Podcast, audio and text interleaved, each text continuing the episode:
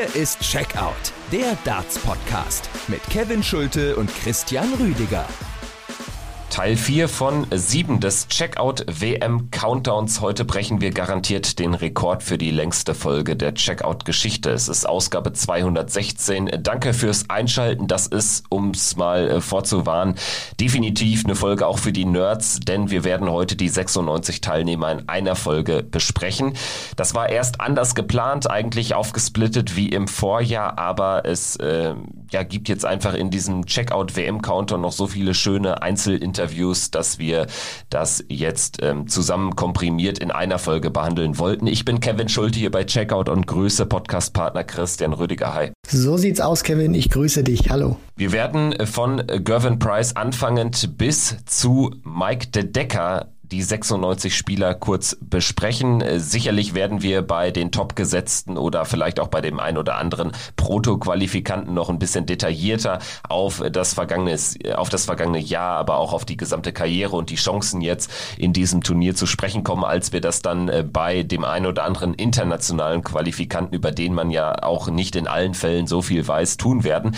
Aber ich würde sagen, so Richtung vier Stunden wird schon gehen. Ich freue mich drauf. Das wird natürlich auch eine Art Experiment Experiment heute. Ja, definitiv, Kevin. Also so eine Erfahrung konnten wir auch noch nicht sammeln. Es ist aber auch was Neues und es ist, das, so ehrlich muss man ja auch sein, es ist ein hartes Brett, aber für alle, die hier schön fleißig zuhören, du hast es ja auch schon gesagt, äh, haben wir noch das ein oder andere Goodie bereit. Deswegen heute gibt's noch mal ein richtiges Brett, aber dann gibt's auch noch mal kräftige Highlights vor dem WM-Start. So, und dann würde ich sagen, nicht lang fackeln, sondern direkt loslegen mit der Nummer 1 der Welt, mit Gervin Price. Die ganz großen Jungs stehen jetzt natürlich äh, zu Beginn hier im Fokus. Wir gehen, ich würde sagen, streng nach Order of Merit. Das heißt auch, wir beginnen nicht wie im Vorjahr und wenn wir das in den vergangenen Jahren schon gemacht hätten mit Michael van Gerven, der hat den Nummer 1 Status verloren seit der letzten WM. Deshalb sprechen wir jetzt über Gervin Price, den amtierenden Weltmeister.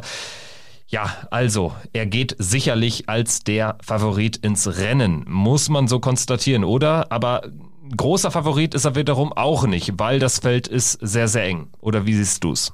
Ganz genau, Kevin. Also für mich ist Gervin Price nicht der Top-Favorit, weil, das möchte ich schon mal an erster Stelle sagen, diesen einen Top-Favoriten wird es für mich nicht geben. Das hast du auch gerade schon gesagt. Dafür ist das Feld einfach viel zu breit, finde ich. Und er ist einer der Favoriten natürlich äh, klar, vielleicht ein bisschen mit ähm, höherem Prozentsatz als ein anderer Spieler, weil er natürlich auch gezeigt hat in diesem Jahr, gerade auf der European Tour oder auch beim Grand Slam, dass er, äh, gerade wenn es dann hinten hinten rausgeht, sein bestes Niveau spielen kann und selbst wenn er nicht sein bestes Niveau erstmal spielt, trotzdem unglaublich schwer zu bezwingen ist. Ich bin auch mal gespannt, wie er jetzt damit umgeht, Titelverteidiger zu sein. Das wird noch mal was anderes sein als im vergangenen Jahr oder bei anderen Weltmeisterschaften. Das heißt vielleicht ein bisschen höherer Druck für ihn, je nachdem wie er damit umgeht.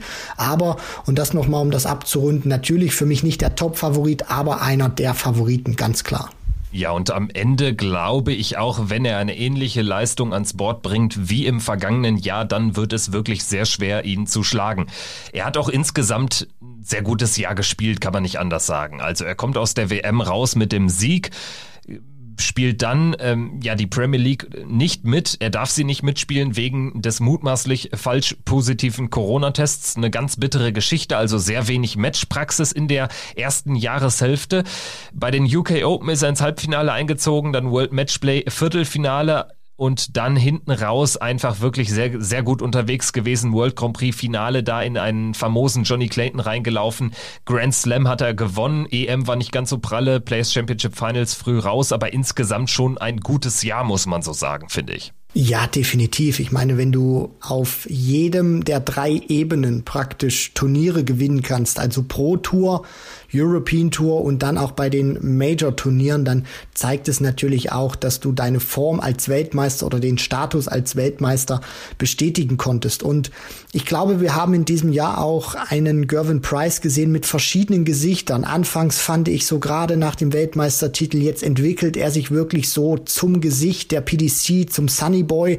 Dann hat man aber auch schon gemerkt, gegen Dimitri Vandenberg beim World Matchplay, was äh, hat man wieder einen anderen Gervin Price gesehen, also fast schon äh, mit einer ganz ungewöhnlichen Körpersprache, dass ihm Buhrufe auch äh, beschäftigen im Match zum Beispiel gegen Stephen Bunting unter anderem beim World Grand Prix. Also er hat unterschiedliche Gesichter gezeigt. Ich bin gespannt, was wir für einen Gervin Price auch im Ellie Paddy sehen werden. Also er wird da meiner Meinung nach, so schätze ich das einen jetzt nicht die größten äh, Jubelarien empfangen, wie er damit umgeht, weil er hat schon gezeigt, er hat ein paar komische komische Gesichter auch mal hinterlassen. Aber wenn er sich davon wirklich nicht beeindrucken lässt und das auch nicht an sich heranlässt oder das auch irgendwie offen kommuniziert, um Leuten dann wieder praktisch äh, eine Zielscheibe zu geben, dann wird er unfassbar schwierig zu bezwingen sein, weil man hat das ja auch im vergangenen Jahr gesehen. Da hat er in den ersten Runden nicht immer optimal gespielt, aber er kommt trotzdem durch. Das ist eine Qualität, die einem Michael van Gerven zum Beispiel gefehlt hat in 2021. Also deswegen Price, wenn er wirklich sein Spiel durchbringt und nur auf sich fokussiert ist, dann wird das unfassbar schwer für den Rest, ihn tatsächlich in die Knie zu zwingen. Gucken wir vielleicht noch ganz kurz auf seine Auslosung. Er bekommt es am ersten Abend mit Richie Adhouse oder den chinesischen Qualifikanten Li Hao-Wen zu tun. Da sind wir uns einig gewesen in der Folge zur Auslosung, dass das schon, schon eine sehr entspannte Auslosung ist. Dann würde es im weiteren Turnierverlauf in der dritten Runde nach Weihnachten äh, allseits bekanntes, beliebtes Thema natürlich auch. Er hat einen enorm enorm lange Zeit zwischen seinem ersten Match am 15. Dezember und dann äh, seinem zweiten mutmaßlich am 27. Das sind fast zwei Wochen. Also dementsprechend beginnt dann ja erst so äh, ja, das richtige Turnier. Entweder gegen Kim Heibrecht, Steve Beaton oder Fallon Sherrock. Also die ein oder andere Geschichte äh, könnte es da sehr, sehr früh geben. Gerade auch für den übertragenen Sender Sky Sports wäre natürlich Price gegen Sherrock ein Hammer. Achtelfinale Bunting van Dijvenbode aus diesem Regal. Das klingt jetzt nicht unlösbar. Viertelfinale dann Johnny Clayton, Michael Smith. Das wäre dann spätestens der allererste richtig große Test. Gerade dieses walisische Duell gegen Johnny Clayton hätte schon was. Ja, absolut. Und ich bin auch tatsächlich mal gespannt, wie diese Rechenspiele, die man ja immer am Anfang macht und äh, gerade sich dann auch freuen würde, wenn man auf den Spielplan guckt. Also ich kann, glaube ich, schon mit ziemlich großer Wahrscheinlichkeit sagen, dass selbst das, was wir gerade so ein bisschen skizziert haben mit Price, auch zu einem sehr hohen Prozentsatz wahrscheinlich nicht eintreffen könnte, weil Smith, Clayton, natürlich sind die bockstarke Spieler, aber wir haben so oft auch schon immer gesehen, gerade in den vergangenen ein, zwei Jahren, dass es, äh, dass die Topstars auch immer mehr Probleme bekommen, weil das Feld von hinten deutlich näher heranrückt. Also ich bin dann auch mal wirklich gespannt, welches Draw oder welche Hälfte oder welches Viertel dann wieder offener sein wird. Das hatten wir in den vergangenen Jahren auch gehabt. Aber Price natürlich klingt das jetzt erstmal gut für ihn. Er sollte auch bis so wie du es gerade skizziert hast, eigentlich keine Probleme haben. Aber ein Van Dijvenbode, ja, zuletzt aufsteigende Form gehabt, wieder ein bisschen besser drin. Also ich will jetzt nicht sagen, der, der Weg ins äh, Viertelfinale ist für ihn, sage ich mal, nur Tagesform oder Business as usual. Aber es müsste natürlich schon ein bisschen was Größeres passieren. Aber ich sag, auf, sag auch auf der anderen Seite, man sollte die Jungs zumindest nicht unterschätzen. Also wenn Price nicht sein bestes Niveau spielt und ein Van Dijvenbode vielleicht on fire ist, wenn es tatsächlich zu so einem Match kommen sollte, dann könnten wir auch eine Überraschung erleben. Gehen wir weiter im Tableau und schauen uns die Nummer zwei der Welt an, Peter Wright, den Weltmeister von 2020. Er trifft entweder auf Ryan Meikle oder den Deutschen, den 16-jährigen Fabian Schmutzler der Weg, wenn wir vielleicht damit äh, mal anfangen, der scheint äh, relativ gut geebnet, auf jeden Fall mal in ein Achtelfinale, möglicherweise gegen einen Ryan Searle. Viertelfinale könnte ein D'Souza, ein Espinel, Suljovic warten. Klingt auch nicht unlösbar. Also Peter Wright, ähm, mit dem wird sicherlich zu rechnen sein. Erst recht, weil er natürlich jetzt aus zwei sehr, sehr guten Turnieren kommt, nachdem er ja zwischenzeitlich echt eine Schwächephase hatte in diesem doch dann insgesamt für ihn wechselhaften, aber mehrheitlich erfolgreichen Jahr, was den Trophäenschrank betrifft. Das ist schon immer sehr verrückt, finde ich, bei Peter Wright, der wirklich nahezu in jedem Jahr irgendwie immer wieder Schwankungen drin hat, aber dann trotzdem sehr gute Ergebnisse einfährt. Also, dass er das Finale beim Grand Slam erreicht, hätte ich nie gedacht, weil er nicht die beste Form hatte, auch leistungstechnisch nicht gut gespielt hat. Nur am Ende, wenn man tatsächlich mal auf die Statistik guckt, hast du vollkommen recht. World Matchplay dominiert. Er gewinnt den World Cup mit John Henderson und die Players Championship Finals. Jetzt auch noch zum Abschluss die Generalprobe. Also mit Peter Wright wird natürlich wieder zu rechnen sein. Er muss auch, finde ich, aus seiner Sicht ein gutes Ergebnis einfahren, wenn er seine Position als Nummer zwei zumindest auch halten möchte, weil diese 500.000 Pfund von vor zwei Jahren fallen ja dann raus aus der Rangliste. Die sind in der Live Order of Merit noch drin, aber die werden dann in ein paar Tagen rausfallen.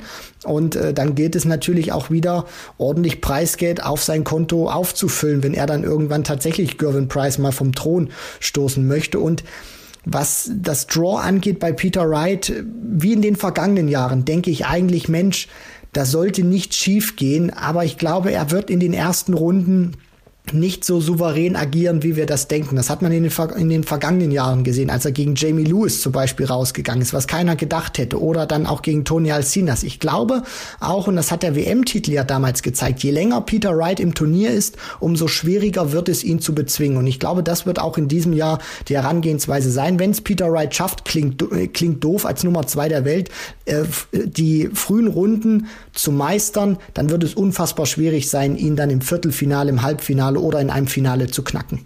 Peter Wright im Übrigen der einzige Spieler, der Gervin Price nach der WM als Nummer 1 ablösen könnte. Dafür müsste er das Turnier gewinnen und Gervin Price dürfte nicht ins Achtelfinale kommen. Das heißt, Gervin Price kommt ins Achtelfinale und es steht dann schon fest, egal wer das Turnier gewinnt, ob er es selber schafft oder jemand anderes, äh, Gervin Price behält den Status als Nummer 1. So viel steht schon fest.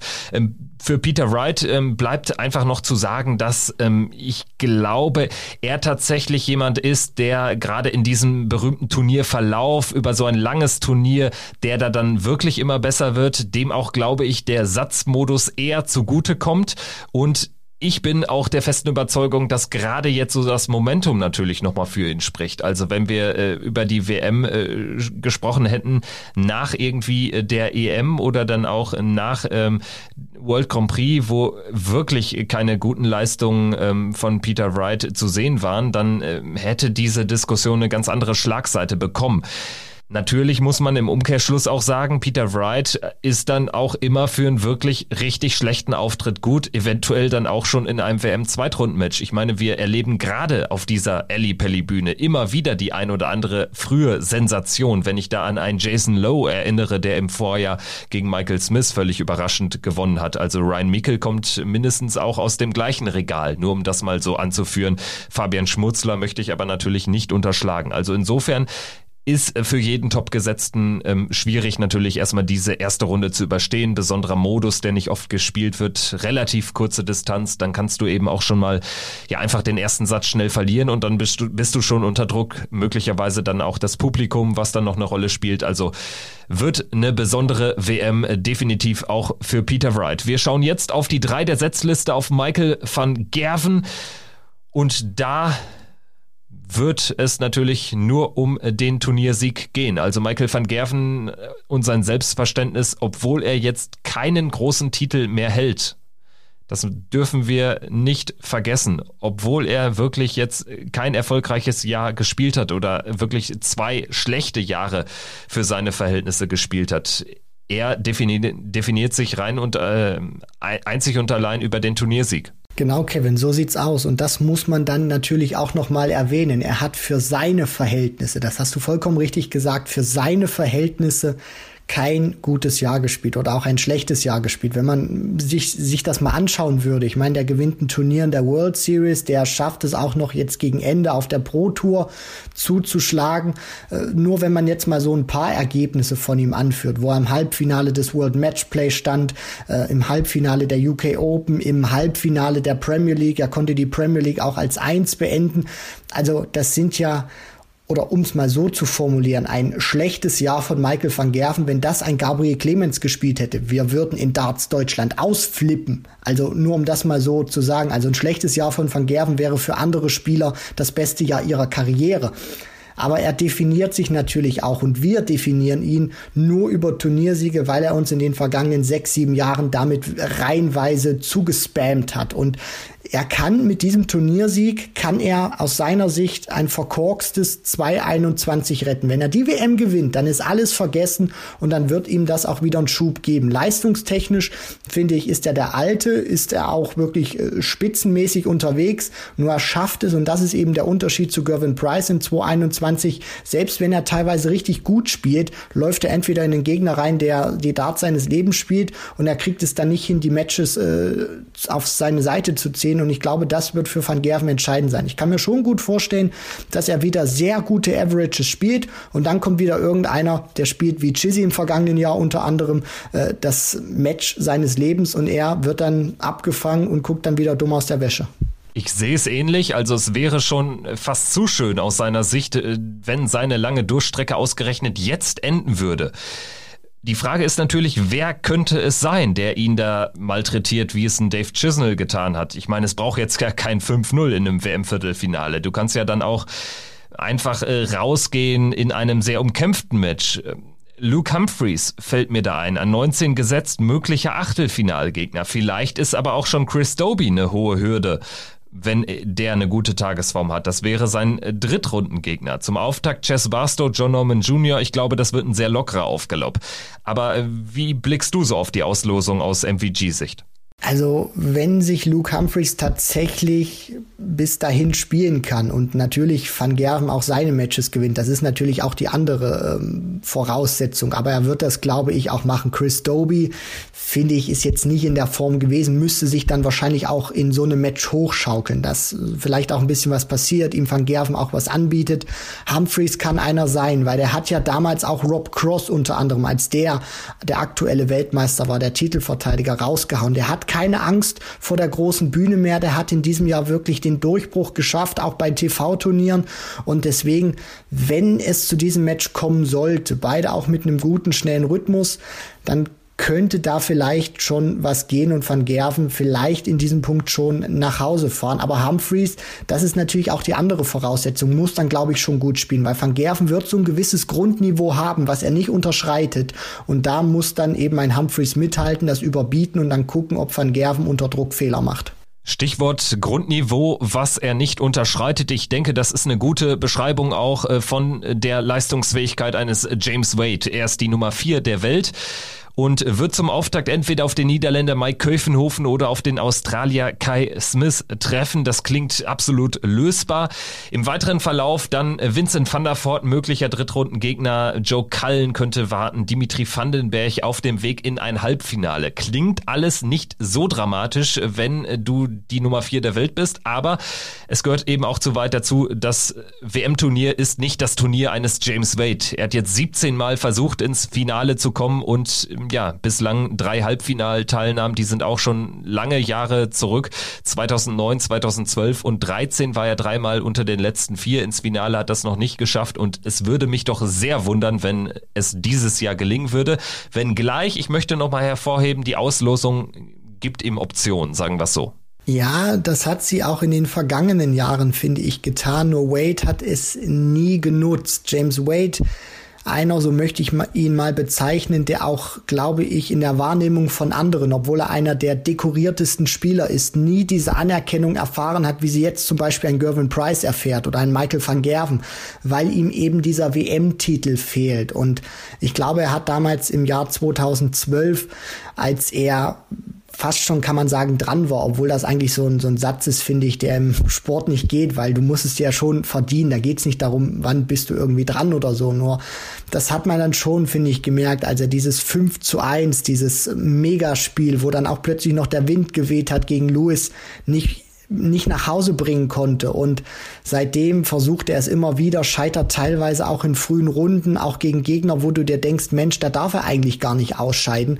Und deswegen habe ich nie so optimistisch äh, in die WM von James Wade geguckt. Aber ich glaube in diesem Jahr zumindest, so ist mein Bauchgefühl stand jetzt, dass James Wade ein ganz heißes Eisen sein kann. Und ich sage auch dir ganz klipp und klar, das ist eine steile These, aber wenn James Wade es in diesem Jahr nicht schafft, den WM-Titel zu holen, dann wird er es nicht schaffen. Also ich glaube, für, für, für mich persönlich sind die Chancen, dass Wade den Titel holt, so hoch wie seit Jahren nicht mehr. Extrem interessante Aussage. Also äh, dafür spricht aus meiner Sicht tatsächlich die Auslosung. Also ich sehe ihn da, wenn er da irgendwie so seine Stärken ausspielt, dann sehe ich ihn da echt weit kommen. Also da ist das Halbfinale wirklich möglich. Und dann ist es sowieso natürlich tagesformabhängig, noch mehr denn je an so einem äh, sehr wichtigen Abend dann. Was so ein bisschen dagegen spricht, ist eigentlich so seine Performance im Vergleich zu vielen anderen. Also er hat sein Spiel, finde ich, nicht großartig nochmal auf ein neues Niveau gehoben. Es ist einfach so der altbekannte James Wade, der da ist, wenn die anderen patzen. Aber er bestimmt selten, wo es lang geht. Das ist so, so mein Eindruck. Also ich meine jetzt nicht einzelne Spiele, sondern so ein gesamtes Turnier. Auch jetzt beim Grand Slam, als er da das Halbfinale erreicht hat. Da haben wir ihn eigentlich nach einem Spiel schon draußen gesehen knappe Niederlage gegen Jim Williams. Dann kommt er irgendwie noch durch, schafft es dann ins Halbfinale. Also das äh, spricht irgendwie so ein bisschen aus meiner Sicht gegen ihn, aber ich lasse mich dann natürlich gerne eines Besseren belehren.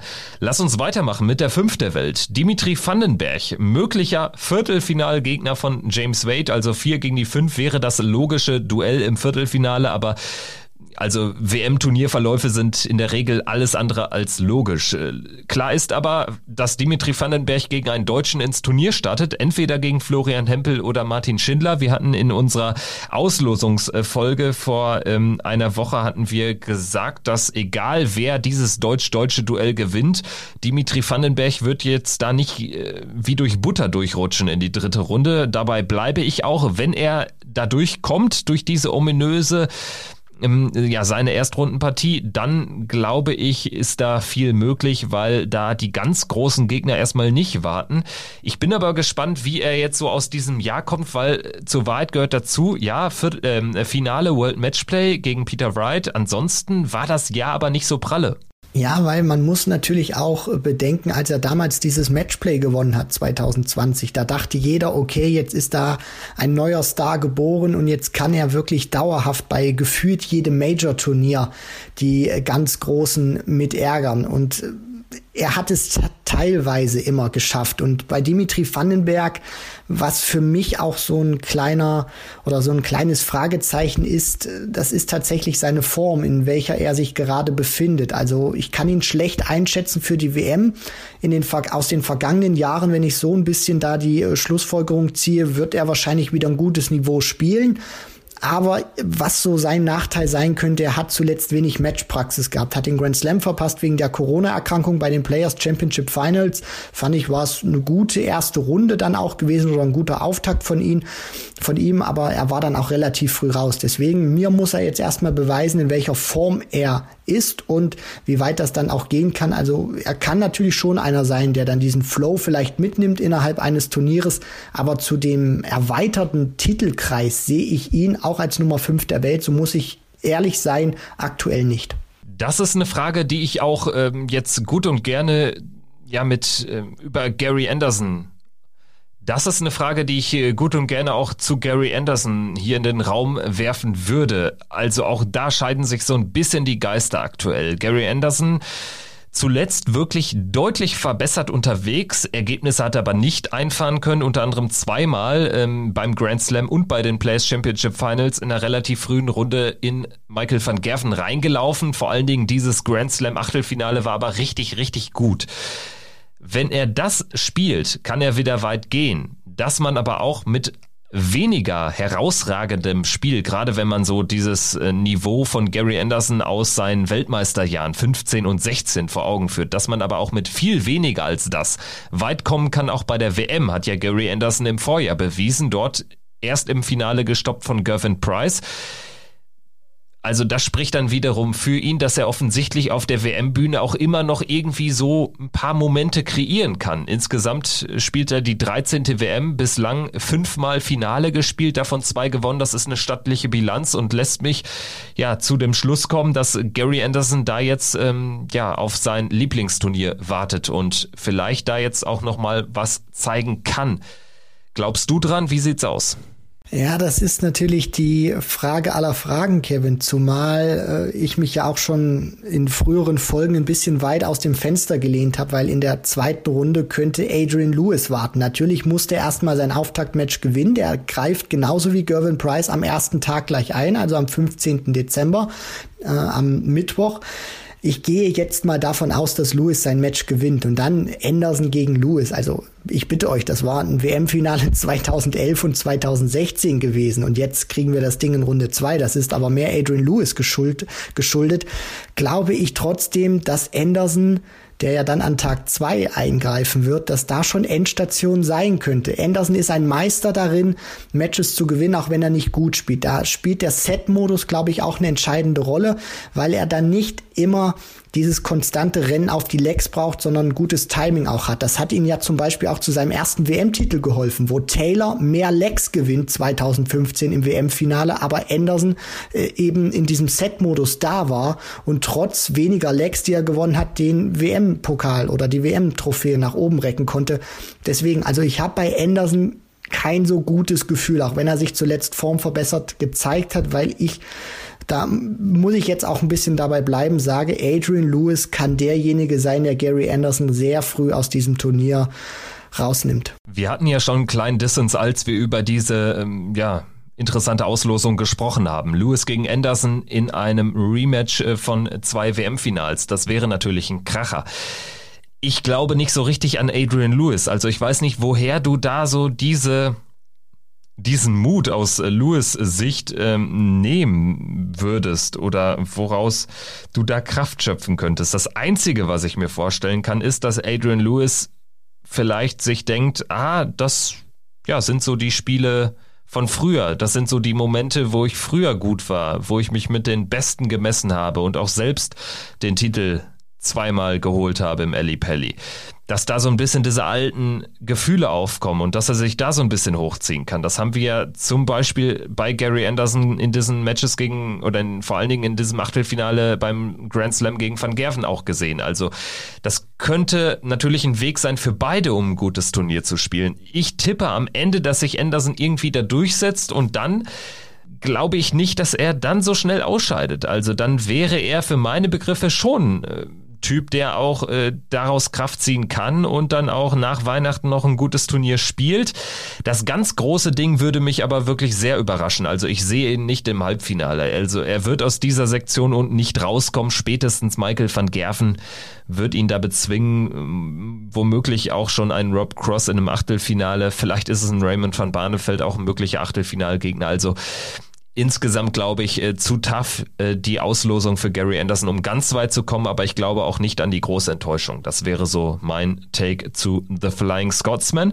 Dann lass uns jetzt äh, sprechen über die Nummer 7 der Welt, äh, Jose de Sousa, anders als Gary Anderson quasi noch ein WM-Novize, seine vierte PDC-WM erst, Drittrunde aus äh, im Vorjahr ist seine beste Leistung da gegen Mervyn King mit 0 zu 4 in den Sätzen überraschend äh, deutlich vor allen Dingen verloren. Das äh, will er besser machen in diesem Jahr. Es geht zum Auftakt gegen Jason Lowe oder Daniel Larsson. Ja, Jason Lowe, da war doch was, der hat Michael Smith rausgenommen. Das könnte ein Stolperstein sein, wenn er ihn unterschätzt. Ich muss sagen, bei Jose de Sousa bin ich nicht so richtig überzeugt aktuell. Also, der hat so ein bisschen was von seiner Qualität verloren in den letzten Monaten. Die Ergebnisse waren ja auch nicht mehr so gut. Nein, das nicht. Er spielt nicht sein bestes Niveau oder das, was wir von ihm kannten, aber das muss man ihm zugute halten. Er schafft es trotzdem irgendwie, sich zumindest äh, mittelfristig immer in einem Turnier äh, zu halten. Also er geht jetzt selten ganz früh raus oder zum Auftakt raus und ich denke auch, so wird seine WM verlaufen. Er wird mit dem Titel oder der Vergabe des Titels nicht sonderlich viel zu tun haben, auch wenn der Set-Modus sein Freund sein könnte, weil er aktuell nicht das beste Niveau spielt, aber somit vom Timing her da sein kann. Nur ich sehe es ehrlich gesagt nicht, warum er jetzt im Ellie Pelli seine ganz krachende Form wiederfinden sollte, die er ja teilweise in der Premier League gehabt hat, weil vor Zuschauern jetzt auch als einer der Top 10 gesetzten Spieler an Nummer 7 ist er gesetzt. Das wird auch noch mal was anderes sein als im vergangenen Jahr. Er wird glaube ich, so, ja, Achtelfinale, Viertelfinale, das ist so, glaube ich, wo man, wo man ihn einnorden kann. Aber weiter wird es aus meiner Sicht in diesem Jahr für ihn nicht gehen. Ja, sehe ich auch nicht. Also da ist sogar ein sehr frühes Ausscheiden möglich. Also ich würde nicht mal meine Hand dafür ins Feuer legen, dass er so locker durch äh, sein erstes Spiel gegen Low oder Larson kommt. Also das könnte auch eine böse Überraschung werden, ist aber auch nur so ein Gefühl. Schauen wir auf die Nummer 8 der Welt, Johnny Clayton. Da muss man sagen, die Nummer 8 Setzlistenposition ist wirklich keine dankbare. Du bist spätestens im Viertelfinale, wenn es normal läuft, oder was heißt spätestens, du bist im Viertelfinale der Gegner der Nummer 1, Gervin Price, wenn der normal durchkommt. Du hast aber im Vorfeld dann auch noch die neuen Michael Smith möglicherweise in einem Achtelfinale aus dem Weg zu räumen. Also irgendwie ein bisschen bitter gelaufen, so die Auslosung insgesamt für Johnny Clayton, der aus einem famosen Jahr kommt und meiner Meinung nach wirklich der erfolgreichste Spieler war, der beste Spieler, der erfolgreichste, was den Trophäenschrank betrifft. Darüber gibt es keine zwei Meinungen, darüber gibt es einfach nur Fakten. Er hat den Grand Prix gewonnen, er hat das Masters gewonnen, die World Series Finals und früh im Jahr die Premier League. Er hat das Halbfinale erreicht beim World Cup an der Seite von Price bei den Play Championship Finals auch im Halbfinale gewesen und dann war er auch noch im Viertelfinale des Grand Slam. EM hat er verpasst und UK Open World Matchplay war nicht so pralle. Puh, also ich glaube, Johnny Clayton, wenn der nur ansatzweise so eine World Grand Prix Form findet, dann kann der auch Weltmeister werden. Das ist eine These, die überhaupt nicht äh, gewagt ist, Kevin, sondern da sprechen die, äh, die knallharten Fakten auch für Johnny Clayton. Johnny Clayton wahrscheinlich auch der Mann mit dem äh, bestbezahltesten Nebenjob, äh, den es gibt. Also wenn man mal bedenkt, was er an Preisgeld mit äh, Darts in diesem Jahr verdient hat und auch diese Non-Ranking-Turniere noch mit reinrechnet, die Premier League, das Masters.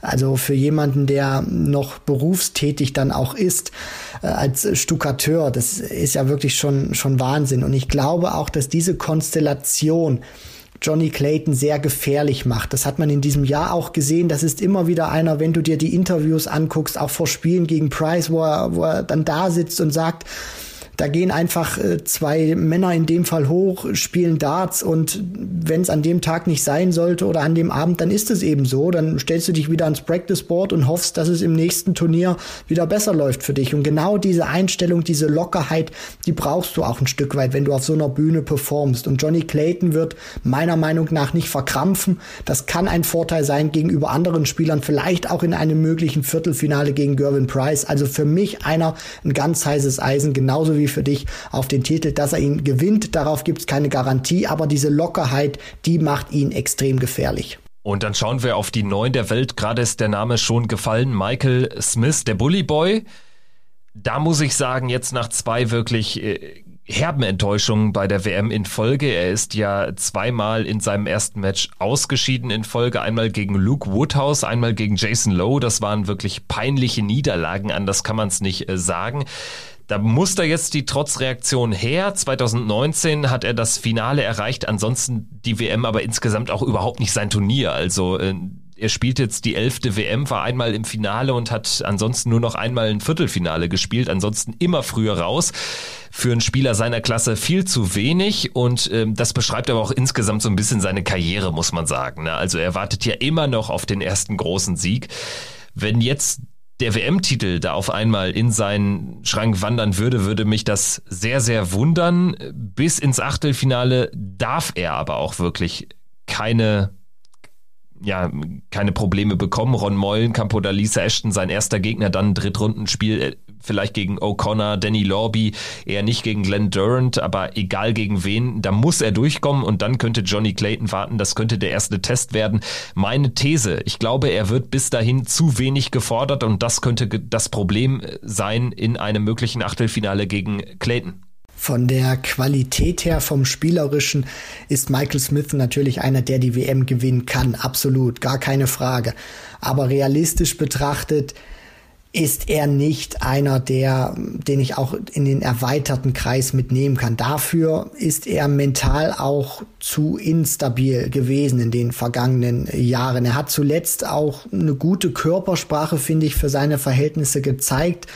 Aber die Frage wird natürlich auch sein, wie gut hat er jetzt seine Nerven im Griff bei der WM. Das kann auch sein bei einem Spieler wie Michael Smith, dass solche Resultate in der Vergangenheit dir im Kopf rumwabern. Also für ihn wird es wichtig sein, endlich mal wieder eine gute WM zu spielen. Also selbst wenn es nur, ja, selbst wenn er irgendwie knapp dann gegen Johnny Clayton vielleicht ausscheiden würde, wenn es zu diesem Match kommt, wird er denke ich, auch was Positives mit raus hinaus äh, herausziehen. Es wird einfach für ihn ankommen, äh, spielerisch gut zu sein, auch endlich mal wieder eine gute WM zu spielen und ein paar Matches äh, zu gewinnen, um dann im nächsten Jahr 2022 voll anzugreifen und vielleicht seinen ersten Ranking Major TV Titel zu holen. Also, dass es gehen kann, dass er die ganz großen Jungs schlagen kann, hat er ja auch zuletzt gezeigt gegen Michael van Gerven, der da eigentlich in der besten Form des ganzen Jahres war, aber gegen Michael Smith im Rahmen des Grand Slam Viertelfinals dann echt alt aussah, gerade in der Anfangsphase, als Smith da wirklich mit einem 5-0 in die erste Pause gegangen ist und genau diesen Vorsprung dann irgendwie auch ins Ziel retten konnte. Dann allerdings spielt er im Halbfinale, es gehört auch zu weit dazu, eben eine Klasse schlechter. Und das ist das Problem, die fehlende Konstanz. Und deswegen gehe ich auch davon aus, dass er es äh, nicht in ein Finale schon gar nicht ähm, ja, zum Titelgewinn packen wird bei der WM 2022. Schauen wir jetzt auf die 10 der Welt. Da sprechen wir über Nathan Espinel finde ich, kann man sehr gut vergleichen mit Dimitri Vandenberg. Espinel hat 2019 die UK Open gewonnen, genauso überraschend wie Vandenberg dann ein Jahr später das Matchplay gewann.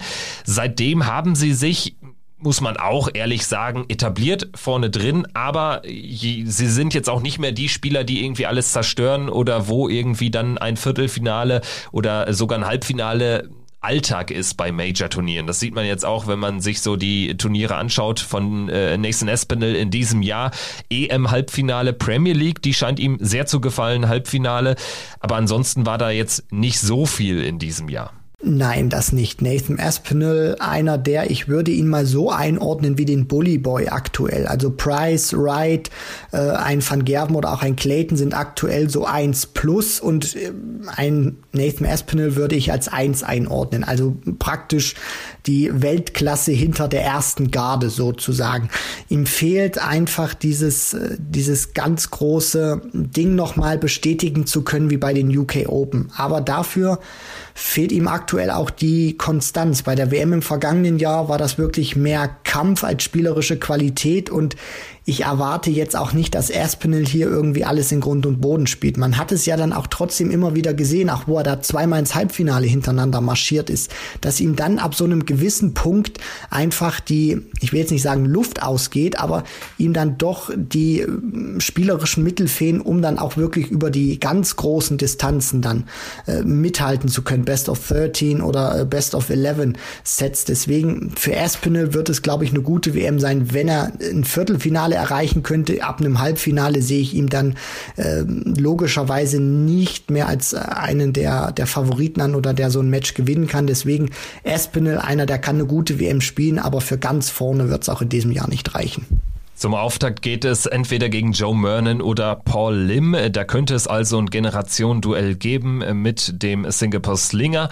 Drittrunde möglicherweise gegen Kellen Ritz oder Brandon Dolan könnte zum Stolperstein werden, wenn man sich gerade so ein Proto-Jahr von einem Ritz anschaut oder auch von Dolan, der ja zuletzt dann sogar bei den Play Championship Finals gut war, sprechen wir gleich natürlich auch noch über ihn. Also ja, Viertelfinale ist möglich, mehr allerdings auch wirklich nicht. Wenn es weniger wird, äh, darf er aber auch nicht zufrieden sein, weil Achtelfinale gegen D'Souza Suljovic, da willst du als Espinel auch durchkommen. Also wird eine spannende WM aus Sicht von Espinel, zumal er einiges zu verteidigen hat mit einem Halbfinale von der WM 2020 vor zwei Jahren. Das heißt, er muss ja auch schon weit kommen, um seine Ranglistenposition zu behalten. Alles unter Halbfinale führt dazu, dass Espinel definitiv aus den Top 10 der Welt rausfällt. Jetzt sprechen wir über einen, der sich so gerade im Vorderfeld der Order of Merit hat halten können durch den äh, völlig überraschenden Triumph bei der EM. Rob Cross ist die Nummer 11 der Welt und wird versuchen, seinen zweiten WM-Titel einzufahren. Auch das wäre eine große Überraschung mindestens, vielleicht sogar eine Sensation wie bei der WM 2018, als er zum ersten Mal im Ali Pelli aufgekreuzt ist und das Ding direkt gewonnen hat. Davon lebt er ja noch immer so, was seine Strahlkraft anbetrifft. Aber, und dafür gebührt ihm Respekt, er kommt dann eben immer wenn er ein Ergebnis braucht, auch wieder und erzielt eins, so wie eben bei der EM in diesem Jahr. Ich bin gespannt, was wir von ihm dieses Jahr sehen werden. Im letzten Jahr gegen Van Dijvenbode raus im ersten Match. Dieses Jahr könnte ein Match mit Van Barneveld warten in der zweiten Runde. Ja, auch keine so dankbare Auslosung für Rob Cross, der mit sehr viel Selbstvertrauen jetzt in den Ellie Pelli kommt. Und ich weiß nicht, ob ein Rob Cross, wenn er Selbstvertrauen hat, ob ihn diese Auslosung tatsächlich juckt oder er dann einfach sagt, okay, dann spiele ich halt gegen Barney, potenziell, klar, der muss sein Match auch erst gewinnen, aber den muss ich dann eben auch schlagen. Ich meine, wenn ich Weltmeister werden will, muss ich die Besten der Welt dann zwangsläufig irgendwann auch rausräumen. Und das Problem von Cross natürlich auch in den vergangenen Jahren war immer wieder, dass man ihn genau an diesem Standard, den er gespielt hat im Halbfinale und im Finale damals gegen Van Gerven und gegen Taylor, dass man Rob Cross danach immer wieder bewertet hat. Und alles, was drunter war, hat man sich dann die Frage gestellt, Mensch, kann er oder ist er tatsächlich die dieses äh, Next Big Thing, was man tatsächlich damals äh, prophezeit hat. Was man ihm zugute halten muss, er ist zurückgekommen. Er kann jetzt auch, finde ich, frei weg von der Leber spielen. Also er hat im Prinzip nichts zu verteidigen. Vor zwei Jahren damals dieses Match hinter Barney gehabt, sang- und klanglos gegen Kim Heibrechts ausgeschieden zum Auftakt. Das heißt, selbst wenn er seine erste Runde gewinnt, macht er schon ein bisschen was gut. Und er hat wieder das Selbstvertrauen nach dem Sieg bei der EM, hat man jetzt auch bei den Averages gesehen. Also Rob Cross Cross, finde ich, ist einer, den man auf der Liste haben muss. Vielleicht so kann man das sagen, Kevin, als Nummer 11 der Welt, so ein kleines Dark Horse? Ja, finde ich äh, schon, dass man das sagen kann, weil er eben ja auch in einem schwierigen Feld da drin hängt. Also Van Barneveld gegen Cross, da ist Rob Cross, wenn es zu diesem Match kommt, gar nicht so sehr Favorit. Wenn er allerdings durchkommt, dann hat er schon mindestens die Möglichkeit, in ein Viertelfinale zu kommen. Also ein kleines Dark Horse, ich würde da tatsächlich mitgehen, auch wenn sich das bei einer Nummer 11 der Welt natürlich komisch anhört. Aber irgendwie, man, man ordnet ihn tatsächlich so ein bisschen außerhalb äh, der wirklichen Top-Riege immer noch ein, würde ich sagen. So sieht's aus. Und ich meine, Rob Cross hat jetzt auch die Möglichkeit, uns alle Lügen zu strafen, wieder eine richtig gute WM zu spielen. Dass er das Potenzial hat, hat er immer gezeigt. Und wenn er einmal dieses Selbstvertrauen hat und diesen Lauf, dann ist er unfassbar schwer zu bremsen. Deswegen dieses Match, wenn es dazu kommen sollte, Cross, Barney und er das wirklich schafft, dann kann ihn das nochmal einen richtigen Schub geben. Kommen wir auf die Nummer 12 der Welt zu sprechen. Christoph Ratajski, der Pole, der wirklich ein famoses Jahr 2021 bis zum Sommer gespielt hat. Also eine erste sehr, sehr gute Jahreshälfte auf äh, den großen Bühnen. Das war ja nie so sein Steckenpferd, kommt eher über die wirklich klasse Leistung auf der Pro Tour.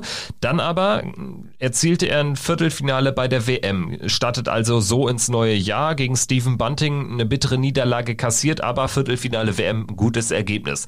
Holt dann bei den UK Open Viertelfinale, beim Matchplay zieht er in sein erstes Major Halbfinale ein und erreicht ein Viertelfinale beim Grand Prix. Danach allerdings ist die Leistungs- oder auch Formkurve doch deutlich abgeflacht. Mittlerweile sehe ich Christoph Ratajski, so was die Qualität betrifft, ganz aktuell überhaupt nicht in der Nähe der Top 10. Also da ist er für mich ein Spieler, den man eigentlich weiter unten einsortieren sollte.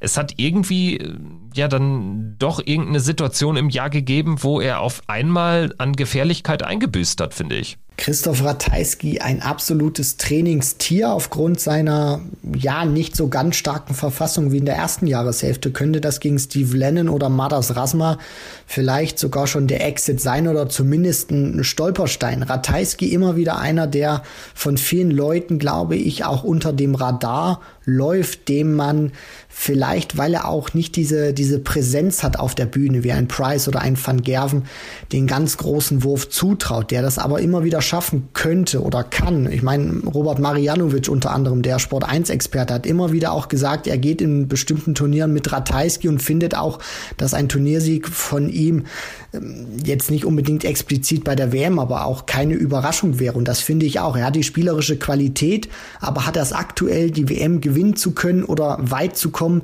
Ich würde eher sagen, nein. Deswegen Ratajski, einer, der ganz gefährlich ist, der jeden schlagen kann, aber bei der WM jetzt nicht derjenige ist, vor dem man zittern muss. Ja, definitiv nicht. Wobei, was ein bisschen für ihn spricht, ist zumindest die Auslosung auch hier. Er hat jetzt zumindest nicht den mega großen Namen auf einem möglichen Weg sogar ins Halbfinale. Also da äh, gibt es kein Van Gerven, kein Price, kein Wright in seinem Segment. Also da kann es weit gehen. Allerdings, und das gehört so weit genauso dazu, wie dass er gegen Lennon oder Rasma an einem sehr schlechten Tag auch rausgehen kann, äh, Schon die dritte Runde wird hart, kurz nach Weihnachten gegen Mervyn King oder Ryan Joyce. Also das ist ein 50-50-Match mindestens aus Sicht von Christoph Ratajski. Schauen wir auf die 13 der Welt. Da bleiben wir in diesem Segment der Auslosung. Joe Cullen ist die Nummer 13 der Welt und ja, blickt auf so ein typisches Cullen-Jahr zurück. Immer mal wieder sein Riesentalent äh, aufblitzen lassen, aber das ganz große Ergebnis fehlt immer noch. Er wartet ja immer noch auf auch nur ein einziges Major-Finale. Also das sagt so ein bisschen alles aus. Finde ich schade, weil er irgendwie so einer der sympathischen Spieler und auch ähm, einer der talentiertesten Spieler auf der Tour immer noch ist, ne? Richtig, eines der größten Talente, was man auch in England, finde ich, hat, auch wenn er über 30 ist, aber im Dart spielt sowas keine Rolle. Der kann locker noch 20 Jahre auf einem sehr guten Niveau spielen.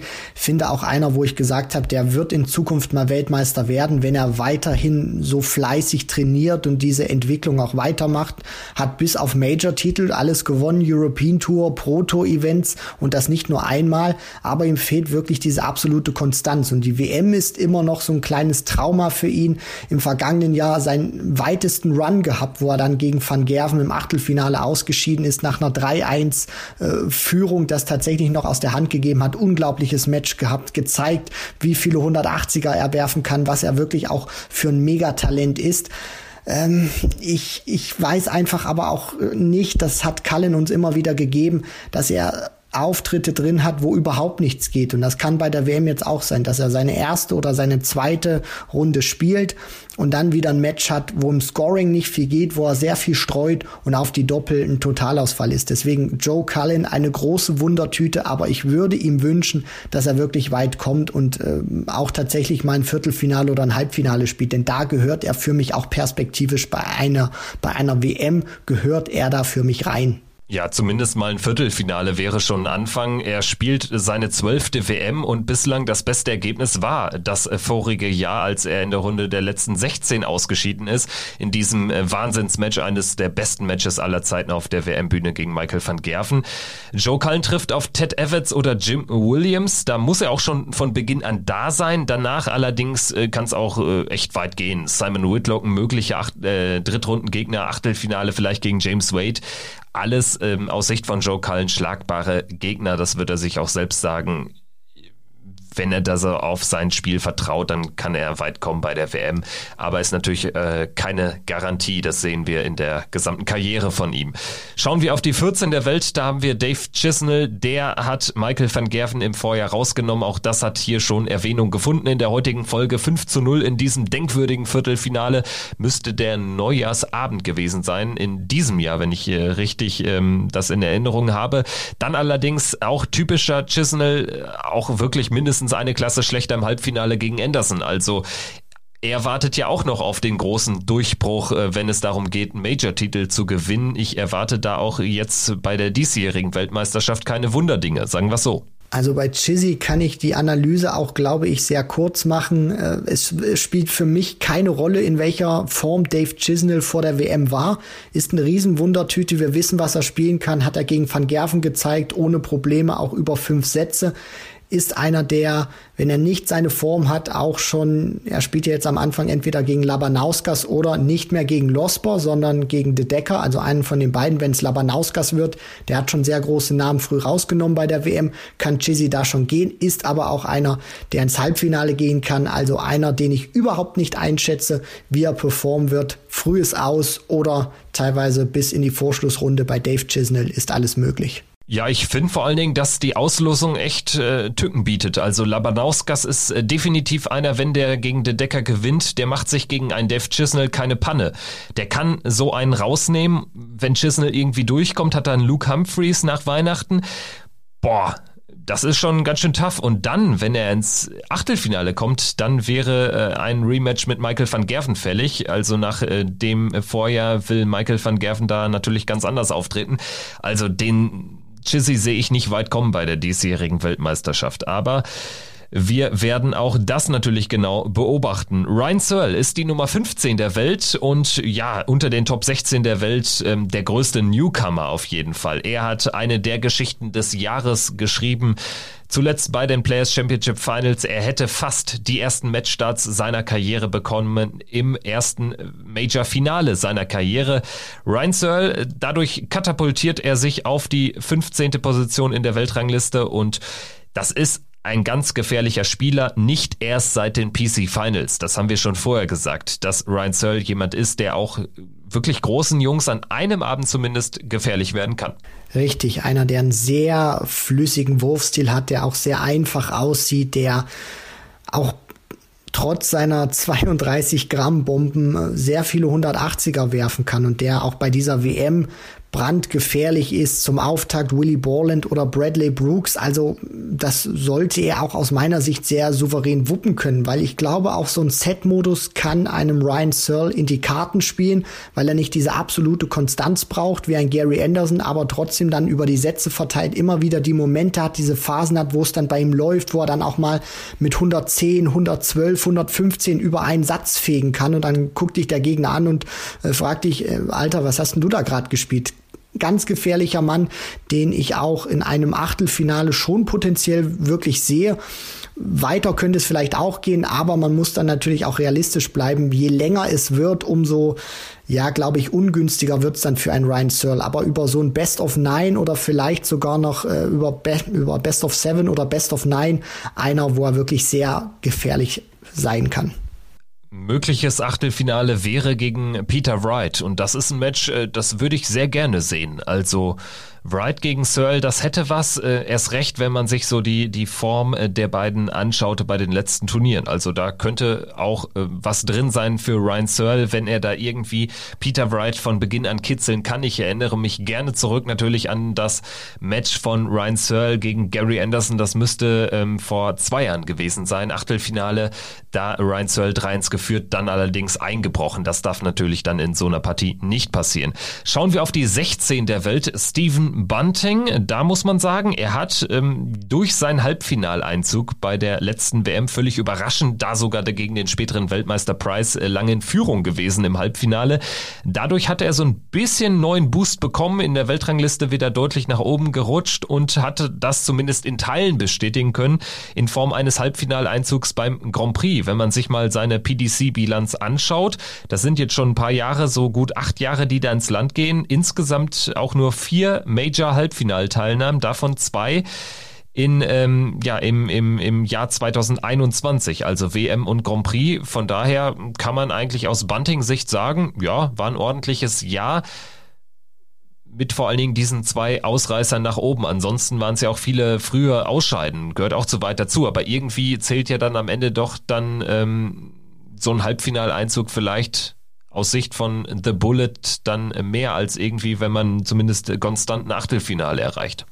Ja, aber ich denke schon, dass bei Stephen Bunting äh, ja dieses Halbfinale also er wird es, glaube ich, nicht nochmal erreichen oder in irgendwelche Sphären kommen. Zumindest jetzt nicht bei der aktuellen WM. Einer auch, der sich äh, traditionell zum Auftakt sehr schwer tut oder in den ersten Runden wenig Souveränität ausstrahlt und gerade auch gegen einen der beiden Smith, äh, also entweder R. Smith, Ross Smith oder J. Smith, Jeff Smith, könnte da tatsächlich auch schon Endstation sein für äh, Stephen Bunting. Deswegen einer, der es würde mich wirklich wundern, wenn wir ihn dann in einem Achtelfinale oder Viertelfinale sehen könnten. Also das Kunststück vom vergangenen Jahr wird er aus meiner Sicht nicht nochmal wiederholen, weil man ja auch nicht vergessen darf, da kam auch schon ein bisschen was zusammen. Ähm, da haben sich auch viele große Namen in dem Segment oder höher gesetzte Spieler verabschiedet, wo er dann auch profitieren konnte. Deswegen Bunting ein Kandidat für mich, der ganz früh rausgehen kann. Mögliches Drittrundenmatch wäre Bunting gegen die 17 der Welt, Dirk van Dijvenbode, wenn es The Bullet Dine schaffen äh, sollte. Dirk van Dijvenbode, die 17 der Welt, das hätte man äh, mal vor zwei Jahren sagen sollen. Also er rutscht aus der Tourkarte raus, kommt dann, wir kennen die Geschichte in 2020, völlig überraschend gut auf der Proto rein, qualifiziert sich für den World Grand Prix und erreicht dort das Finale. bestätigt die Leistung bei der EM mit dem Viertelfinale, bei den Players Championship Finals mit einem Viertelfinale und bei der letzten WM, was übrigens seine erst zweite insgesamt war, mit einem weiteren Viertelfinale. So, und jetzt gibt's aber auch einen Bruch so ein bisschen. Dirk van Dijvenbode schafft es dann nicht mehr so, diese Leistung zu zeigen. Vor allen Dingen auch auf der Proto häufig äh, früh rausgegangen. Sehr viele Erstrundenniederlagen am Stück. EM, Grand Slam, beides nicht qualifiziert. Players Championship Finals hinten raus, Erstrunden aus. Äh, täuscht so ein bisschen drüber hinweg, dass er gegen Ende des Jahres dann zumindest auch auf der Proto wieder ein bisschen besser wurde. Oder wie ist so dein Eindruck von Obergenius? Genau, also er hat die Leistungskurve auch wieder gefunden. Am Anfang des Jahres sehr starke Averages gespielt, dann auch auf der Pro Tour sich längst überfällig meinen Titel geholt. Dann ist das wirklich nach unten gegangen, aber man könnte jetzt schon fast so ein, so ein bisschen sagen, wie die Inzidenz gerade in Deutschland wieder nach oben äh, geschnellt. Zwar jetzt nicht äh, so stark nach oben, aber leistungstechnisch hat er schon, ist da schon wieder was passiert bei Dirk van Dijvenbode. Und deswegen, er ist für mich einer, der gut performen kann bei der WM, ob es wird, da setze ich noch ein Fragezeichen dahinter. Ins Achtelfinale sehe ich ihn realistisch gesehen tatsächlich schon. Und dann könnte, wenn er Stephen Bunting rausnimmt, könnte er dann im Achtelfinale Gervin Price warten. Und da ist dann, glaube ich, spätestens Endstation für Obergenius. Auftakt für Van Dijvenbode gegen Vatimena oder Kolzow sollte er machen und dann, wie du sagst, gegen Bunting hat er alle Chancen. Price gegen Van Dijvenbode wäre aber auf jeden Fall, egal wie es ausgeht, sicherlich ein sehr unterhaltsames Match. Wir blicken auf einen weiteren Niederländer. Die niederländische Nummer drei ist mittlerweile Danny Noppert. Er klopft so langsam an an den Top 16 der Welt. Ich glaube, das ist nur noch eine Frage der Zeit, denn Danny Noppert blickt wirklich auf sein mit Abstand bestes Jahr zurück. Gerade auch auf den Major-Bühnen, da war er zuletzt ähm, ja eigentlich nie ein Faktor. Erreicht er diesmal aber das Halbfinale beim World Grand Prix und lässt ein Viertelfinale bei der EM folgen. Also Danny Noppert hat mich überzeugt. Er spielt anders, er spielt ja, wie soll ich sagen, irgendwie mit mehr Fortune im Arm. Also das gefällt mir insgesamt viel, viel besser. Sonst war Danny Noppert für meine Begriffe immer so, so, so eine klassische Nummer 26 der Welt oder so, der keine ganz schlechten Leistungen hatte, wenn er haushoher Favorit war, aber auch nie überraschen konnte. Und das hat sich jetzt geändert. Erst recht, wenn wir an seinen Sieg gegen Van Gerven beim Grand Prix zurückdenken. Also ich glaube, das hat ihm insgesamt einen großen Boost gegeben und auch sehr viel Selbstvertrauen. Es wirkt, so ist mein Eindruck bei Danny Noppert, sein Spiel wirkt recht unspektakulär, weshalb man auch immer wieder dachte, Mensch, das wird einer sein, der schwimmt einfach nur mit, der sich so einnordet zwischen, ja, kann man so sagen, Platz 26 in der Weltrangliste und vielleicht so 15, 14 der Welt, aber höher wird's dann auch nicht gehen. Er hat zuletzt auch gezeigt bei Major-Turnieren, dass er es kann und jetzt will er natürlich auch bei der WM den nächsten Schritt schaffen. Er wird ein sehr gefährlicher Spieler auch sein sein. Und ich glaube, dass er trotzdem auch noch, ich will jetzt nicht sagen, von anderen Spielern unterschätzt wird, aber in der Wahrnehmung vielleicht noch nicht diese ganz große Strahlkraft hat, weil er einfach nicht diese, diese charakterliche Persönlichkeit so auf der äh, Bühne ausstrahlt. Ich könnte mir schon vorstellen, also er würde ja dann auch unter anderem in Runde drei auf Ryan Searle treffen. Das könnte ein richtiges Krachermatch werden. Dann könnte vielleicht eventuell Peter Wright folgen. Also ich sehe das auch nicht ausgeschlossen, dass Danny Noppert da durchkommt. Dafür ist sein Spiel auch zu konstant gewesen und dafür hat er auch gezeigt, dass er es auf den großen Bühnen kann. Deswegen Danny Noppert einer, den man sich unbedingt auf die Liste schreiben sollte. Der kann bei der WM ganz weit kommen, ohne da jetzt zu große Erwartungen wecken zu wollen. Ja, es gibt so ein bisschen auf dieser Qualitätsstufe eines Ryan Searle, aber auch eines Danny Noppert, da, da, hängt natürlich dann auch einfach vieles davon ab, ob sie so ein gewisses Schlüsselmatch gewinnen. In diesem Fall wäre das eben Searle gegen Noppert zum Beispiel. Der Sieger, der da durchkommt, wird für Peter Wright, glaube ich, echt egal wer es ist, ein harter Gegner. Und dann kannst du auch immer mal einen Snakebite rausnehmen. Das äh, haben beide schon gezeigt, dass sie auch gegen die Großen bestehen können. Und dann ist auch vieles möglich. Dann wäre Danny Noppert vielleicht mal so ein Kandidat wie Stephen Bunting letztes Jahr und erreicht das Halbfinale. Komplett ausschließen würde auch ich das nicht. Gehen wir weiter und schauen auf die 19 Luke Humphreys. Äh, da könnte man Ähnliches zu sagen denke ich. Luke Humphreys sicherlich ein Spieler, den du auch in der frühen Runde nicht bekommen willst. Luke Humphreys äh, steigt ins Turnier gegen Roby John Rodriguez oder gegen Nick Kenny ein. Das ist äh, schon ja, durchaus Stolperstein. Vor allen Dingen Rodriguez, der aus einem sehr, sehr guten Jahr kommt. Also da sollte sich Luke Humphreys nicht zu sicher sein. Dann könnte Dave Chisnell warten, danach Michael van Gerven. Wenn diese Auslosung ein bisschen einfacher wäre für die Nummer 19 der Welt, dann würde ich sagen, Luke Humphreys ist so einer, dem ich auch mal so ein Espinel oder Van Vandenberg-Weg in naher Zukunft zutraue, also richtig weit zu kommen, auch mal in so ein Halbfinale. Ich glaube nur, dass die Auslosung denkbar ungünstig für ihn gelaufen ist. Gerade dann auch, äh, weil du in ein Turnier steigst gegen Roby John mutmaßlich.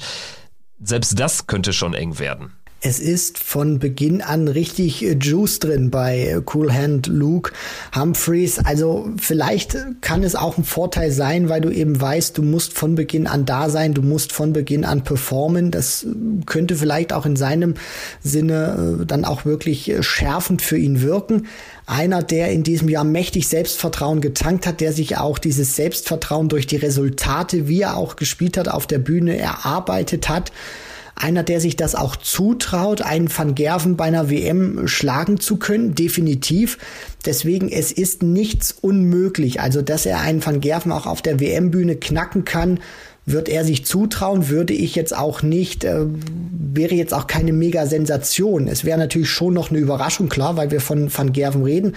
Aber man sollte jetzt auch, finde ich, äh, ich glaube, wir beide würden jetzt auch nicht mega überrascht sein, wenn er in ein Viertelfinale äh, reingehen sollte. Das wird sicherlich auch so seine, seine Denkweise sein. Also Achtelfinale sollte es für ihn mindestens schon sein. Alles andere drunter wäre für seine Verhältnisse jetzt auch nach diesem Jahr eine Enttäuschung und einer, wo ich auch sage, schreibt euch den auf den Zettel. Luke Humphreys kann auch wirklich für die ein oder andere Überraschung sorgen. Ja, Stichwort UK Open Halbfinale Anfang des Jahres, da schlägt er Michael van Gerven völlig überraschend, sogar auch deutlich. Er erreicht dadurch sein erstes Major-Finale, da war dann Endstation gegen James Wade. Wir sprechen jetzt äh, über einen Spieler, der aus einem ganz anderen Regal kommt als Luke Humphreys. Damit meine ich sein Alter. Simon Whitlock ist ja dann doch ein älteres Semester, 52 Jahre alt und so langsam aber sicher verabschiedet er sich oder scheint er sich zu verabschieden aus den Top 16 der Welt beziehungsweise aus deren Dunstkreis. Also das wird jetzt auch ein wichtiges Turnier sein, um zumindest nicht noch weiter abzurutschen. Er ist jetzt nur noch die 20 der Welt nach ähm, ja seinem völlig überraschend starken Major-Jahr in 2020 ohne Zuschauer ähm, gegen ähm, äh, Van Gerven die drei Siege auf den Major-Bühnen, zwei Halbfinals, Grand Prix und Grand Slam spielt er in diesem Jahr wirklich eigentlich nur noch Grütze. Viertelfinale UK Open, ansonsten äh, auf der Pro Tour ganz, ganz schlecht unterwegs gewesen, was dazu geführt hat, dass er Matchplay, Grand Prix und ähm, ja Grand Slam ähm, verpasst hat und ansonsten da, wo er sonst dabei war, auch ähm, ja ganz früh ausgeschieden. Ich kann mir nur schwer vorstellen, dass wir da jetzt einen ganz anderen Simon Whitlock sehen werden. Ich glaube, Simon Whitlock äh, wird mehr und mehr ein Spieler sein, der langsam durchgereicht wird, der aber immer noch sukzessive dann zumindest mal ein Ergebnis erzielen kann dann aber auch eher auf den Major-Bühnen und dafür droht er sich immer seltener zu qualifizieren. Deswegen wird auch die WM für ihn so wichtig werden. Richtig, Kevin. Nur ich äh, habe das Gefühl, dass Simon Whitlock auch keine besonders gute WM spielen wird. Sein Auftakt, dass auch wenn er noch ein gesetzter Spieler ist, auch die Nummer 20 äh, der Welt, Klärmarker John Michael, das wird für ihn kein Aufgalopp sein, auch wenn es Klärmarker zum Beispiel sein sollte, der auch teilweise fantastisch gespielt hat auf der Pro Tour in diesem Jahr also Whitlock ist für mich einer derjenigen, wo ich sage, wenn man mir jetzt irgendwie eine Liste vorlegt mit den Top 32, wo ich dann äh, Spieler rausstreichen muss, wo ich, wo ich sage, ja, die äh, schaffen den äh, Sprung in Runde 3 nicht von den Gesetzen, dann wäre Simon Whitlock einer, den ich da wirklich hervorhebe. Also für mich einer, der stark gefährdet ist, direkt zum Anfang rauszugehen weil er für mich diese spielerische Qualität auch nicht ausstrahlt. Weder auf der Pro Tour, wo er ganz schlecht ist bei den Major-Turnieren, was ja aktuell auch voraussetzt, dass er auf der Pro Tour gut spielen muss. Bei Top 16, er ist nicht mehr automatisch für jedes Major qualifiziert. Und dieses vergangene Jahr, vielleicht hat es auch ein Stück weit den wahren Simon Woodlock irgendwie noch übertüncht, dass da andere Faktoren noch mit reingespielt haben, auch dass das Publikum nicht da war. Also ich sehe nicht in der Form und für mich wird er auch einer sein, der sollte er tatsächlich äh, ja weiter als die dritte Runde kommen. Das wäre eine fette Überraschung und das wäre auch eine richtig gute WM für Simon Whitlock. Gegen Martin Klärmarker, den ich auch nicht so richtig einschätzen kann, ist er für mich schon noch leichter Favorit, aber es kann da auch schon in die Hose gehen. Also spätestens in der dritten Runde gegen Joe Cullen sehe ich ihn eigentlich nicht mehr gewinnen. Also Simon Whitlock auch für meine Begriffe ähm, ein klarer Außenseiter bei diesem Turnier. Gehen wir weiter und schauen auf Mervyn King. Ähnliches Semester wie äh, der äh, Wizard, sogar noch drei Jahre älter, 55 Jahre Mervyn King. Trotzdem erlebt er doch so in regelmäßigen Abständen seinen zweiten Frühling. Kann man nicht anders sagen. Also anders als äh, Simon Whitlock blickt er auf ein insgesamt ganz, ganz gutes Jahr zurück. Erst recht, weil wir da so ein bisschen ja auch so ja, den, den Jahreswechsel ähm, 2021 noch mit einbeziehen sollten. Finale Players Championship Finals, dann ähm, immerhin vierte Runde bei der WM, wo er gegen De Sousa dann in der dritten Runde 4-0 gewonnen hat. Und dann äh, kommt er ins Jahr und erreicht das Finale beim Masters und verpasst dadurch nur hauchzart die Premier League Teilnahme. Also insgesamt, ja, Mervyn King, ähm, schon jemand, den ich so ein bisschen über Simon Whitlock einsortieren würde.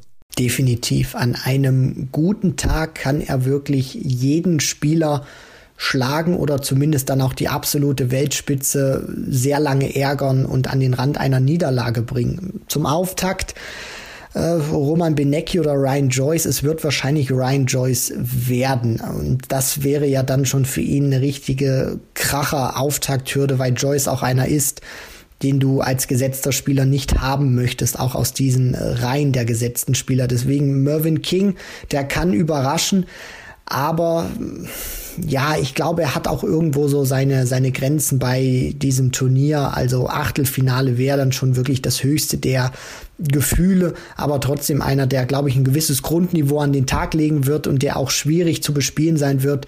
Nur das ganz große Ding, zumindest bei der WM wird es nicht drin sein. Bei anderen Turnieren hat er es gezeigt, dass er es kann, nur bei der WM äh, wird das jetzt nicht der ganz große Wurf werden. Ja, man hat auch so ein bisschen das Gefühl, dass Mervyn King dann auch gerade über die Distanz eines gesamten Turnieres dann hinten raus auch ähm, ja so ein bisschen an, an Sprit verliert. Also er übersteht häufig frühe Runden übersteht auch häufig frühe Runden, obwohl er Außenseiter in gewissen Begegnungen ist, aber dann so irgendwann verlässt es ihn. Man hat dann häufig das Gefühl, ähm, es kann ganz weit gehen, aber bis auf diese beiden Finalteilnahmen, äh, Players Championship Final 20 und Masters 21, ist er eigentlich immer so ein typischer Viertelfinalist oder Achtelfinalist gewesen. Dementsprechend würde ich auch da so sein Limit ansetzen kann aber auch wirklich gut und gerne gegen Joyce äh, schon zu Ende sein. Auch da 50-50 ähm, Match schon äh, zum Auftakt für Mervyn King. Die 22 der Welt, da haben wir Daryl Gurney, einer, der aus ganz anderen Sphären kommt, der sehr stark abgerutscht ist. Gurney-Fans können aber zumindest vorsichtig optimistisch sein, weil das letzte Turnier, die Generalprobe vor der WM, war das mit Abstand beste des Jahres, Viertelfinale. Bei den Players Championship Finals, da haben wir einen ganz anderen Daryl Gurney gesehen, zum ersten Mal seit gefühlt Jahren wieder mit 100 plus Averages. Ähm, das haben wir lange nicht gesehen. Ich bin gespannt auf ähm, Super Chin. Zum Auftakt geht es äh, für ihn, für die 22, äh, wahrscheinlich gegen Ricky Evans oder vielleicht auch gegen Nitin Kuma. Ja, diese Auftakthürde sollte er irgendwie überstehen, danach wird es aber auch schon eng. Das Gefährliche bei Daryl Gurney ist auch, er braucht jetzt nicht diese absolute Konstanz, um gefährlich zu sein. Er hat 2017 den Grand, äh, den Grand Prix gewinnen können in einem dramatischen Endspiel auch gegen Simon Whitlock. Dann kam, finde ich, auch nicht unfassbar viel von ihm und er gewinnt dann fast so ja aus der oder aus der Überraschung heraus die Players Championship Finals 2018 und äh, konnte damit auch wichtiges Preisgeld für ihn persönlich einspielen und das kann auch so ein Faktor sein. Also ich rede jetzt hier nicht von irgendwie Turniersieg oder Halbfinale, Viertelfinale. Äh, erstmal, dann muss man schon auf dem Teppich bleiben. Aber Gurney ist einer, der immer wieder gezeigt hat, er kann plötzlich ein ganz ein Turnier Grütze spielen und im nächsten ist er dann plötzlich wieder da. Das ist seine seine große Stärke. Dafür hat er auch finde ich einen sehr guten Wurfstil. Deswegen ich lasse mich gerne überraschen und würde auch sagen, das ist einer, der äh, wirklich sehr zu überraschen weiß und tatsächlich auch vielleicht entgegen der Erwartung vieler ein richtig gutes Turnier spielen kann. Ja, und dann würde ich aber auch dir ein bisschen widersprechen und sagen, äh, Viertelfinale, Halbfinale ist dann locker drin. Also A, die Auslosung bietet Möglichkeiten gegen Rob Cross, Gary Anderson, selbst gegen Michael van Gerven hat er ähm, in der Vergangenheit auch schon Spiele, große Spiele, wichtige Spiele gewonnen. Wenn wir den Daryl Gurney von den PC Finals sehen und vor allen Dingen den Daryl Gurney der Vergangenheit, konstant über Tage, Wochen hinweg, dann kann er richtig weit gehen. Aber das wäre schon dann eine große Überraschung, weil ein Turnier macht dann meistens auch noch keinen Sommer, sagen wir so. Blicken wir auf seinen Landsmann, die 23. Brandon Dolan äh, schickt sich da mehr und mehr an, tatsächlich nordirische Nummer 1 zu werden. Und wenn wir auf äh, das Ranking, ähm, das bereinigte Ranking für nach der WM schauen, da ist Dolan die 21, die Gurney die 22. Also äh, wenn Dolan sagen wir, nicht früher ausscheidet im Turnier als Gurney, ist er die neue nordirische Nummer eins. Und das liegt vor allen Dingen auch daran, dass er bei den PC Finals zum ersten Mal seit neun Jahren wieder bei einem Einzelturnier ein Major-Halbfinale erreicht hat. Brandon Dolan überrascht uns immer wieder. 2020 war er auf der Proto überragend stark, 2021 auch. Und jetzt auch noch bei Majors gut unterwegs. Das wäre natürlich dann neu, wenn er das nochmal zeigen würde. Wenn Brandon Dolan es schafft, diese Form, die er jetzt sehr konstant auch auf der Proto gespielt hat, sehr viele Averages über 100, reihenweise äh, ganz große Jungs von der äh, von ganz vorne geschlagen, dann ist das auch einer, der eine WM sehr gut spielen kann, der auch vielleicht hier und da wirklich überraschen kann, obwohl man ja auch auf der Pro sieht, dass so Siege gegen die Jungs ganz vorne, MVG oder auch Price, keine Überraschung wären, weil er die spielerische Klasse dafür hat. Nur er muss es jetzt auch vor TV-Kameras zeigen. Hat er jetzt zuletzt geschafft bei den Players Championship Finals. WM ist nochmal eine ganz andere Nummer. Ich würde es ihm wirklich wünschen, ist ein Spieler, der auch eklig sein kann zu bespielen, weil er nicht den schnellsten Wurfrhythmus hat. Deswegen Brandon Dolan auch einer, dem ich bei dieser WM WM auch im Rahmen seiner Möglichkeiten viel zutraue. Ja, Achtelfinale, selbst ein Viertelfinale traue ich ihm zu. Allerdings, äh, sein Problem könnte sein Auftaktgegner werden. Kellen Ritz äh, sollte äh, Favorit sein gegen Yuki Yamada. Der Sieger spielt gegen Dolan. Yamada aber auch kein ganz schlechter. Also der hat mal Ryan Meikle vor zwei Jahren geschlagen. Kellen Ritz äh, könnte wirklich schon zum Stolperstein werden. Also ein Duell zwischen zwei Spielern, die auf der Proto sehr stark sind, beide auch Turniere dort gewonnen haben ja, 50-50. Also ähm, ganz schwierige Nummer für Brandon Dolan zum Auftakt, egal wie die Form ist. Also Kellen Ritz wird es ihm äh, da nicht leicht machen. Nicht leicht hat es äh, garantiert auch die 24 der Welt. Glenn Durant, da sprechen wir jetzt wirklich über den einzigen Spieler, der wirklich klarer Außenseiter in seiner zweiten Runde ist. Von den Gesetzten, muss man so klar sagen. Glenn Durant, da ist wirklich etwas äh, passiert, etwas so Grundsätzliches in seinem Spiel passiert, dass er von Hero to Zero quasi abgefallen ist, äh, Spiele ähm, dann während des Spiels auch aufgegeben hat auf der Pro Tour, während äh, von äh, Super Series Events dann aus den Turnieren rausgegangen ist. Für Majors hat er sich jetzt zuletzt auch nicht mehr qualifiziert. European Darts Championship, Players Championship Finals, Grand Slam, überall nicht dabei gewesen. Matchplay Grand Prix jeweils erste Runde ähm, raus. Da allerdings noch als Gesetz da drin gewesen. Aber das, ähm, die Zeiten sind jetzt halt auch vorbei. Er wird in der Weltrangliste deutlich abrutschen und dann so gerade noch in den Top 30 sein. Es sei denn, er kommt irgendwie aus dieser zweiten Runde raus. Nur ich glaube nicht so wirklich dran. Nee, also ich ehrlich gesagt auch nicht. Dafür war das wirklich mega dünn was er uns angeboten hat. Es wurde jetzt äh, sehr still um Glenn Durant. Wenn er in Schlagzeilen war, dann waren es immer nur negative gewesen aufgrund der Leistung es stimmt was Grundsätzliches auch in seinem Wurf nicht. Und wenn du dann solche Ergebnisse dann auch lieferst, dann ist dein Selbstvertrauen irgendwann im Keller. Sicherlich spielt da vielleicht auch Corona eine Rolle, aber ich würde es jetzt nicht nur darauf äh, reduzieren, sondern da ist auch wirklich was im Ablauf, in der Technik, hat sich da grundlegend verändert, was er bislang nicht in den Griff kriegen konnte. Und Selbstvertrauen spielt dann auch eine ganz große Rolle. Wenn du überhaupt kein Selbstvertrauen hast, dann wirfst du die Darts auch mit einer ganz anderen Philosophie, als wie du es sonst immer getan hast bestes Beispiel ist ja auch zum Beispiel Rob Cross, der mit viel mehr Glaube wieder am Oki steht. Und bei Glenn Durant, er hatte jetzt viel Zeit zum Trainieren, aber und wir können ja nur das nehmen, was er uns angeboten hat. Und das war einfach nicht gut, das war nicht PDC würdig. Deswegen bin ich da auch vollkommen bei dir. Wenn er tatsächlich sein Auftaktmatch gewinnen sollte, das wäre eine Riesenüberraschung äh, und es wäre auch wirklich eine erfolgreiche WM, wenn er das meistern sollte. Aber ich sehe es ehrlich gesagt nicht. William O'Connor oder Danny Lobby Jr. sein Gegner zum Auftakt.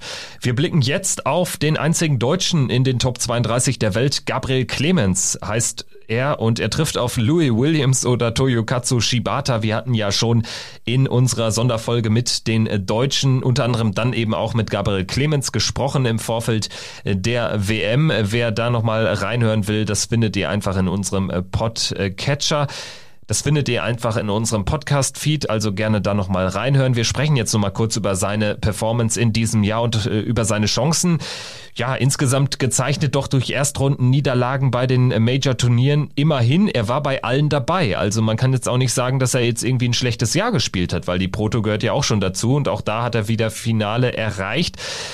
Ja, eigentlich hat er so sein Grundniveau jetzt erreicht und jetzt geht es wahrscheinlich darum, den nächsten Schritt zu machen. Der allerdings ist der größte auf seinem bisherigen Weg. Das wäre so meine Analyse aktuell zu Gabriel Clemens. Gabriel Clemens hat seine Arbeit auf der Pro Tour hervorragend gemacht in diesem Jahr. Halbfinals äh, gespielt, äh, auch ein Finale dabei gewesen, wo er knapp dann auch seinen ersten Titel äh, aus deutscher Sicht leider verpasst hat, was dann natürlich auch ihm den Weg geebnet hat für viele Major-Turniere, wo er dann im Gegensatz zum vergangenen Jahr nicht so performen konnte, wo er ja Cross Aspinall unter anderem ja auch geschlagen hat mit dem Höhepunkt der WM Peter Wright. Vielleicht ist das auch so in der Analyse, auch in unseren Köpfen immer so, so drin gewesen, dass man eben auch mal akzeptieren muss, vielleicht, dass es nicht nur nach oben geht bei Major-Turnieren bei Gabriel Clemens.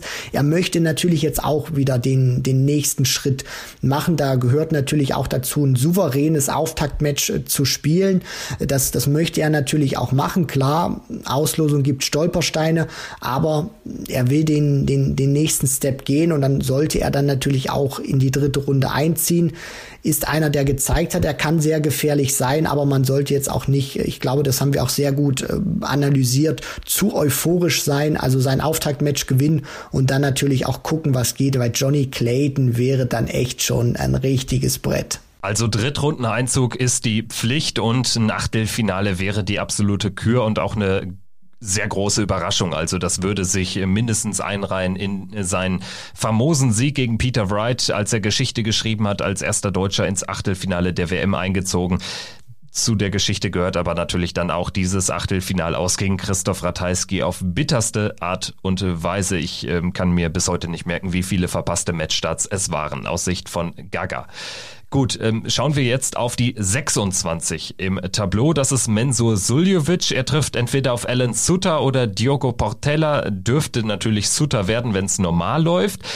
Auf jeden Fall eine harte Auftakthürde, zumal man nicht so richtig weiß, welchen äh, Mensur man bekommt. Beziehungsweise lass es mich anders ausdrücken. Es gibt Anzeichen dafür, dass wir auf jeden Fall einen deutlich anderen Menso sehen als in der ersten Jahreshälfte, als er auch ähm, ja Probleme abseits des Boards hatte, ähm, sich da aber rausgekämpft hat und mittlerweile ja dann doch schon wieder Anzeichen des, des alten Mensurs ähm, gezeigt hat. Das Problem bei Mensur Suljovic ist ein Stück weit dieser Pelli, wo er es nie geschafft hat, wirklich mal so zu performen, wie er sich das auch wirklich vorgestellt hat. Das hat er ja auch immer wieder gesagt, dass der Ellie Pelli, äh, also das, das wird keine Liebesbeziehung zwischen den beiden jemals wahrscheinlich werden, weil er sich da einfach nicht so wohlfühlt. Gibt's einfach, dass du bestimmte Austragungsorte hast, egal wie der Name des Turniers heißt, wo du dich einfach nicht so wohlfühlst wie bei anderen. Ich möchte es mal so kurz und knackig machen bei Mensur Suljovic. Ich glaube, es ist ein Stück weit, nicht komplett egal, aber ein Stück weit egal, wen er in einer Auslosung haben könnte oder im weiteren Turnierverlauf. Wenn Mensur Suljovic den Mensur auch zeigt, der beim World Cup zu sehen war und den alten Mensur wieder zeigt, der auch im Finale des World Matchplays mal stand, dann ist das auch einer, der richtig weit gehen kann, dem du auch sehr viel zutraust bei einer WM, vielleicht sogar die letzten acht Halbfinale will ich jetzt noch nicht ganz so überschwänglich sein, aber einer, wo man auch sagen kann, bei dem ist das Ranking vielleicht auch ein Stück weit egal, wenn seine Form stimmt. Ja, zumal die Auslosung gut ist. Sie ähm, bietet natürlich oder birgt Tücken. Alan Sutter ist schon ein, eine potenziell äh, hohe Auftakthürde, aber insgesamt ist er da, glaube ich, ganz gut gefangen inmitten äh, von Spielern wie De Sousa, Espinel, Ritz, Dolan auf einem möglichen Weg ins Viertelfinale. Da kann was gehen für Menzo Suljovic. Für seine Ranglistenposition wäre es natürlich auch nicht ganz schlecht, da nicht noch weiter abzurutschen. Ein gutes Ergebnis würde dann dazu führen, dass er zumindest wieder so in die Top 20 rein reinrutscht. Er war ja lange Top 16 oder auch Top 10. Also, jetzt haben wir hinter Menso auch einen Haken gemacht, schauen auf die 27, da sprechen wir über einen weiteren Spieler, der im Laufe ähm, ja, der letzten Monate doch arg abgerutscht ist. Ian White, auch er ein ehemaliger Top 10, mindestens Top 16 Spieler, aber da sieht man jetzt auch schon lange nichts mehr von. Ian White zuletzt ähm, ja so die richtig äh, krasse Leistung bei der EM 2019, würde ich fast behaupten. Sorry, äh, 2020, als er da im Achtelfinale mit 11 zu 4 müsste es gewesen sein, gegen äh, Michael van Gerven gewonnen hat. Äh, Im äh, Jahr 2021 nicht mehr so viel Gutes. Äh, Viertelfinale Grand Prix täuscht auch über eigentlich schwache Leistung dort äh, hinweg. Also Ian White für meine Begriffe kein Faktor gewesen in diesem Jahr und dürfte es auch bei der WM nicht sein. Nein, und für mich auch einer, der, wir hatten ja schon Simon Whitlock zum Beispiel, auch einer ist, der in seiner ersten Runde oder in seinem Auftaktmatch rausgehen kann. Er würde ja dann auf Scott Mitchell treffen oder auf Landmann. Und wenn es äh, Scotty Dog tatsächlich werden sollte, ist Mitchell so, so ehrlich muss ich auch sein, für mich der Favorit. Dafür hat Ian White Mr. Pro Tour einfach mal so gar nicht abgeliefert für seine Verhältnisse. Deswegen Ian White muss zusehen, seine Auftakthürde zu überstehen. Das wird schwierig genug und sollte es zu diesem Duell kommen, Ian White gegen Scott Mitchell, dann ist Scott Mitchell für mich der Favorit. Äh, gehe ich mit, äh, leichter Favorit. Äh, man muss natürlich immer mit einbeziehen, auch dass Ian White jetzt ein Spieler ist, der dann so enge Partien auch irgendwie auf seine Seite ziehen kann. Allerdings ist er eben auch ein Spieler, der dann ähm, sich ähm, nach schlechtem Start zum Beispiel zurückkämpft, aber dann hinten raus auf die Doppelfelder versagt. Auch das ist und bleibt ja eine große Schwäche von Ian White. Also insgesamt keine guten Voraussetzungen für Diamond hier äh, sonderlich weit zu kommen bei diesem Turnier, zumal dann in der dritten Runde potenziell auch Gary Anderson oder eben Adrian Lewis warten würde. Auch das äh, klingt jetzt nicht so vielversprechend für Ian White. Äh, schauen wir auf die 28 der Welt, auf den einzigen Südafrikaner im Turnier, äh, Charles Losbar äh, kann ja nicht anreisen aus Südafrika wegen Corona, deshalb äh, Devin Peterson der einzige Südafrikaner im Bunde. Als 28 der Welt äh, gesetzt ins Turnier starten gegen Jamie Hughes oder Raymond Smith. Ähm, die Form von Devin Peterson ist schon wirklich unter ferner Liefen, gerade wenn man das mit diesem starken Jahr 2020 vergleicht. Davon ist, so ehrlich muss man sein, fast, ich betone, fast nichts übrig geblieben. So sieht's aus. Also er ist in alte Muster zurückgefallen. So ein Spieler, der es schaffen könnte, sich für das eine oder andere Major zu qualifizieren. Er hat ja auch in der Anfangsphase noch gelebt, gerade auch beim World Matchplay, dass er das European Tour Event zum Beispiel äh, in, die, in, dieser Corona-Zeit äh, gewinnen konnte und deswegen auch noch qualifiziert gewesen war. Das ist jetzt auch aus der Pro Tour rausgefallen. Seine erste Runde ist vielleicht noch äh, dankbar für ihn, aber weiter sollte es dann auch nicht gehen, weil er diese spielerische Qualität auch überhaupt nicht mehr hat, die er ausgestrahlt hat. Da hat sich auch im Wurf wieder was verändert. Also Devin Peterson wird bei dieser WM kein großer Faktor sein. Du sprichst es an, erstes Spiel könnte noch dankbar sein. Hughes und Smith, ähm, ja, das sind jetzt nicht die höchsten Hürden. Ich bin mir da auch gar nicht so sicher, dass sich James, äh, Jamie Hughes durchsetzt. Klar, er ist der bekanntere Name, aber Raymond Smith, der hat auch mal äh, den Bully Boy geschlagen bei einem World Series Event, hat sehr viel Erfahrung auch. Die beiden müssten sich ja auch äh, von der BDO kennen. Also insgesamt ähm, glaube ich da nicht an Devin Peterson, wenn ich jetzt auf das gesamte Turnier äh, schaue. Gegen äh, Smith oder Hughes, da kann es weitergehen, aber dann wäre auch äh, das Ende der Fahnenstange definitiv erreicht, dann gegen Dimitri Vandenberg mutmaßlich oder gegen einen der beiden Deutschen. Auch da würde ich ihn nicht vorne sehen. Wir blicken auf Vincent van der Voort, 29 der Welt. Da blicke ich schon anders drauf, denn ja, so leichte Ansätze eines zweiten Frühlings beziehungsweise eines ersten Sommers äh, erkennt man da ja schon. Players Championship Finals Viertelfinale, in 2020 ein Viertelfinale gespielt, in 19 Viertelfinale. Ja, das ist schon für Vincent van der Voort Verhältnisse ganz gut. Es war jetzt nie ein Spieler, der jetzt irgendwie die großen Dinge abgeräumt hat, aber ähm, einen gewissen Standard können wir von ihm dann zumindest immer erwarten. Definitiv. Einer, der äh, vielleicht nie den ganz großen Wurf landen wird bei der PDC, aber der ein Niveau hat, wo er wirklich jeden ärgern kann, an einem guten Tag vielleicht sogar bezwingen kann. Also den sollte man schon auf der Rechnung haben. Richtig weit wird es für ihn nicht gehen, aber gerade dann auch so, wenn wir Richtung dritte Runde, vielleicht ein Achtelfinale gehen, kann er schon richtig knackige Matches liefern. Vincent van der Voort, möglicher Drittrundengegner von James Wade, auf dem Weg dahin aber mit Adam Hunt oder Boris Kritschmer auch eine nicht zu unterschätzende Auftakthürde.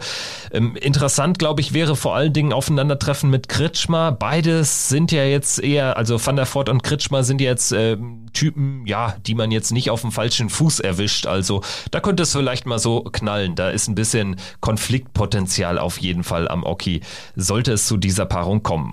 Dann haben wir die 30 der Welt, den möglichen Drittrundengegner von Michael van Gerven, das ist Chris Doby. Wir haben schon ganz kurz über seine Chancen gesprochen, beziehungsweise über Michael van Gervens Gefahr, wenn er gegen Chris Doby ran sollte, da auch rauszugehen.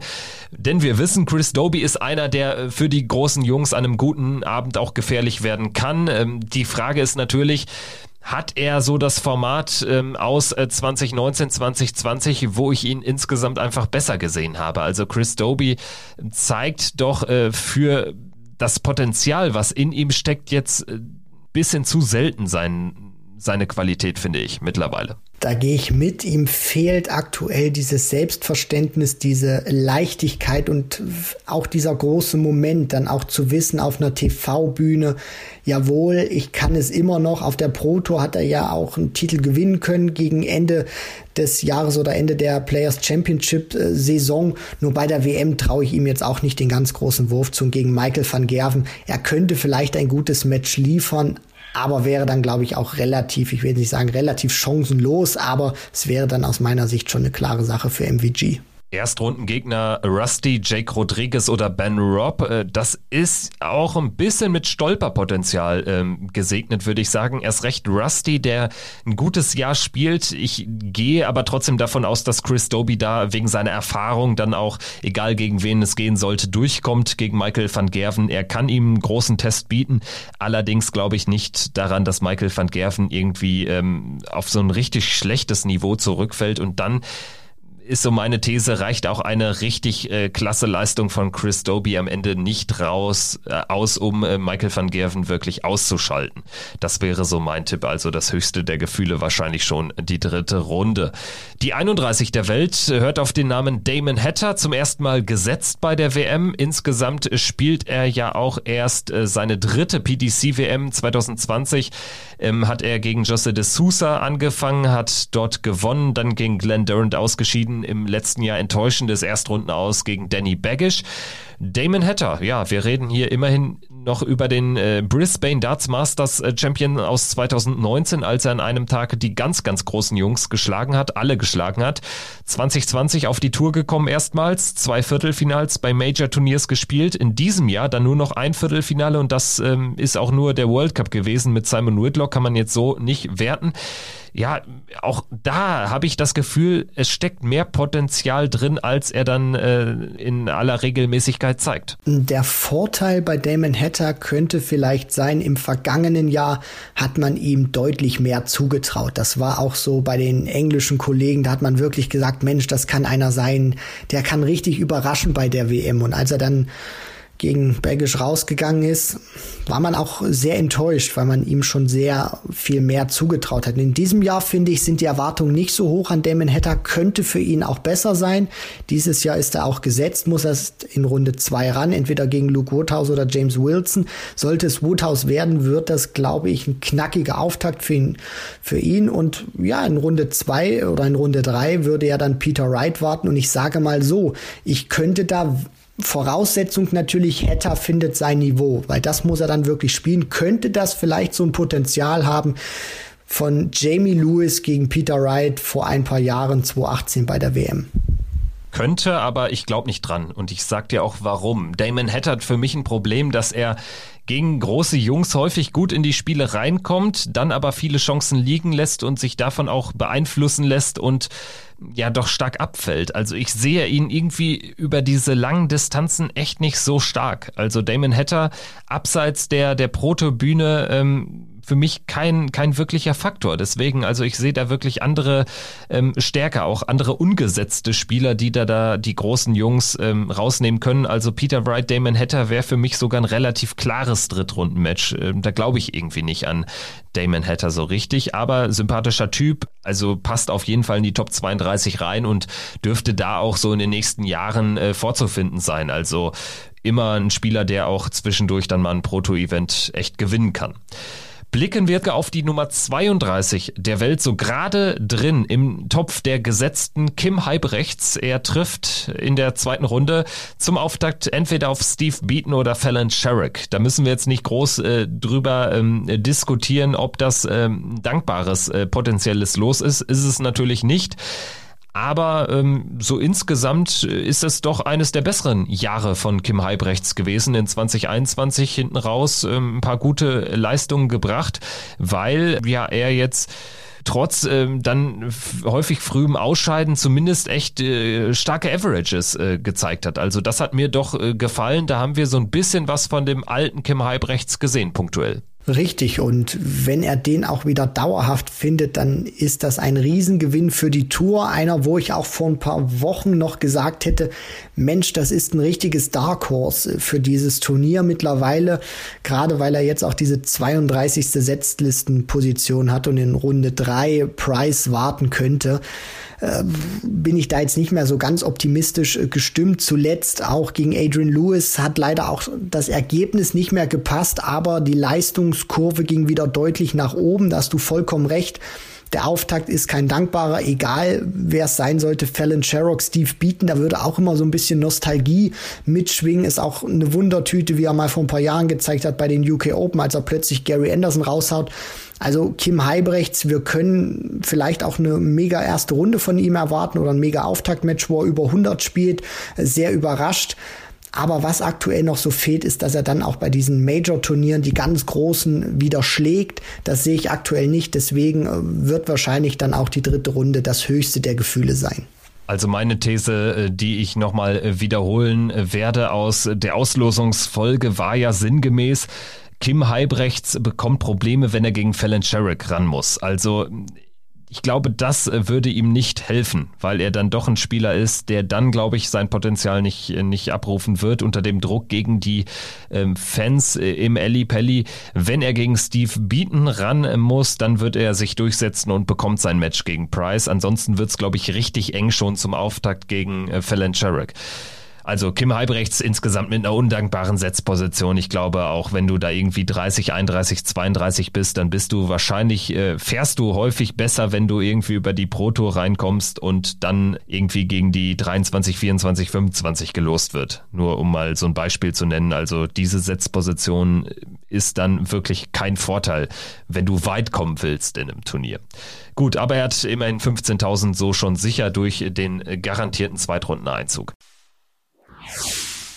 Also, Kim Halbrechts, der letzte Mann, der schon safe in Runde 2 steht, also 15.000 Pfund sicher mitnimmt. Wir machen dann jetzt aber direkt weiter mit den Proto-Qualifikanten. Da haben wir natürlich auch ein durchaus äh, illustres, bekanntes Feld. Gleich äh, beginnen wir mit Kellen Ritz, kommen dann relativ schnell zu Raymond van Barneveld. Dann haben wir einen äh, PDC-WM-Debütanten wie Alan Suter.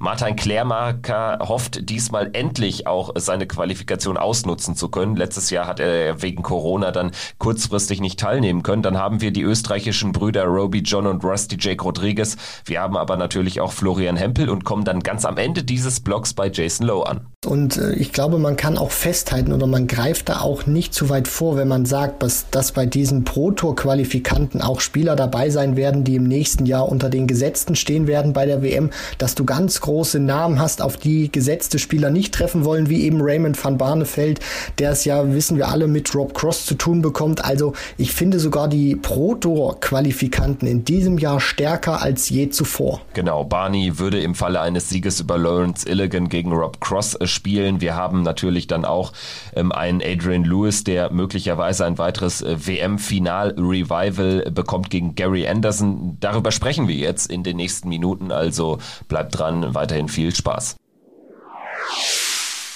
Liebe Freunde des gepflegten Dartsports, liebe Hörerinnen und Hörer von Checkout, der Darts Podcast, danke fürs Einschalten. Wir machen heute weiter mit unserer ultimativen WM-Vorschau. Wir stellen euch alle 96 Spieler und ihre WM-Chancen vor. In dieser Ausgabe blicken wir auf die 32 Proto-Qualifikanten. Die Folge mit den 32 äh, Top-Spielern, den gesetzten Akteuren, die findet ihr bereits auch im Podcatcher eures Vertrauens. Und die Folge mit den 32 internationalen Qualifikanten, die folgt dann auch noch. Ich ich bin Kevin Schulte und grüße natürlich Podcastpartner Christian Rüdiger. Hallo Kevin, ich grüße dich und natürlich auch alle, die zuhören. Checkout der Darts Podcast gibt es auf allen gängigen Podcast-Plattformen, zum Beispiel Spotify, Apple Podcasts, äh, Google Podcasts und viele weitere. Und ich würde sagen, Christian, äh, wir halten uns nicht länger auf, sondern gehen äh, tatsächlich rein in die Verlosung. Wie gesagt, die 32 gesetzten Spieler haben wir in der vorangegangenen Folge besprochen. Heute geht's um die Spieler, die sich über die Pro Tour ins WM-Feld gespielt haben. Und erster in dieser Rangliste, auch nur knapp von den Top 32 32 im Übrigen entfernt ist Kellen Ritz, der sogar Pro Tour Turniere gewonnen hat in diesem Jahr und äh, sich äh, sehr souverän für die WM qualifiziert mit über 40.000 äh, Pfund eingespieltem Preisgeld. So sieht's aus. Kellen Ritz, einer, wo ich im vergangenen Jahr oder in der Vorschau zur vergangenen WM schon gesagt habe, das ist einer, dem traue ich auch wirklich zu, dass er in den nächsten Jahren die nächsten Schritte macht. Ob er ein ganz großer wird, das muss sich noch zeigen. Aber er hat in diesem Jahr wirklich das gemacht, was man von einem jungen Spieler auch erwartet. Er hat sich weiterentwickelt, hat sich für viele, äh, für seine Verhältnisse auch viele TV-Turniere qualifiziert, hat ein tolles äh, Matchplay gespielt mit einem äh, Viertelfinale müsste es gewesen sein. Klar könnte man sich jetzt irgendwie ein bisschen drüber streiten, Auslosung hier und da. Aber er hat trotzdem die Dinge auch, musst du erstmal gewinnen und auf der Tour hat er wirklich teilweise fantastische Darts gespielt. Deswegen ganz gefährlicher Mann auch für, äh, den, für, für die Weltmeisterschaft. Und ich bin mal wirklich gespannt, äh, was er uns da auch präsentieren wird. Ja, hat er auf der Pro Tour zwei Turniere gewonnen und ähm, ist in der Rangliste sogar vor einem Christoph Ratajski, vor einem James Wade, einem nächsten Espinel. Also das beschreibt ganz gut, was er für eine tolle Pro Tour gespielt hat. Insgesamt 15. geworden und eben der erste außerhalb der Top 32, der sich ähm, dort ähm, über die Pro Tour jetzt qualifizieren konnte. Kellen Ritz hat zweimal bislang bei der PDC WM teilgenommen, zweimal ein Zweitrunden aus, einmal gegen Danny Noppert und im äh, Vorjahr gegen James Wade. In diesem Jahr, ähm, denke ich, wird er sich mehr ausrechnen, zumal die Auslosung doch echt sehr gut gelaufen ist, kann man nicht anders sagen. In der ersten Runde trifft er auf Yuki Yamada aus Japan und danach geht es gegen Brandon Dolan im Falle eines Sieges. Das ähm, sind beide Spieler, die er schlagen kann. Yamada muss er schlagen, Dolan kann er schlagen und selbst dann Nathan Espinel, De Sousa, Suljovic im weiteren Verlauf. Ähm, auch das sind Spieler, wenn es perfekt läuft und wenn er, und das ist die entscheidende Frage, wenn er sein Proto-Spiel auf die Bühne bekommt, dann kann er die schlagen, aber auch nur dann. Das ist richtig. Also er muss wirklich schon an seine Leistung herankommen, sonst wird das nichts. Aber er hat auch gezeigt, dass er das kann und wenn oder wo er am gefährlichsten ist, das trifft für andere Spieler natürlich auch zu ist auch, dass wenn er sich in einen Lauf spielt, dann ist er auch nur schwer zu stoppen, beziehungsweise schwierig, diesen Lauf zu unterbrechen, weil dann kann er es wirklich knallen lassen, ist einer, der für diese junge Garde, junge Generation einen sehr schnellen Wurfstil hat. Und wenn er dann auch mal in einem Set-Modus wirklich gute fünf bis zehn Minuten hat, dann kann das knallen, dann kann er für jeden gefährlich werden. Deswegen Kellen Ritz, klar sollte man da jetzt nicht zu hohe Erwartungen an ihn wecken, weil er ist noch ein junger Kerl, er wird sich weiterentwickeln entwickeln. Er wird sich auch äh, irgendwann in die Setzlistenposition dann auch mal ganz tief reinspielen. Davon gehe ich aus, wenn die Entwicklung so weitergeht. Aber äh, für einen Brandon Dolan äh, ist er auf jeden Fall oder er kann Brandon Dolan auf jeden Fall schlagen. Man sollte auch nicht zu traurig sein, wenn er es nicht tut. Aber wie gesagt, ganz gefährlicher Mann, den man trotzdem auf der Rechnung haben sollte. Dann der Blick auf Ross Smith, auch ein alter Bekannter, auch längst bei der WM regelmäßig am Start in den Top 32 war er bislang noch nicht. Jetzt über die Pro Tour, aber sehr souverän wieder dabei. Und auch er ist ein Spieler, der, glaube ich, dem einen oder anderen gefährlich werden kann. Aber so nachhaltig hat er es auf der Bühne noch nicht bewiesen. Dieses Jahr vor allen Dingen beim Grand Prix sehr stark unterwegs gewesen gegen Joe Cullen, souverän äh, gewonnen und dann gegen Dave Chisnell auch 2 zu 0 in den Sätzen geführt im Achtelfinale, dann allerdings noch rausgegangen. Also das wäre ähm, ein Meilenstein in der Karriere des äh, Ross äh, Smith äh, definitiv gewesen. Ein äh, zweites Viertelfinale bei einem Major-Turnier hat er nicht geschafft, aber insgesamt auch ein Spieler, der zumindest an einem Abend ähm, auch den, den großen zumindest streckenweise gefährlich werden kann, aber so ähm, wirklich äh, den riesigen Favoritensturz traue ich ihm einfach nicht zu. Dafür fehlt dem Smudger einfach die Konstanz. Du hast es äh, schon richtig angesprochen, einer, der auch mal überraschen kann bei einem Turnier. Ich erinnere mich, wo er mal äh, in einem Halbfinale dann auf der European Tour aufgetaucht ist. Nur ihm fehlt tatsächlich so diese Nachhaltigkeit, dann diese Ergebnisse was er bei einem Turnier gespielt hat, dann auch bei den nächsten wieder zu bestätigen. Deswegen er wird gegen Jeff Smith, ich glaube schon, es wird eine enge Partie werden, wo Ross Smith vielleicht der ist, der das bessere Scoring auspackt. Jeff Smith wahrscheinlich derjenige, der mehr über die Doppelquote dann kommen muss der Sieger dann in dem Falle, wenn es Ross Smith werden sollte, hat auf jeden Fall eine Chance gegen Stephen Bunting. Aber, und da hast du dann, oder da gebe ich dir dann auch recht bei deiner These, dass Ross Smith eben einer ist, der noch diesen Beweis schuldig geblieben ist, dass er die ganz Großen dann auch über eine ganz lange Distanz dann ärgern kann. Er wird wahrscheinlich immer so einer bleiben, der sich für viele Major-Turniere auch qualifizieren kann, nur dem dieser große Wurf dann nicht gelingt, aber der trotzdem immer eklig zu bespielen ist. Ja, vor allen Dingen auch hier ein für mich realistisches Szenario, dass er gegen Jeff Smith irgendwie durchkommt, gegen Stephen Bunting auch gut anfängt, gute Minuten hat, vielleicht auch 2-0 führt, aber 3-2 verliert. Also analog zu dem Grand Prix-Match gegen Chisnell, ähm, weil du sprichst einen wichtigen Punkt an, gegen die Großen hat, er hat die Konstanz einfach nicht und das ist dann der Unterschied zwischen einem äh, Top 16 Spieler oder auch einem Top 24 Spieler zu Ross Smith, der irgendwie immer so ein bisschen dann unter dem Radar schwebt. Ähm, also dementsprechend das höchste der Gefühle, würde ich sagen, ist ein Drittrundeneinzug. Auch dann Van Dijvenbode sicherlich kein unschlagbarer Gegner, aber ich glaube einfach nicht, dass er zwei äh, Spiele aus den Top 20 nacheinander rausnimmt. Das traue ich ihm ehrlich gesagt nicht zu. Das sieht ein bisschen anders aus. Ähm, das nehme ich vorweg bei äh, Raymond van Barneveld, der sich auch über die Proto ganz souverän qualifiziert hat, sein WM-Comeback feiert. Und äh, da muss man sagen, jetzt gerade hinten raus mit der Grand Slam Qualifikation äh, dem Auftreten dort trotz Vorrunden aus, auch dem Auftreten bei den Players Championship Finals trotz Zweitrunden aus gegen MVG. Das äh, liest sich doch schon wieder ganz gut an und äh, lässt Barney-Fans hoffen auf eine gute WM.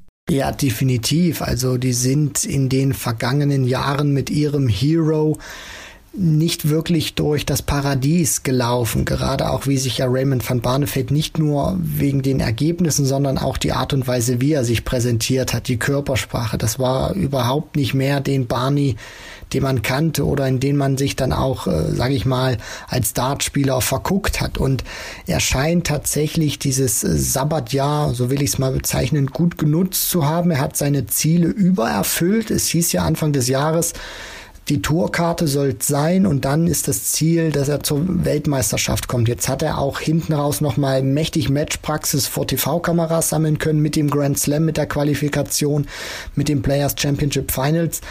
Was ihm jetzt natürlich noch fehlt in diesem Jahr, das ist so dieser richtig große Sieg mal gegen einen großen Spieler dann auch über eine längere Distanz. Gerade jetzt auch bei der Weltmeisterschaft, die jetzt kommt, wird er natürlich darauf aus sein, Lawrence Illigan zu schlagen, um dann Rob Cross irgendwie einen richtig krassen Fight zu liefern. Es geht bei Barney wieder in die richtige Richtung. Er dreht auch nicht durch äh, oder geht wieder irgendwie ins Negative, weil er jetzt die Großen noch nicht wieder schlagen kann. Er ist auf dem richtigen Weg. Das ist ein mittel- bis langfristiges Projekt. Erstmal so über drei Jahre angelegt. Und äh, ja, er wird einfach jetzt versuchen zu nutzen, diese Weltmeisterschaft, den Elli Pelli, den er ja sehr gern hat, zu nutzen, um wieder sich zurückzumelden. Und ich meine, äh, ein Sieg gegen Rob Cross, den aktuellen äh, EM-Champion, ja, also das hätte auf jeden Fall schon mächtig Impact Mich würde es allerdings nicht so sehr schocken. Also Raymond van Barneveld äh, gegen Rob Cross, das wird ziemlich genau 50-50. Also das wird sehr, sehr edgy leichte Tendenz zu Rob Cross, weil er ja jetzt auch ähm, wieder der fast alte Rob Cross ist seit seinem EM-Triumph. Wir hatten in der gestrigen Folge auch drüber gesprochen, dass er jetzt einfach einen Boost bekommen hat. Ja, was mich so ein bisschen zweifeln lässt, ist eben, dass Raymond van Barneveld jetzt immer noch natürlich die Matchpraxis fehlt auf den großen Bühnen und dass er jetzt äh, natürlich erneut auch in einen der Topstars reinläuft, früh im Turnier. Ich bin gespannt. Leichte Tendenz 51, 49 Cross. Erstmal muss man aber natürlich auch alle beruhigen. Van Warnefeld muss erstmal Illigan schlagen. Also, wenn es ganz schlecht läuft, ist da auch Endstation, wobei ich äh, damit nicht rechne. Aber über Illigan sprechen wir auch in der nächsten Folge dann nochmal. Gut, ich würde sagen, auch hinter Barney können wir einen Haken machen. Raymond van Barneveld gibt sein Comeback ähm, auf der größten Bühne des Jahres und trifft auf Illigan, dann vielleicht auf Cross. Wir sprechen jetzt über Ryan Joyce, ein Spieler, der häufig unterm Radar läuft, gilt generell für, für viele, die es äh, so gerade nicht in die Top 32 geschafft haben, die aber ähm, seit auch Jahren immer mal wieder punktuell gute Darts werfen. Ryan Joyce gehört definitiv dazu und er bekommt es zum Auftakt der WM mit Roman Benecki zu tun, den tschechischen Qualifikanten. Sollte machbar sein. Danach geht's gegen Mervyn King im Falle eines Sieges. Auch das sicherlich eine Auslosung, äh, die sich Ryan Joyce ähm, ja so gewünscht hat, dass er da nicht äh, direkt in einen der Top Guns reinläuft. Ähm, Ratajski vielleicht ein Drittrundengegner. Also insgesamt liest sich das ganz gut an für Ryan Joyce, der, wir erinnern uns, ja auch schon mal im WM-Viertelfinale stand. Und damals, würde ich sagen, war es eine viel größere Sensation als das dieses Mal der Fall wäre. Genau, und damals war es ja auch so gewesen, hat er das Höschen sprichwörtlich voll gehabt gegen Michael van Gerven. Man konnte sehen, wie erleichtert er war, als er endlich ein Leck gewonnen hatte, dass er da ja nicht mit einem kompletten Whitewash von der Bühne geht. Und mittlerweile ist Ryan Joyce auch ein vollkommen anderer Spieler. Er hat auch ein anderes Selbstvertrauen und Selbstverständnis in seine Darts, der auch immer wieder sagt, dass er sich zutraut, die großen Jungs auch bei den großen Turnieren zu schlagen. Und er hat es mittlerweile ja auch schon mehrmals gepackt. Also das war jetzt nicht nur so ein One-Hit-Wonder mal, sondern er konnte James Wade unter anderem auch schon schlagen vor TV-Kameras, Peter Wright beim Grand Prix. Also er weiß, wie das geht und er traut sich das auch zu. Und äh, gegen Roman Benecki, der sich auch mal mehr oder weniger mit mir an einem Practice Board eingeworfen hatte bei der Development Tour, da sollte Ryan Joyce äh, keine Probleme jetzt haben. Also bei allem Respekt natürlich, aber dafür ist Relentless einfach, glaube ich, zu gut. Und gegen Mervyn King, auch wenn King der gesetzte Spieler ist, weil er im Gegensatz zu Joyce vielleicht ein bisschen mehr die Konstanz hat, äh, sowohl Pro Tour, European Tour als auch Major Turniere, sehe ich das tatsächlich eine sehr enge Partie, 50-50 ja, vielleicht eins, zwei Prozent Vorteile für Mervyn King, aber Ryan Joyce hat immer wieder gezeigt, er ist ein verdammt gefährlicher Spieler und ja, die Setzlistenposition, glaube ich, in so einem potenziellen Zweitrunden-Match King gegen Joyce ist da ehrlich gesagt, glaube ich, nicht so relevant, weil das zwei Spieler sind, die sich auf Augenhöhe begegnen würden. Beide im Übrigen, äh, kleiner Fun Fact, auf der Pro Tour mit 24.750 Pfund exakt das gleiche Geld eingespielt. Aber Mervyn King natürlich ähm, auf den großen Bühnen dann doch der erfahrene und bislang bessere Mann. Das muss man klar sagen. Dennoch Ryan Joyce sehe ich da auch, ähm, ja, höchstens äh, ganz knapp äh, hinter Mervyn King, wenn es zu diesem direkten Duell äh, kommen sollte. Zu Ryan Joyce vielleicht noch äh, zu sagen, dass bislang natürlich auch die, äh, die großen Ergebnisse dann zu selten kommen. Also er qualifiziert sich jetzt zum Beispiel nicht so regelmäßig wie ein Gabriel Clemens dann für die Turniere. Also das ist immer noch auch keine Selbstverständlichkeit, dass ein Ryan Joyce beim Matchplay beim Grand Prix dabei ist. In diesem Jahr war es zum Beispiel nicht. Und dementsprechend ist er dann auch nicht in den Top 32. Das muss aber sein Ziel sein, sein, da reinzukommen. Wenn er bei der WM die dritte Runde erreicht, dann hat er sehr gute Karten in den Top 32 nach der WM zu stehen und ich denke, das ist ein realistisches Ziel. Was realistisch ist für Adrian Lewis, das äh, interessiert mich auch da, deine Meinung äh, zu hören. Adrian Lewis mittlerweile nur noch ein Pro-Tour-Qualifikant, daran muss man sich auch erstmal gewöhnen, aber das Ganze hatte sich ja angedeutet, ist ein schleichender Verfall, äh, sicherlich, den man da beobachten muss.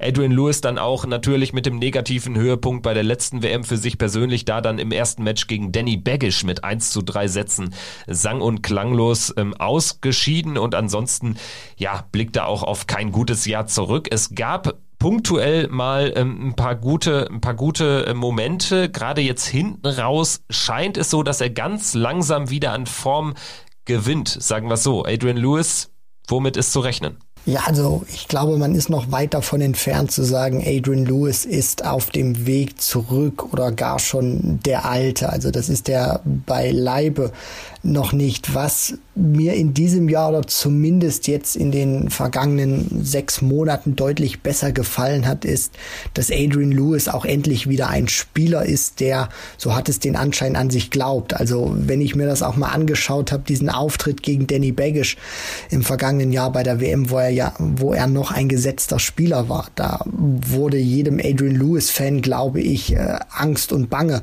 null Körpersprache, null Vertrauen in sich selber. Und das hat er, finde ich, wieder ein Stück weit zurückgewonnen. Lewis ist immer so ein Spieler, ich glaube, der braucht diesen kindlichen Charakter. Wenn du dir früher Matches angeschaut hast, mit was für einer, ich will jetzt nicht sagen Arroganz, aber man hat einfach gemerkt, Adrian Lewis war, auch wenn er da schon tief im Erwachsenenalter drin ist, hat er Darts gespielt wie ein Kind. Rotzfrech, hat sich keine Platte gemacht, was der Gegner von seinen Aktionen hält, sondern hat sich einfach die Darts geschnappt und hat sie geworfen. Und mittlerweile, finde ich, denkt er einfach zu viel nach und kriegt diese, diese spielerische Leichtigkeit nicht mehr rein. Und ich habe so den Eindruck, dass er zumindest auf dem Weg zurück ist, dass er kapiert hat, dass er so nicht weitermachen kann. Und ich glaube, der erste Schritt war auch wirklich, dass er nicht mehr gesetzt ist, dass er sich über die Pro Tour qualifizieren musste. Und ja, auch zuletzt der Auftritt bei den Players Championship Finals gegen, gegen Kim Heibrechts. Also, das war schon ein gutes Ergebnis. Also, Lewis von vor einem Jahr hätte die Partie, glaube ich, nicht gewonnen und auch gegen Peter Wright. Äh, ja, das war mal wieder Adrian Lewis, äh, hat sich da nicht von seiner besten Seite gezeigt. Nur ich finde, es, es, es ist wieder ein bisschen Feuer drin. Lewis lebt und deswegen traue ich ihm bei der WM, das hatte ich ja gestern auch schon gesagt, gegen Gary Anderson einiges zu. Und ich finde auch, dass diese WM ein Turning Point wieder werden kann für Adrian Lewis. Er braucht endlich mal wieder ein richtig gutes Ergebnis vor TV-Kameras, wo er auch selber merkt, er ist wieder zurück oder das, was er reinsteckt an Training, das äh, zahlt sich aus und das rentiert sich auch wieder irgendwann um dieses Match zu bekommen mit Gary Anderson, dieses WM-Final-Rematch, muss er an Matt Campbell vorbei. Nach Matt Campbells doch sehr dürftigen Vorstellungen beim Grand Slam, glaube ich, ist das eine machbare Kiste. Allerdings ist natürlich ein bisschen ähnliche Voraussetzungen zum Vorjahr. Danny Baggish, auch ein Nordamerikaner als Gegner. Diesmal Matt Campbell. Ich würde sagen, ja, kann auch eine böse Überraschung werden, wenn es doof läuft und wenn bei Matt Campbell die Darts ein bisschen besser laufen als beim Grand Slam. Also insofern, Adrian Lewis muss von von Anfang an kämpfen, muss die Situation annehmen und dann kann da auch wieder was entstehen. Allerdings glaube ich nicht, dass jetzt irgendwie die WM der große Turning Point wird. Ähm, damit rechne ich einfach nicht, ganz persönlich. Schauen wir weiter im ähm, Draw sozusagen und äh, blicken auf äh, Scott Mitchell. Der taucht hier direkt eine Partie weiter unten auf, ist äh, die 6 in der Proto Order of Merit. Ähm, wenn man da natürlich die Top 32 rausrechnet, aber das bedeutet, er ist ganz, ganz souverän qualifiziert. Im ersten Tourcard-Jahr sicherlich keine Überraschung beim Spieler seines Formats. Er ist ja auch ehemaliger BDO-Weltmeister. 2015 hat er in Lakeside gewonnen.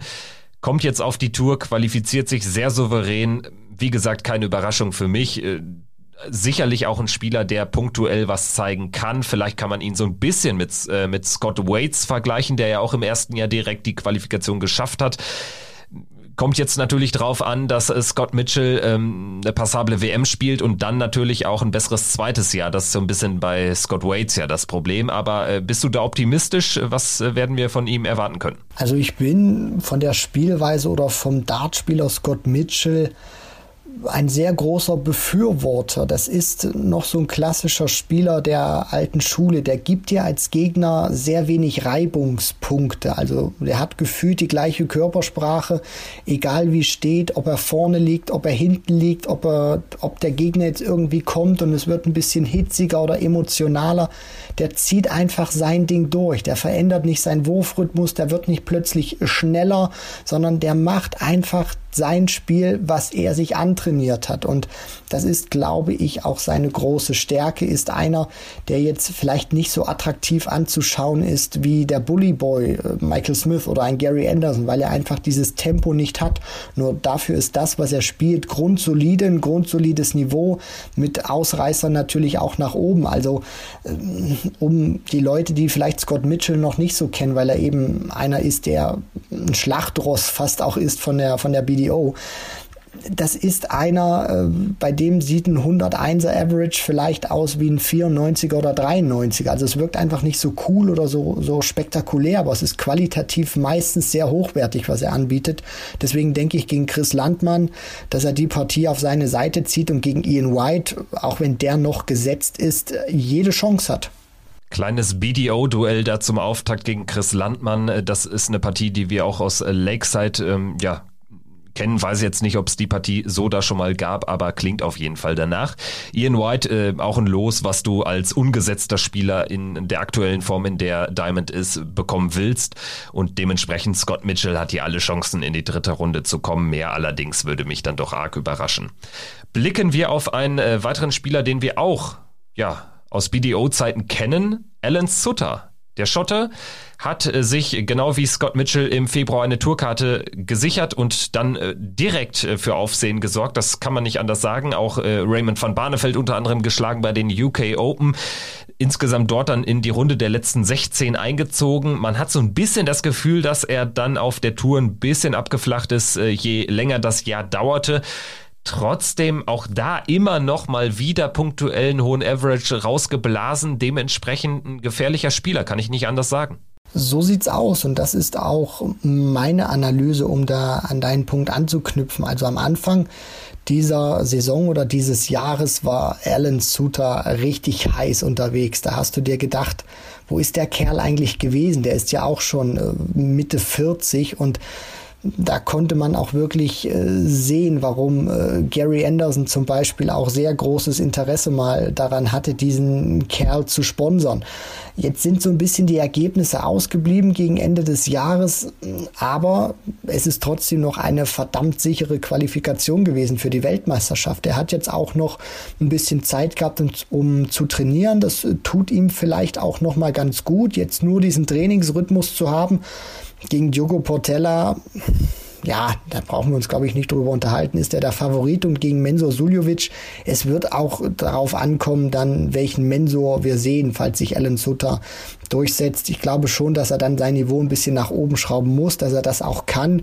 Und wenn er das hinbekommt und tatsächlich die Form der ersten sechs Monate in 2021 findet, dann kann er auch wirklich, ja, Mensur vielleicht sogar mehr als nur ärgern. Aber so weit will ich jetzt noch nicht gehen oder vielleicht zu hohe Erwartungen wecken. Ja, meine Tendenz ist so ein bisschen, dass man tatsächlich sehr hohe Erwartungen in ihn setzt, aber dass er die nicht so richtig erfüllen wird, ähm, ist so mein Gefühl. Gerade auch, weil Menso dann, glaube ich, schon auch ähm, mit dem ja, mit der ein oder anderen harten Bandage äh, vielleicht auch agiert, wenn es nicht so läuft, vielleicht das Ganze ein bisschen verlangsamt. Er hat einfach ein deutliches Plus an Erfahrung. Alan Suter ist zwar auch schon 43 Jahre alt immerhin, hat aber auch bei der BDO nur zweimal überhaupt an der WM teilgenommen, jeweils dann auch ganz früh in der ersten Runde rausgegangen.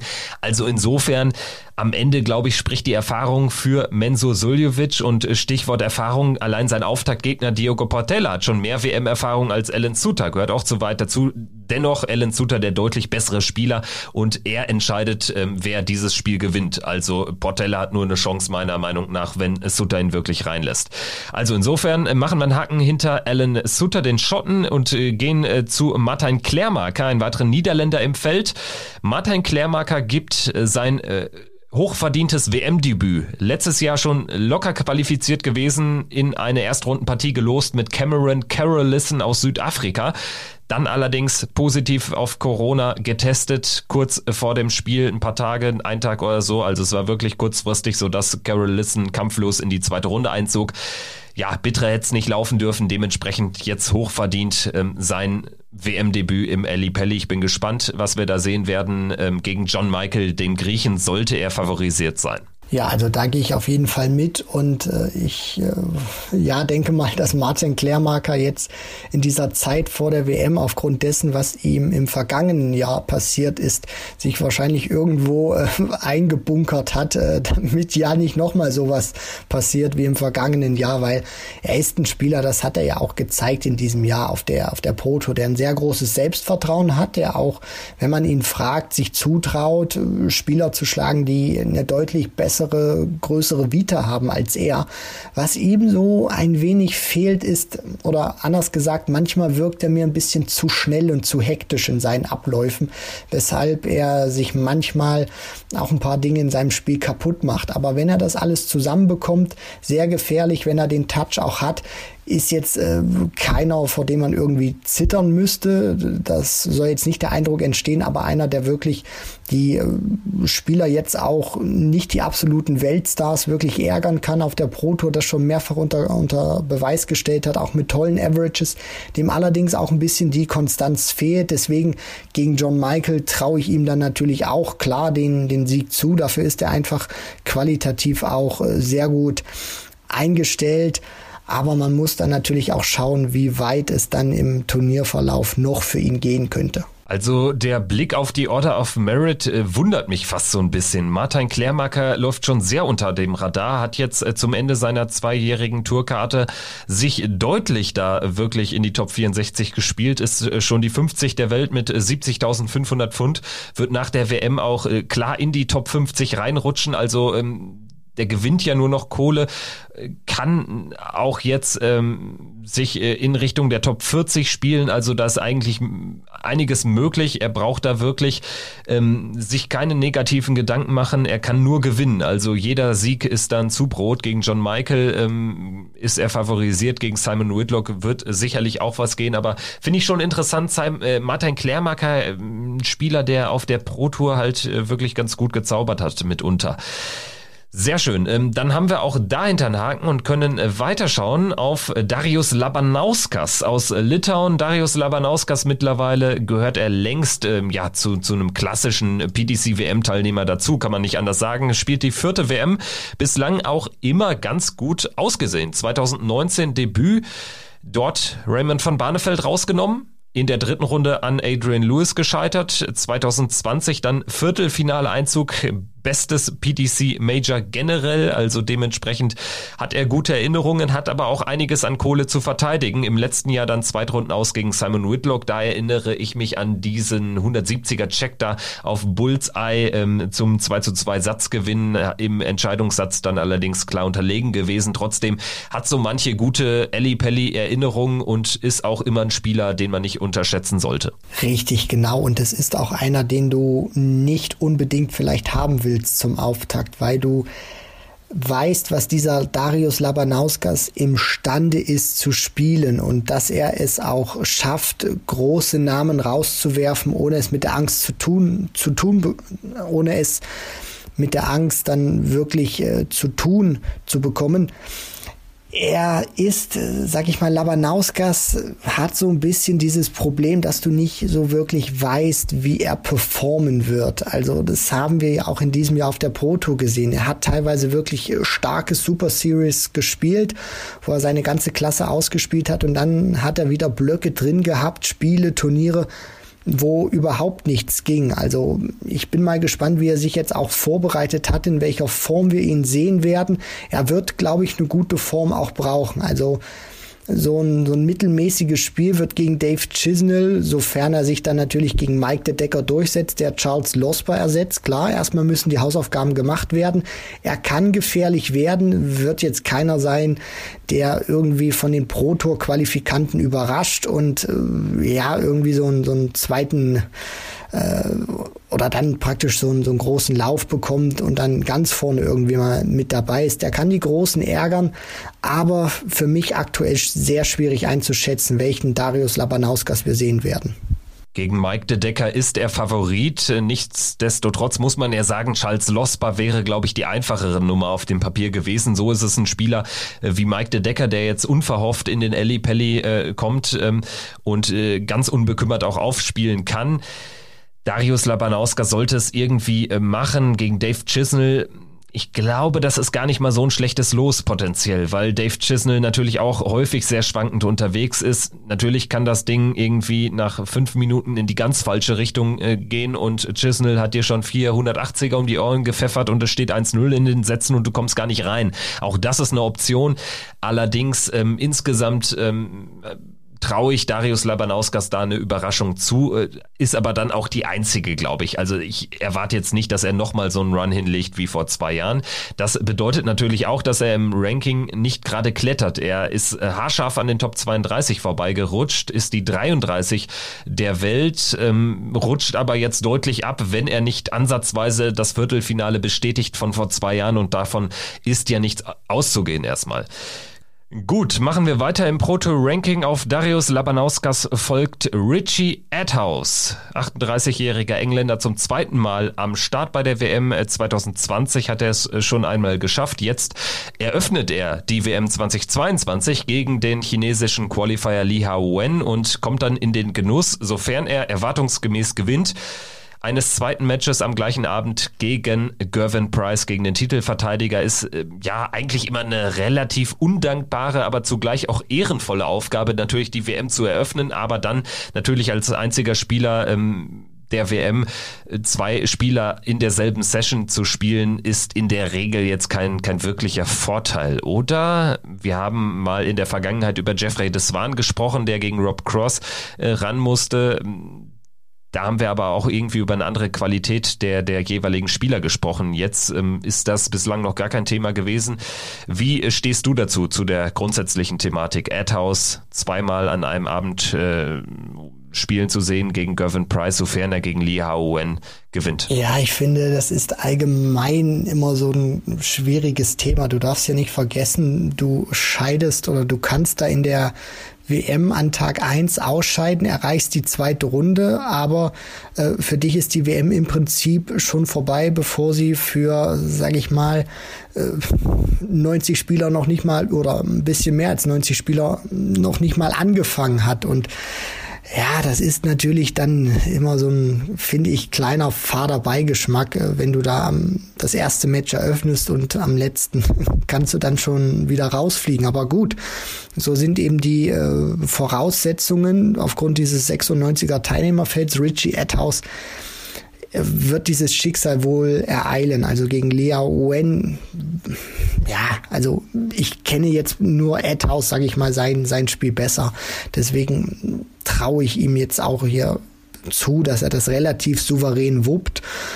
Er ist auch einer, der hat schon gute Ergebnisse eingefahren. Also auf der Proto unter anderem auch Viertelfinals äh, gespielt, auch in diesem Jahr hat mal vor ein paar Jahren auf der European Tour bei den Dutch Darts Championship mal das Halbfinale erreicht. Also das war mal so ein, so ein richtiger Outbreak, aber keiner, der jetzt irgendwie langfristig äh, da für Turbulenzen gesorgt hat. Deswegen, Price wird mit ihm dann, glaube ich, auch wenn es sein zweites Match ist, keine Probleme haben. Und ja, dann wird die WM für Richie Atthaus zwar in Runde zwei enden, es wird eine sehr kurze sein, aber aufgrund des Preisgelds wird er das dann, glaube ich, verkraften können.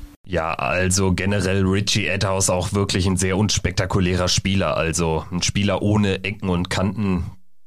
Ja, da wird man sicherlich jetzt nicht die großen Geschichten drüber hören, lesen oder sehen.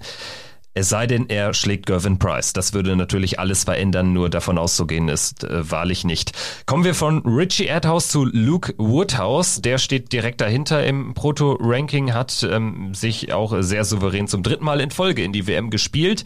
War eigentlich ja lange Zeit ein Spieler, ähm, ja, der war irgendwie so dabei auf der Tour ab und an, aber hat wirklich gar keine Bäume ausgerissen. Dann kam die WM vor zwei Jahren und der völlig überraschende Drittrundeneinzug, nachdem er da unter anderem den Bully Boy rausgenommen hatte.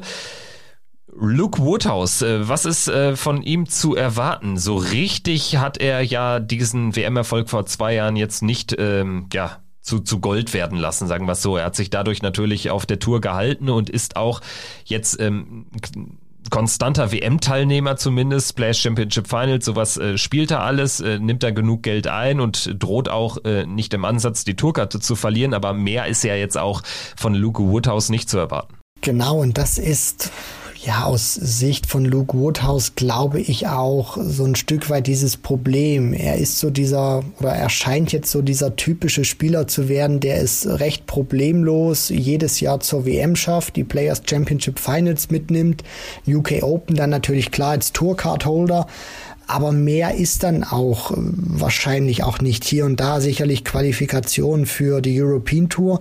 Nur was einfach fehlt ist, man hat ihm ja tatsächlich deutlich mehr zugetraut, als er auch Michael Smith äh, bei der WM schlagen konnte. Und diese Nachhaltigkeit konnte er eben nicht äh, bestätigen. Also das ist auch einer, wenn man ihm so in den sozialen Netzwerken auch folgt, der auch ein paar ja Dinge postet für den Kopf, auch Motivationsdinge, auch ein bisschen was was zum Nachdenken, wo man schon merkt, der der beschäftigt sich auch sehr mit den äh, Sachen rundherum des Darts. Und ist, glaube ich, einer, der ähm, vielleicht ein bisschen aufpassen muss, dass er irgendwann den nächsten Entwicklungsschritt auch schafft. Nicht, dass er wirklich irgendwann dieser Spieler wird, wo wir darüber reden. Jawohl, wieder WM-Teilnahme, aber mehr kann man dann auch tatsächlich nicht, äh, nicht zu Luke Woodhouse sagen, außer dass es ein Spieler ist, aktuell, der viel Potenzial hat, nur das noch nicht ausschöpfen kann. Erstrundenauftritt gegen James Wilson, einer, der sich über den letzten äh, Drücker oder auf den letzten Drücker über den PDPA Qualifier ins Feld hat spielen können. Ich würde mal sagen, Luke Woodhouse leichter Favorit aufgrund der Leistung in den letzten zwei Jahren, aber kann natürlich auch ein Erfahrungsvorteil für James Wilson sein. Der Sieger der Partie äh, würde auf Damon Hatter treffen, auf die Nummer 31 der Welt. Das also der Fahrplan aus Sicht von Luke Woodhouse. Kommen wir jetzt zu äh, Jamie Hughes, ein Mann, der für Aufsehen gesorgt hat in 2019, also in der Vor-Corona-Zeit, ähm, ist da auf die Tour gekommen und hat in 2019 äh, mal eben, sagen wir es so, ähm, die Check Darts Open gewonnen. Also European Tour Sieger Jamie Hughes, das war eine krasse Geschichte und davon ist er jetzt natürlich meilenweit entfernt. 2018 die Tourkarte geholt, äh, seitdem dann wirklich zwei sehr, sehr starke Jahre gespielt und war ja dann sogar bei der letzten WM erstmals als Gesetzter im Alley Pelli, ist da aber klar rausgegangen gegen Adam Hunt und zu dem Zeitpunkt äh, funktionierte auch schon nichts bei ihm. Er hatte dann auch eine, äh, eine OP, ich glaube am Ellenbogen. Also das hat ihn alles sehr, sehr weit zurückgeworfen, muss man sagen. So sieht's aus. Einer, der in der Anfangszeit bei der PDC wirklich die hohen Averages reihenweise ins Board geknallt hat, sich dann auch belohnt hat und auch etwas größer ins Rampenlicht gespielt hat mit dem von dir beschriebenen Erfolg auf der European Tour ist auch ein Spieler, wenn man ihn sieht, nicht wirklich spektakulär, nimmt sich seine Zeit, sehr konzentriert an Bord, nur er schafft es eben nicht mehr an diese Averages heranzukommen. Und wenn die dann auch noch fehlen, dann wird das auch für einen Spieler wie Jamie Hughes ziemlich schwierig werden. Gegen Raymond Smith, den man aus der World Series kennt, in seiner aktuellen Verfassung ist das auch ein knackiges Duell. Also das ist kein Selbstläufer für Jamie Hughes. Deswegen bringt es auch wenig in seiner Position jetzt vielleicht schon an Devin Peterson zu denken. Ich sage mal so, es, es hätte ihn deutlich schlimmer treffen können. Aber er muss seine Hausaufgaben machen und er ist einfach auch nicht äh, dieser Spieler, der jetzt Raymond Smith an die Wand spielen wird. Deswegen Jamie Hughes wird wahrscheinlich mehr kämpfen bei dieser WM, als spielerisch zu überzeugen. Also ich tippe, das äh, gibt ein böses Erwachen. Also bei Jamie Hughes, ich habe das Gefühl, er hat so überhaupt äh, das Zutrauen in sein Spiel auch verloren. Nicht ganz so krass, nicht ansatzweise so krass wie bei Glenn Durant, aber so richtig viel geht er nicht. Und ähm, da kann ich mir vorstellen, dass Raymond Smith das ausnutzt. Andererseits natürlich, wenn du irgendwie durchkommst, dann gegen Devin Peterson, das wäre natürlich dann ein Krisenduell Peterson gegen Hughes. Zwei Spieler, die die European Tour oder European Tour Events gewonnen haben und so richtig weit aufgestiegen sind in 19 respektive 2020, jetzt aber ähm, ja gar nichts mehr ans Board bringen, wird natürlich oder wäre natürlich interessant zu sehen, wenn es zu diesem Duell kommen würde. Gut, machen wir ähm, weiter mit Mike Köfenhofen, ein weiterer Nieder Niederländer zum zweiten Mal in Folge bei der WM. Kann man so ein bisschen vielleicht vergleichen, Fragezeichen, mit einem Luke Woodhouse? Also Mike Köfenhofen ja auch, ich, äh, soweit ich richtig informiert bin, damals nur auf der Tour geblieben wegen eines, ähm, wegen einer äh, Karte, die zurückgegeben wurde. Das allerdings hat er fabulös ausgenutzt. Er ist seitdem jetzt nicht mehr wegzudenken und äh, hat auch schon den einen oder anderen großen, ich glaube sogar Michael van Gerven mal bei einem Proto-Event geschlagen, zum zweiten Mal in Folge souverän bei der WM. Interessanter Spieler und überrascht mich teilweise dann doch sehr. Ja, genau, Kevin. Zu Beginn des Jahres müsste das auch äh, gewesen sein, wo ja Martin Schindler der Spieler vor ihm, glaube ich, noch gewesen wäre.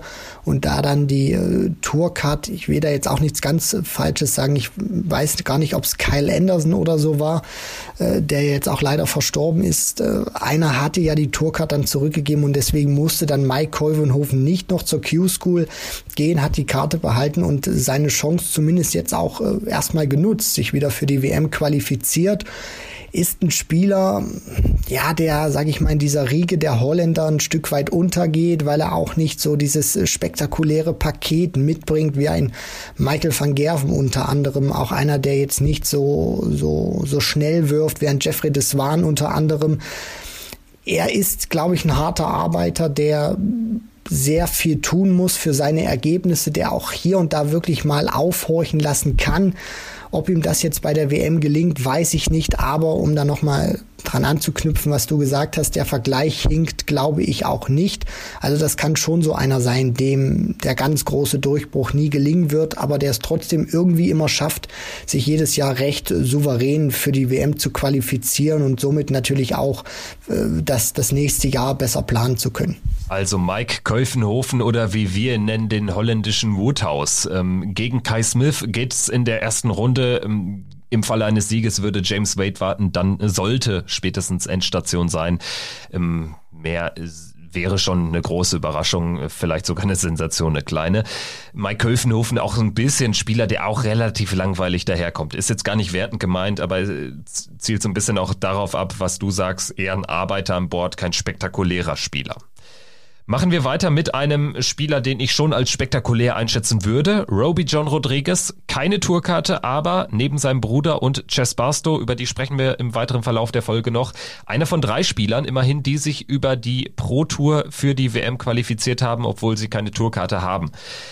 Jetzt heißt das aber auch, es steht eine wahnsinnig richtungweisende WM für Roby John vor der Tür. Er trifft zum Auftakt auf Nick Kenny, einen von drei PDPA-Qualifiern. Sicherlich ein Duell, was du gewinnen kannst, aber nicht gewinnen musst aus der Sicht von Roby John, was so die Qualität der Spieler betrifft. Aber wenn du dir das Ranking anschaust, dann führt an dem Sieg kein Weg vorbei. Er braucht den Sieg, um in die Top 64 der Welt zu rutschen. Dann wäre die Top 64 nach der WM auch noch nicht abgesichert, aber er hätte zumindest Chancen. Ansonsten müsste er safe in die Q-School und das will er natürlich verhindern, gilt aber natürlich auch für seinen Gegner Nick Kenny, also ein direktes Shootout potenziell um die Tourkarte.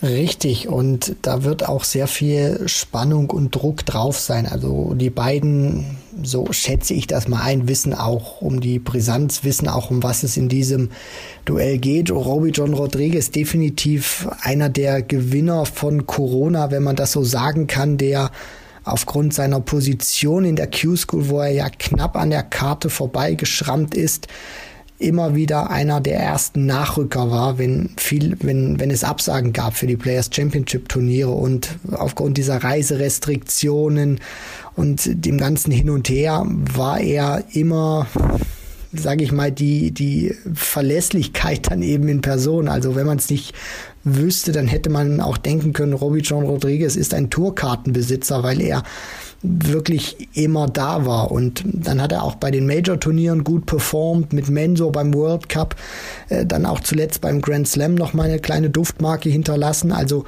Natürlich ist dieses Duell gegen Nick Kenny, würde ich ihm aufgrund des Jahres schon die Favoritenrolle attestieren. Aber man sollte das jetzt natürlich auch oder er sollte das nicht zu nah an sich ranlassen, sondern einfach so spielen, wie er das in diesem Jahr gemacht hat und dann kommt der Sieg, sage ich mal, auch äh, wenn er seine Leistung ans Board bringt. Natürlich darf er Nick Kenny nicht unterschätzen, weiß er auch, ist ein Duell auf Augenhöhe, aber wenn wir das Jahr vergleichen, dann ist Roby der Favorit in diesem Match. Ja, das ist er definitiv. Sollte er irgendwie gewinnen, dann gegen Luke Humphreys sicherlich auch nicht chancenlos. Im Gegenteil. Also da würde ich mir dann auch ein tolles Match erwarten. Das kann richtig äh, gut werden. Wichtig wird trotzdem sein, dass er nicht verkrampft, weil die Situation ist natürlich jetzt wirklich mit sehr großem Druck behaftet. Das gehört zu weit dazu. Also ein sehr, sehr entscheidendes Spiel, weil die äh, Qualifying School, die willst du natürlich ungern mitnehmen, wenn du sie durch wahrscheinlich einen einzigen Sieg bei der WM gegen Nick Kenny äh, vermeiden kannst. Also sehr, sehr interessante Begegnung. Roby John Rodriguez gegen Nick Kenny. Roby John Rodriguez spielt seine insgesamt sechste PDC WM erst einmal in die zweite Runde eingezogen. Das war vor drei Jahren.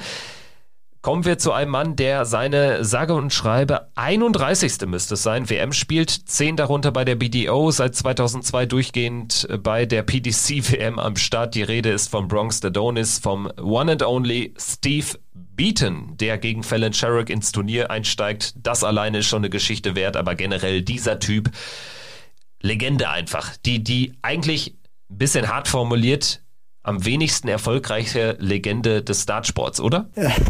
Ja, also das kann man tatsächlich schon so formulieren, Kevin, auch wenn er sicherlich seine Erfolge vorzuweisen hat, ehemaliger BDO-Weltmeister, nur wenn man, sage ich mal, auch äh, Spieler oder Leute befragt, die etwas jünger im Dartsport sind, zu Steve Beaton. Da kommt BDO-Weltmeister oder dass er BDO-Weltmeister ist, fällt da den wenigsten ein. Nur du hast natürlich vollkommen recht. Ich meine, alles an diesem Typ ist, äh, das, das hat einfach schon Flair und Charakter. Dieser, dieser Spitzname, The Bronze Adonis. Also es gibt kaum einen besseren Spitznamen, den du da haben kannst. Dann diese Vita, die er natürlich hat, dass er mm, in seinen Mitte 50ern steuert jetzt natürlich auch äh, auf die 60 zu dass er es immer noch schafft, da mitzuhalten, immer wieder so ein gutes Ergebnis mal einfahren kann, was ihn dann auch zu so einer Weltmeisterschaft bringt. Und dieses Duell gegen Sherrock ist ja nicht nur irgendwie Mann gegen Frau, sondern auch dieses Generation-Duell. Da kommt dieser Steve Beaton um die Ecke, diese, diese lebende Darts-Legende mit diesem so einfachen und schnörkellosen Wurfstil und nimmt es mit dem Shooting-Star auf Fallon Sherrock. Also das wird einfach von den Rahmenbedingungen her schon eine gute Partie und ja, also ich, ich sag's mal so, wenn sich Fallon Sherrock durchsetzt, dann wird die PDC freuen, dann ist das auch ein Sieg, der uns, glaube ich, auch freut, weil es dann wieder ein schönes äh, nächstes Duell geben können, wird mit Kim Heibrechts.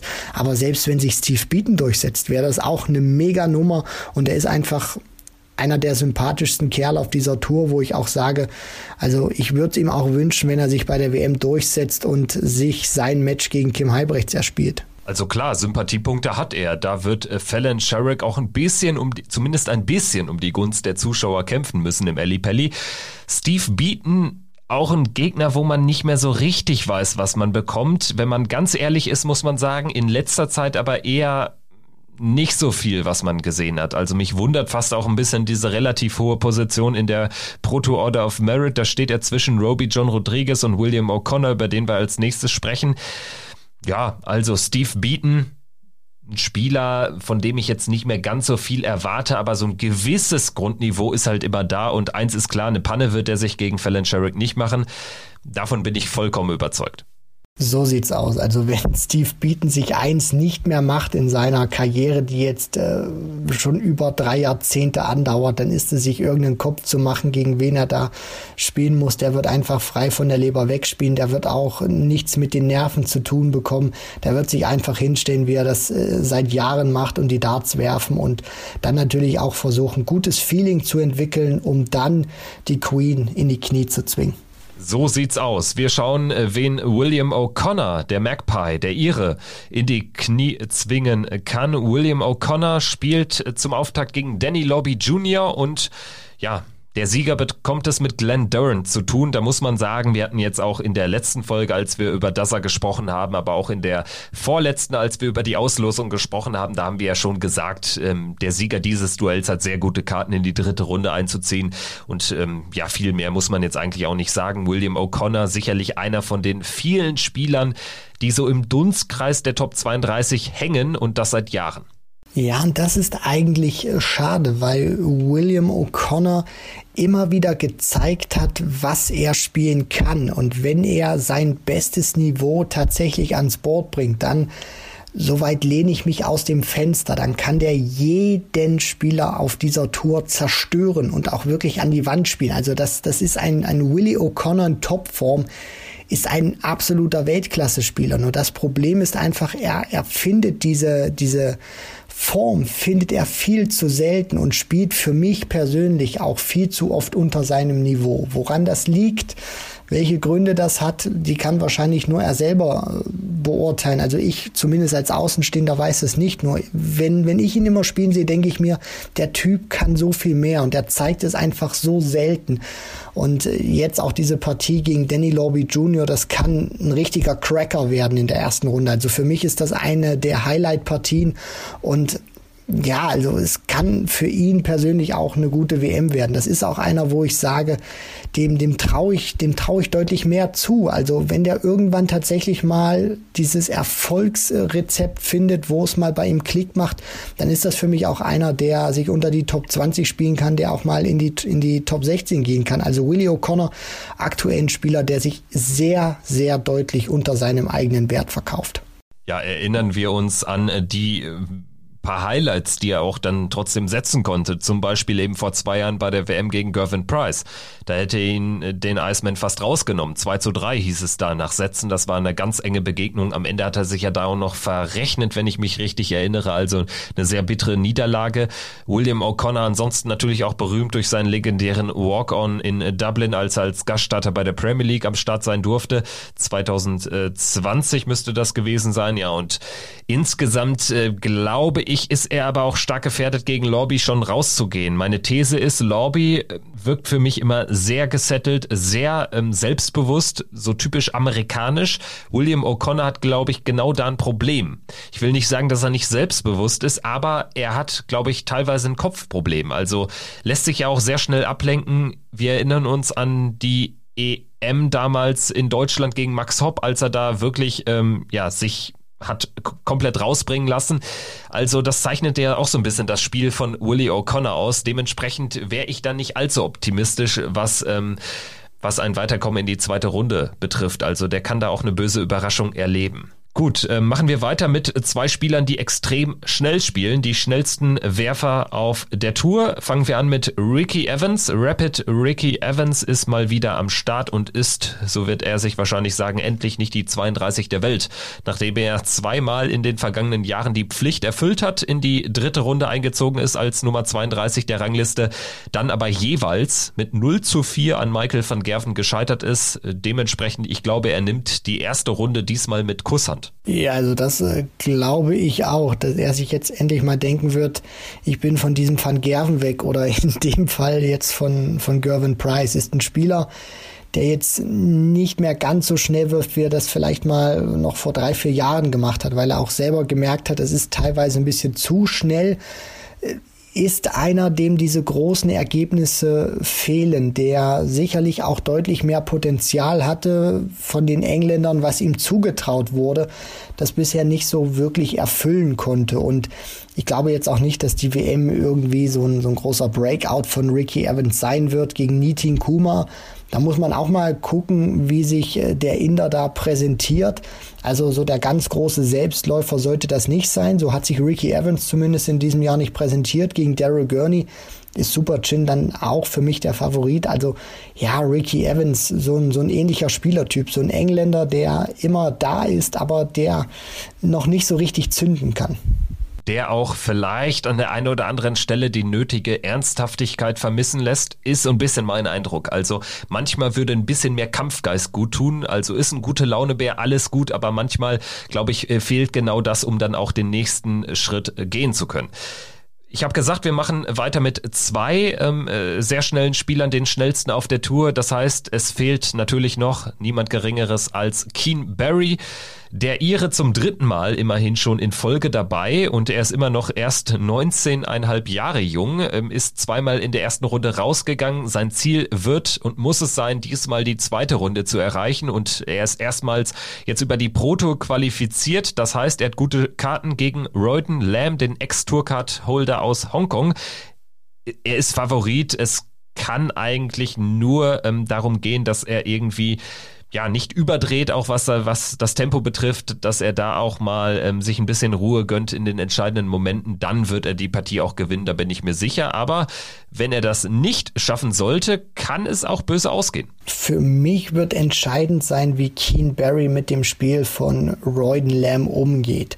Royden Lamb wird einer sein, der wird nicht aufs Tempo drücken, der wird das ist teilweise auch so ein bisschen dieser, dieser asiatische Stil. Die haben ihre Abläufe, die haben ihre Marotten und die ziehen sie dann auch durch. Und Royden Lamb ist einer, der wird sich nicht äh, auf das Spiel von Keen Barry irgendwie einlassen, sondern ganz gemächlich das machen, was er immer tut. Und Keen Barry muss dann eben auch äh, schauen, wie er damit zurechtkommt. Er darf nicht nervös werden, auch wenn es mal nicht läuft, sich dann irgendwie ärgern, dass Royden Lamb für seine, für, für seinen Geschmack zu lange braucht. Deswegen, ja, er hat jetzt auch ein bisschen die Möglichkeit, sich darauf einzustellen. Ich finde persönlich, also wenn ich Keen Barry wäre, würde ich mir noch mal ein bisschen Material von Royden Lamb angucken, wie er auch spielt, mich auch auf dieses Spiel einstellen, weil äh, das ist der einzige, ja, Stein Stein oder Klotz, der da für Keen Barry im Weg steht. Er muss wirklich versuchen, auch wenn es mal dann nicht läuft, trotzdem cool zu bleiben. Und dann wird er diese Partie gegen Royden Lamb, das ist meine Meinung zumindest, sicher gewinnen. Und dann gegen Johnny Clayton kann er befreit aufspielen, auch einer, der dann deutlich mehr auf die Tube drückt, deswegen erste Runde, das ist auch ein kleiner Charaktertest für ihn. Und dann gegen Johnny Clayton, glaube ich, könnte es eine richtig schöne Partie werden, aber mit dem Sieg würde er dann nichts zu tun haben. Ja, schöne und kurzweilige Partie wäre das definitiv. Johnny Clayton gegen Keen Barry. Keen Barry jetzt ja auch noch äh, sehr frisch auf der Tour, aber auch insgesamt gut angekommen. Äh, steht dabei insgesamt 32.750 Pfund.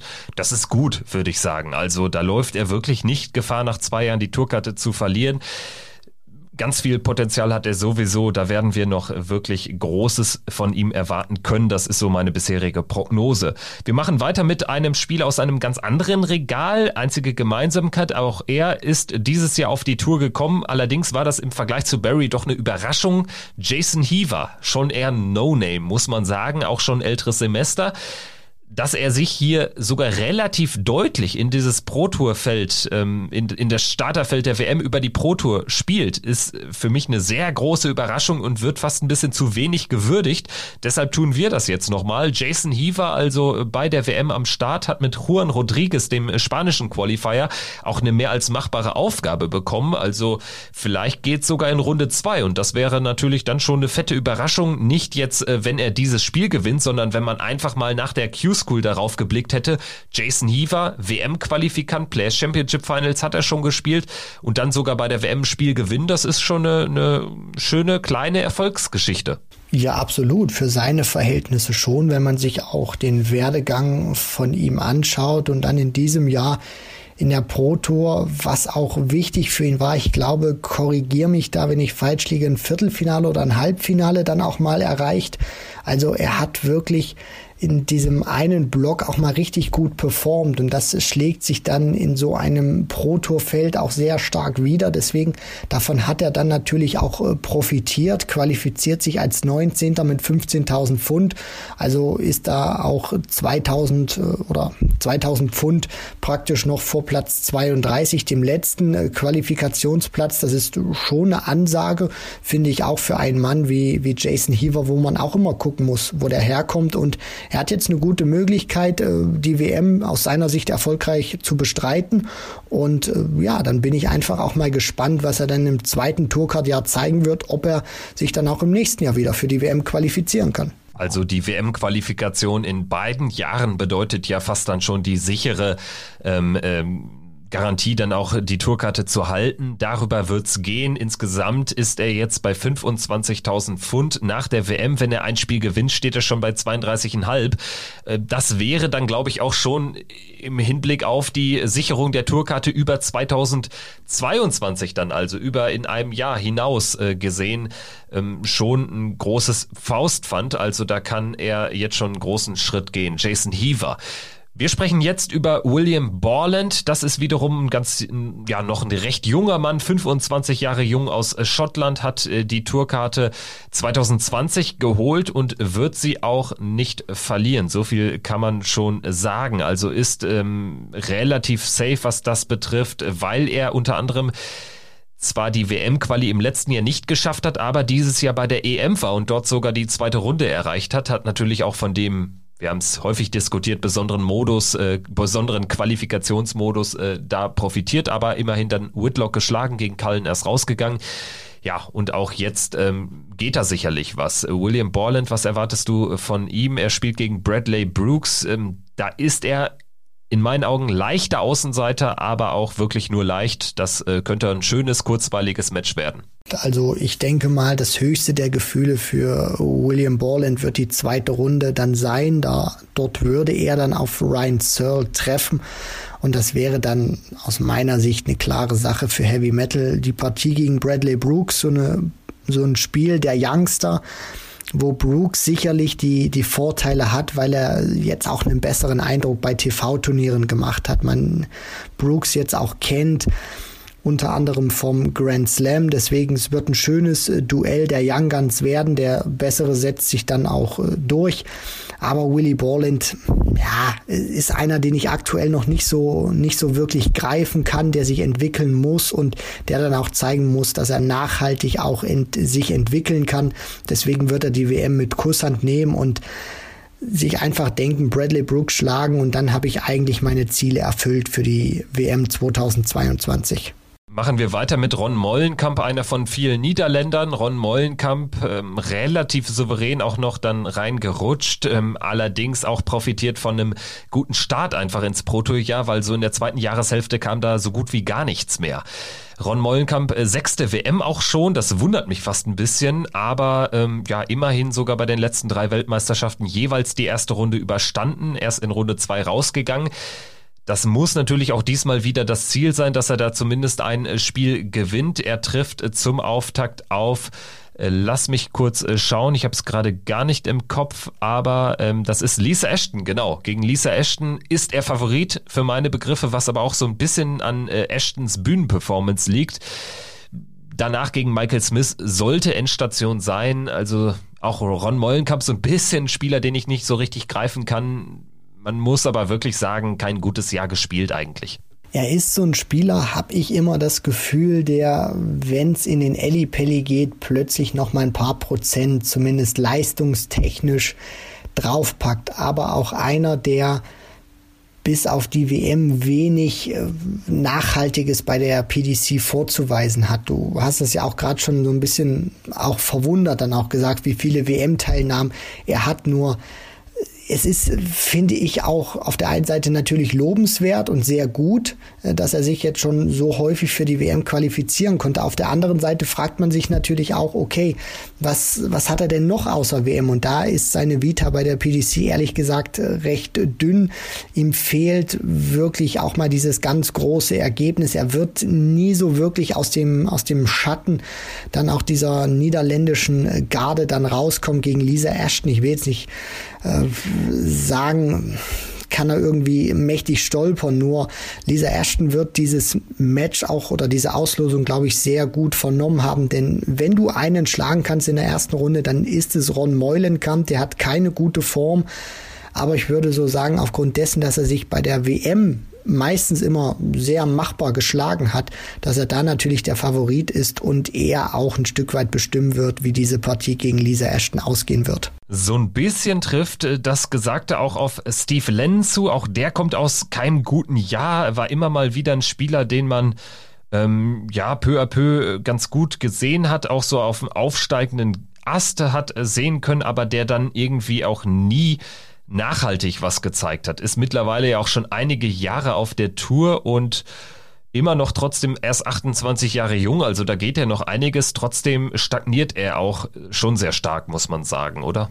Ja, das definitiv ist einer, der auf der Bühne wenig bis gar keine Emotion zeigt.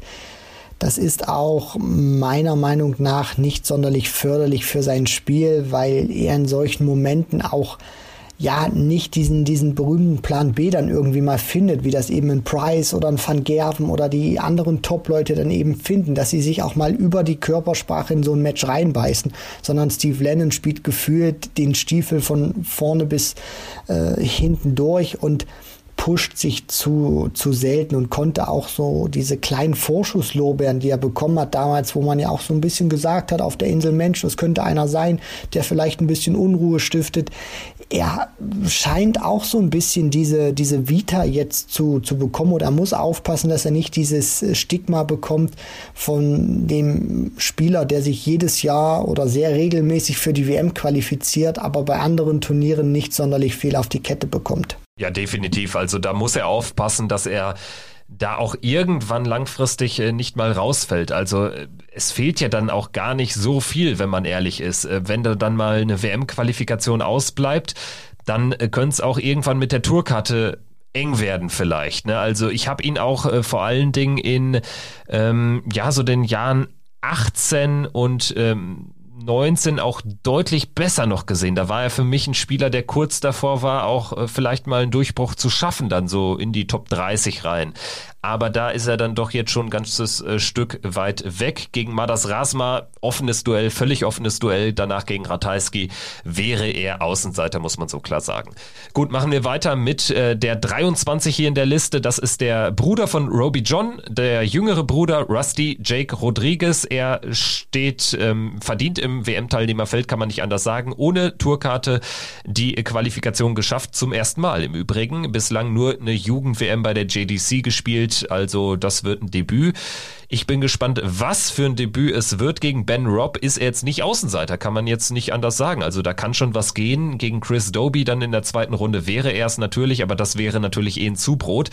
Trotzdem habe ich immer das Gefühl, dass er sich natürlich auch selbst sehr viel Druck macht. Er war da ähm, nach dem Grand Slam aus ähm, schon enttäuscht. Natürlich verlierst du dreimal, aber trotzdem war es ja eigentlich eine gute Leistung von ihm so insgesamt. Ja, so dieses, wenn man es mal so bezeichnen möchte, in Anführungszeichen Problemchen, was ich bei Rusty so finde, ist, dass er sich ein Stück weit vielleicht zu viel Druck macht. Also er hat sehr hohe Erwartungen an sich selber. Ich glaube, das Umfeld auch ein Stück weit. Ich kann mich immer noch erinnern, wo wir mal bei der Exhibition noch waren im Januar 2020, wo Rusty Jake ja auch dabei war in Berlin, wo er von John McDonald als The Young Talent äh, angekündigt wurde.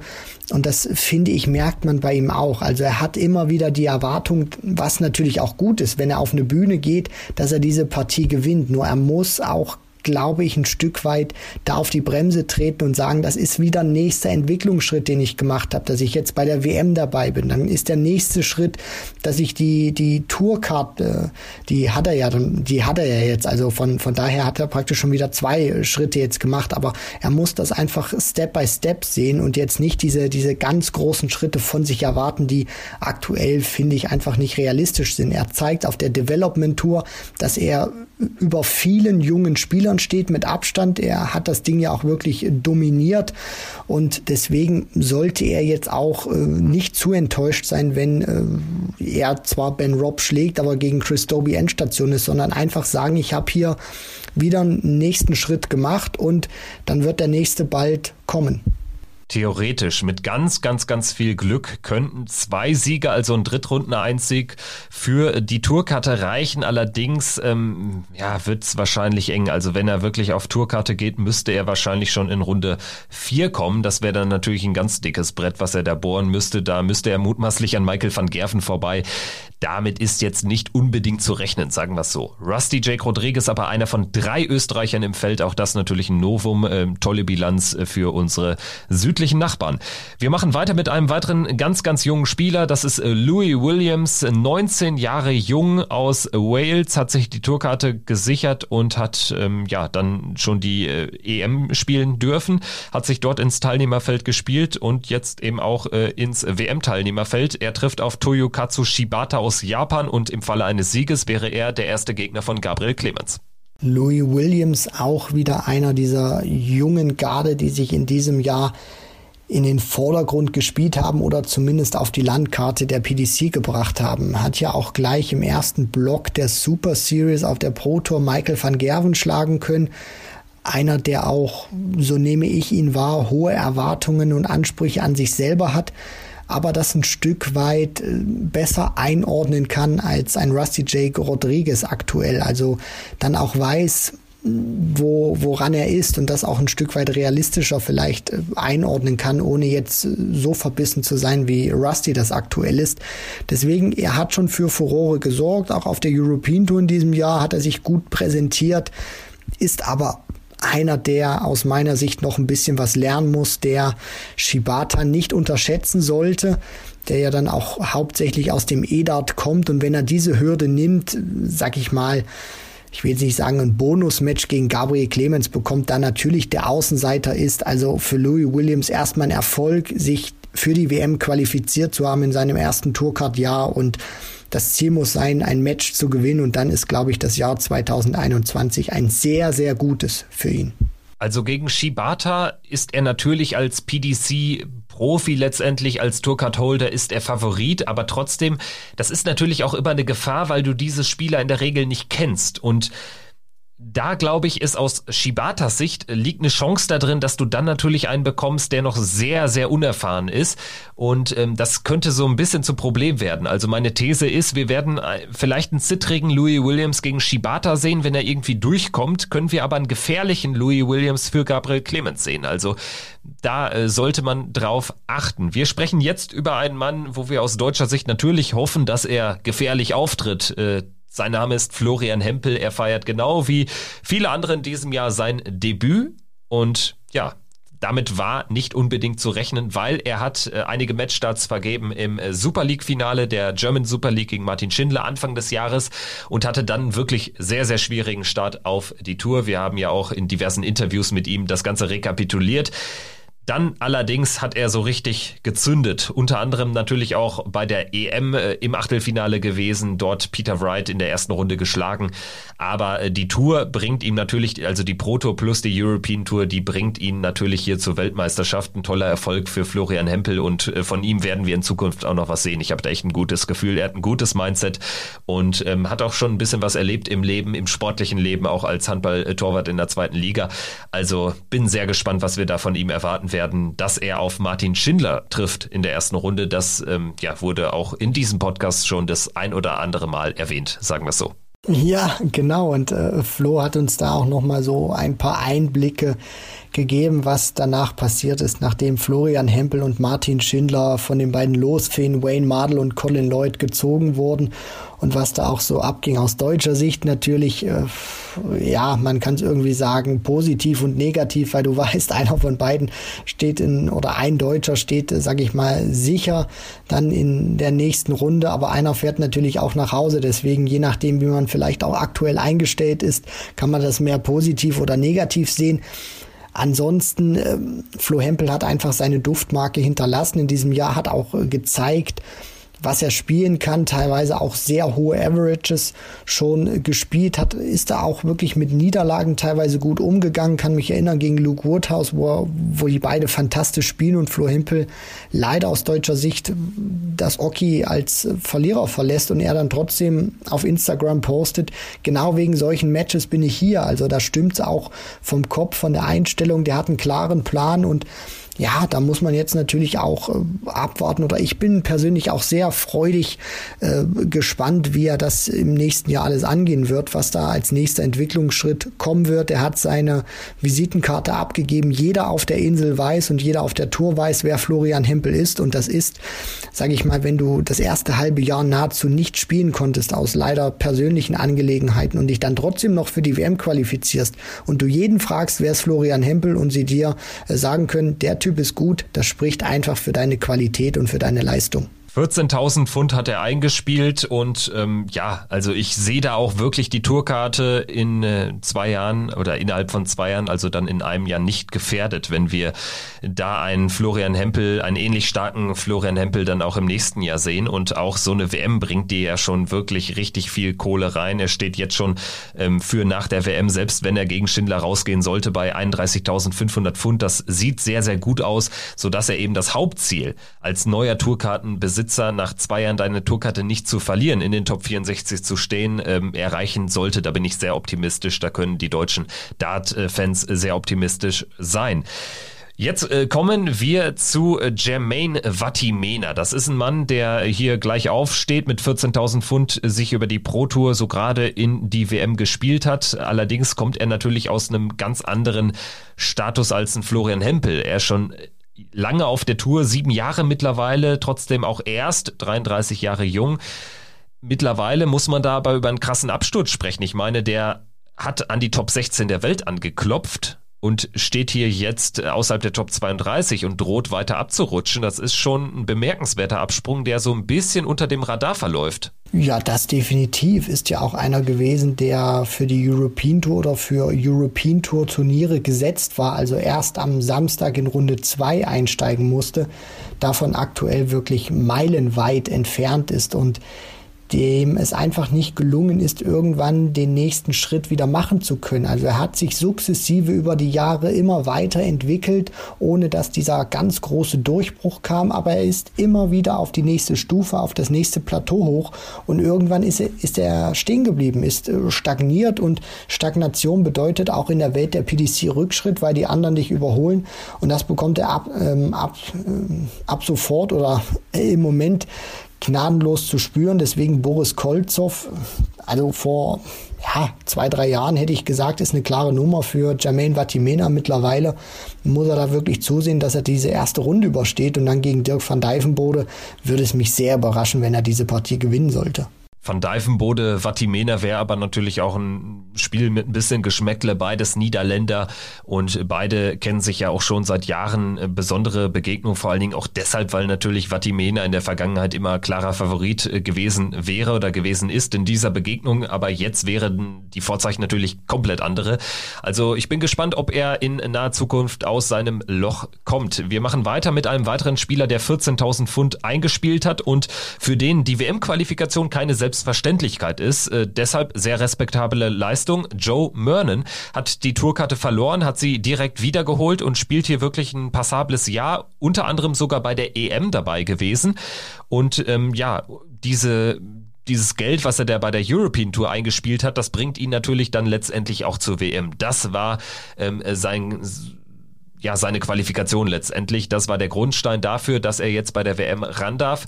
Und ähm, da bin ich gespannt, was wir von ihm sehen werden. Ist seine erst dritte WM und seine erste seit äh, fünf Jahren Abstinenz. Joe Mernon, ein sehr unscheinbarer Spieler, wo du dich fragst oder du weißt einfach, der Kerl ist schon lange mit dabei, aber hat diese riesengroßen Erfolge noch nie wirklich geschafft. Auch wenn das einer ist, finde ich, der einen sehr schönen Wurfstil hat. Also ich gucke ihm gerne beim Dartspielen zu wo du dich auch teilweise irgendwie immer wieder fragst, wie schafft der Kerl es, sich für Turniere zu qualifizieren oder für, für ganz große Turniere zu qualifizieren, ist ein sehr hartnäckiger Spieler, auch den du irgendwie nicht, nicht wegbekommst, sondern der immer wieder dann äh, zurückkommt und sich dann für größere Turniere auch qualifizieren kann.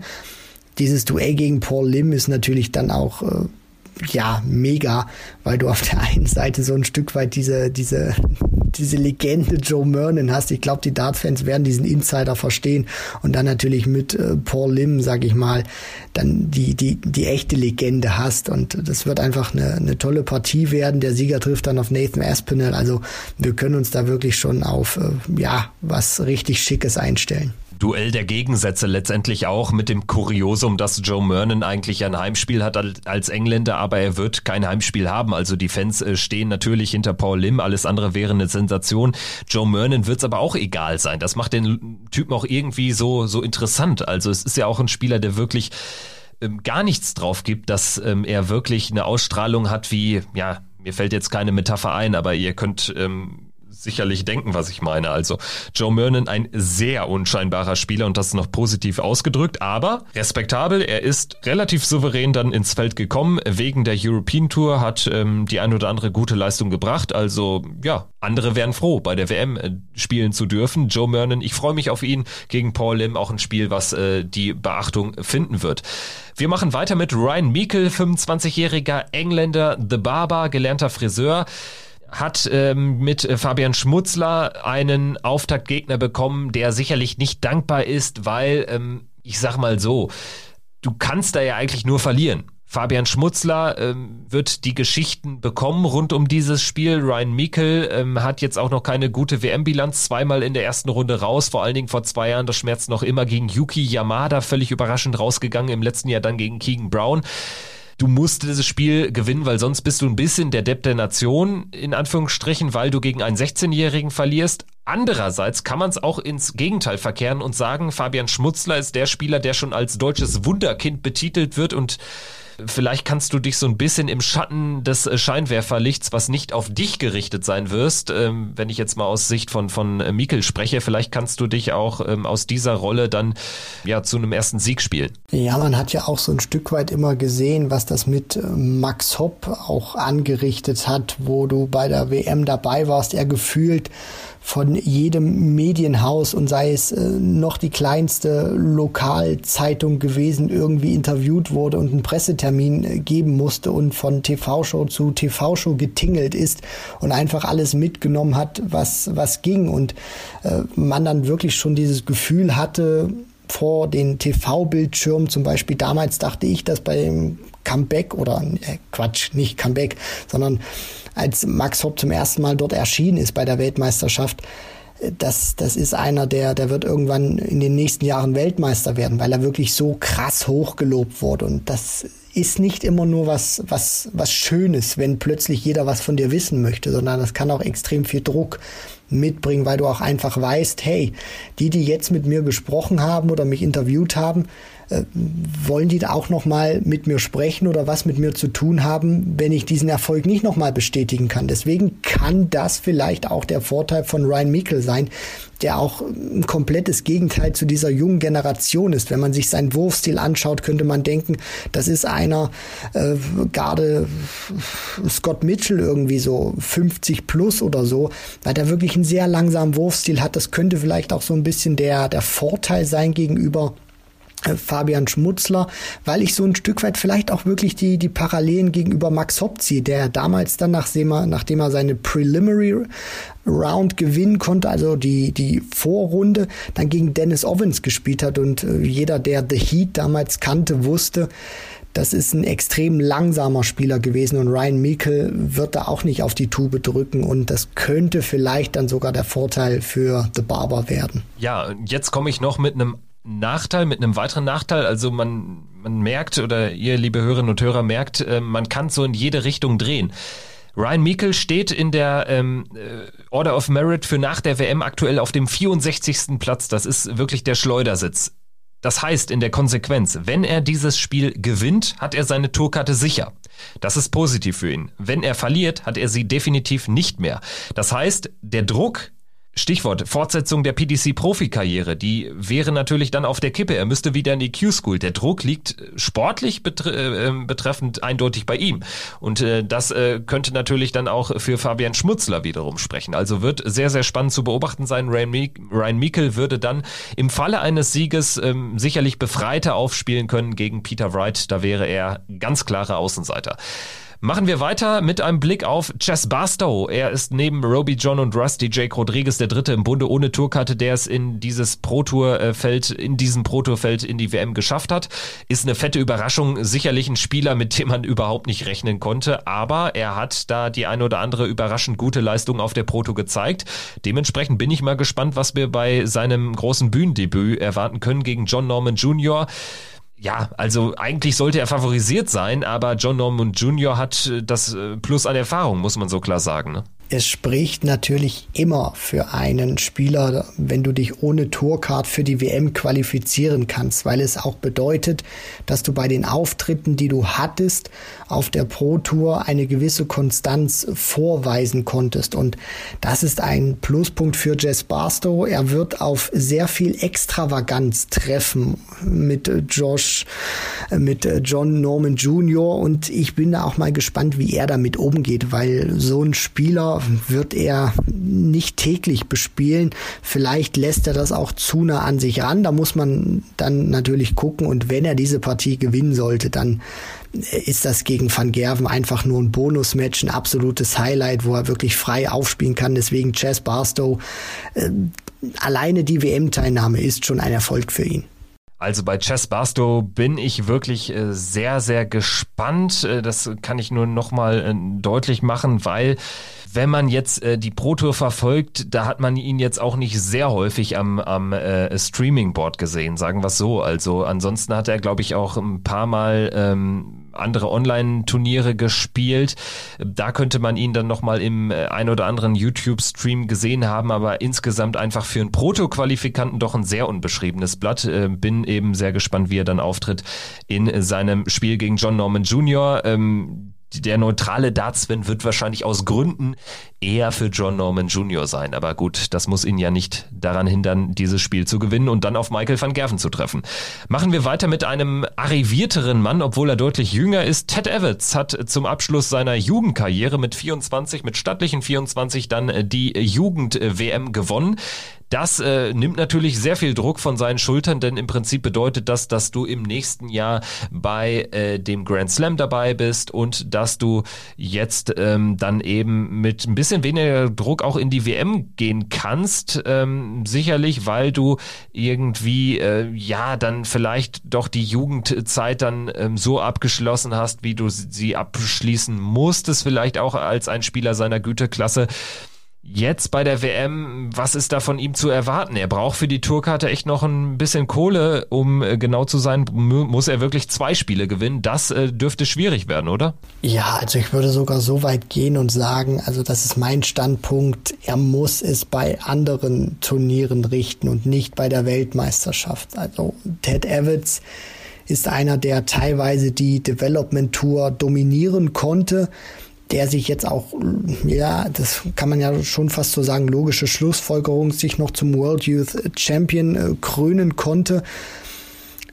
Gegen Jim Williams wird er auch auf sehr viel Erfahrung treffen, auf jemanden, der Fehler gnadenlos ausnutzt. Und selbst wenn er da durchkommen sollte gegen Joe Cullen, wäre dann aus meiner Sicht spätestens Endstation Ted Evans einer, der in der Jugend hervorragend ist, der aber noch auf der Herrentour sich beweisen muss. Und damit wird es jetzt auch anfangen bei der Weltmeisterschaft wieder die Erfahrung sammeln, um dann Stück für Stück dann auch sich dort etablieren zu können. Nach Ted Evans äh, folgt hier in der Liste Adam Hunt, äh, so gerade reingerutscht mit 13.000 Pfund.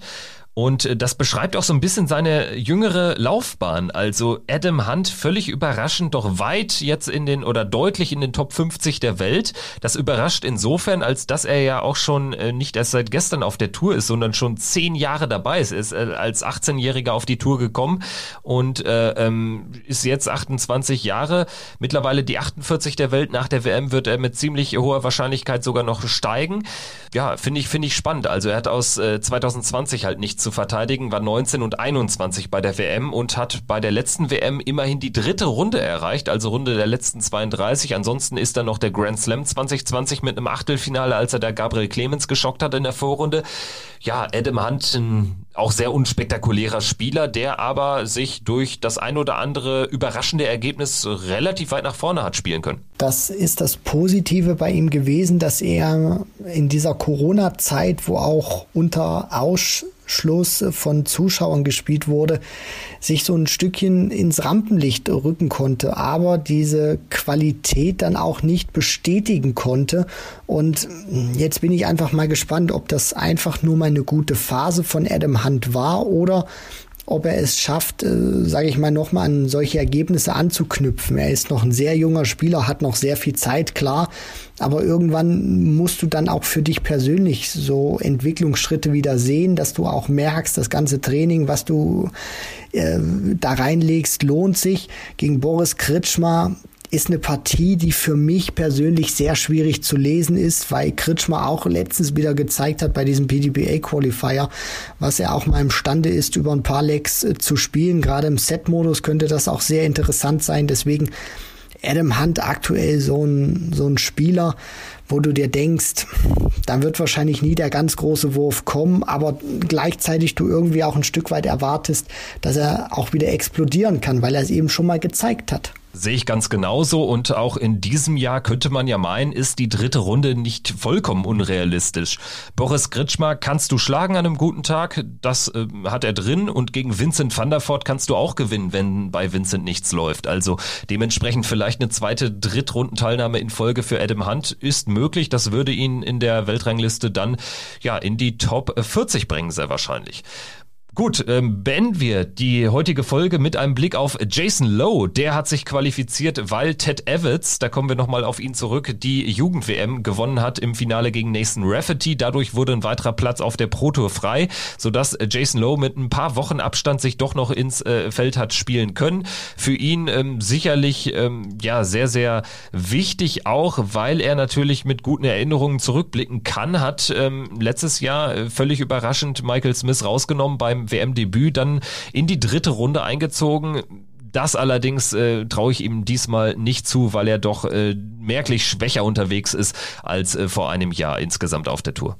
Ja, und der Jubel ja damals, als er den Bully Boy in die Knie zwingen konnte, das war ja also ein Feuerwerk der Emotionen für, für Jason Lowe. Also das, das, Jason Lowe ist für mich wirklich einer, der, der gibt dir auf, auf der Bühne nichts, der gibt dir keine Reibungspunkte, der hat den gleichen Gesichtsausdruck, wenn er einen neuen Data wirft, äh, wenn er das, das, das Match verliert oder irgendwie auch die WM gewinnt. Also da verändert sich nichts in seiner Mimik, in, in seiner Gestik. Das kann immer ein Vorteil sein, gerade auch gegen einen Gegner, gegen Daniel Larsson. Ich glaube, wir können uns darauf einstellen, es wird nicht die schnellste Partie werden, es wird wahrscheinlich auch nicht die spektakulärste werden. Low sehe ich doch etwas konstanter und gerade auch wegen seiner, seiner Ruhe, seiner Art und Weise, wie er spielt, ein bisschen im Vorteil. Aber das wird jetzt auch keiner sein, der José de Sousa, gerade weil de Sousa auch ein komplett anderer Spieler ist als, als der Bully Boy. Er wird so ein Kunststück wie im vergangenen Jahr nicht nochmal wiederholen, zumindest nicht gegen José de Sousa.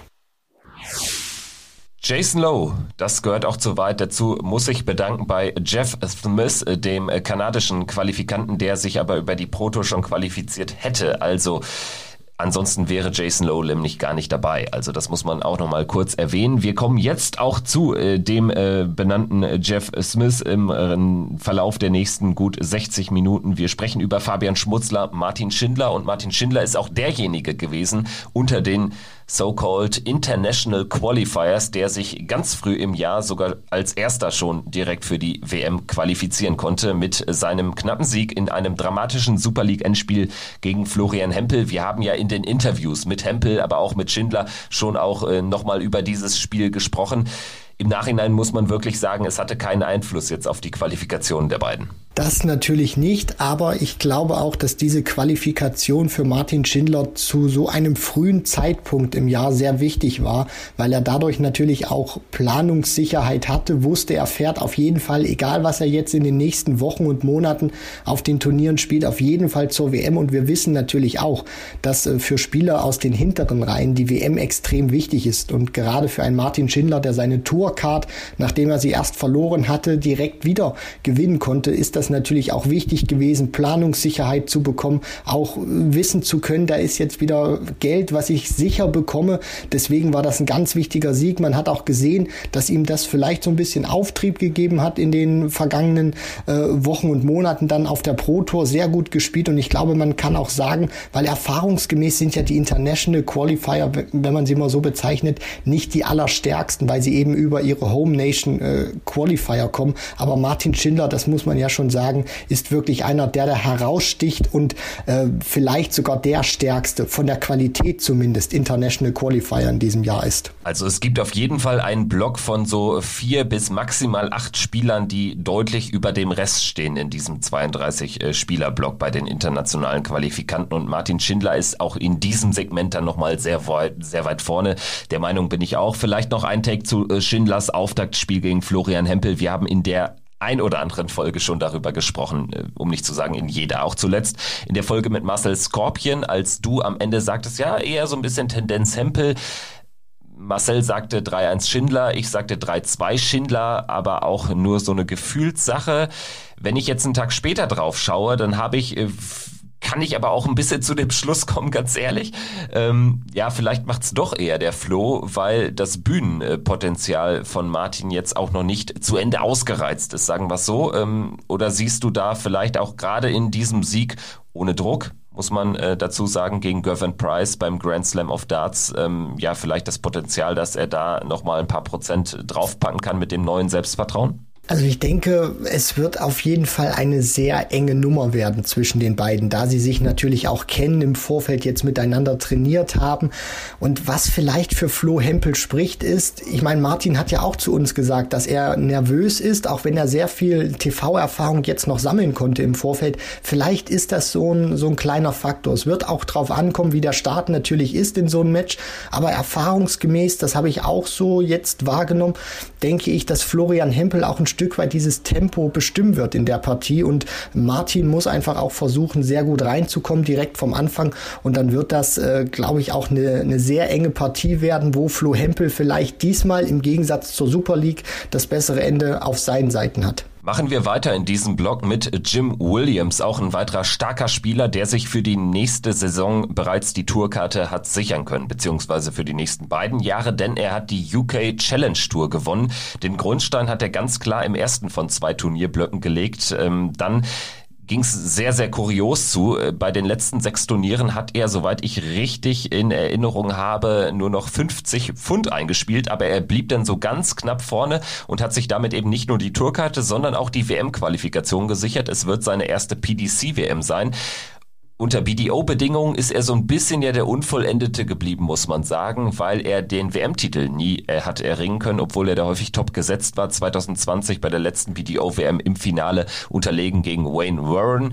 Ins Finale wird sicherlich nicht gehen, aber ist auf jeden Fall einer der stärksten Spieler unter den internationalen Qualifikanten. Das auf jeden Fall und das hat er ja auch beim Grand Slam schon gezeigt. Ist vielleicht jetzt nicht der Spieler, der für die ganz hohen Averages äh, bekannt oder berühmt ist, aber einer, der ein sehr gutes Timing hat und wenn du ihm die Möglichkeiten gibst, gerade auch auf den Doppeln, das ist ja auch zu BDO-Seiten, äh, zu BDO-Zeiten seine große Stärke gewesen, dann nutzt er sie jetzt nicht immer, klar, das ist äh, eigentlich auch unmöglich, dass du jede Möglichkeit nutzt, aber er nutzt sie in einer sehr großen Regelmäßigkeit und deswegen natürlich so dieser WM-Titel, den er nicht erringen konnte bei der BDO.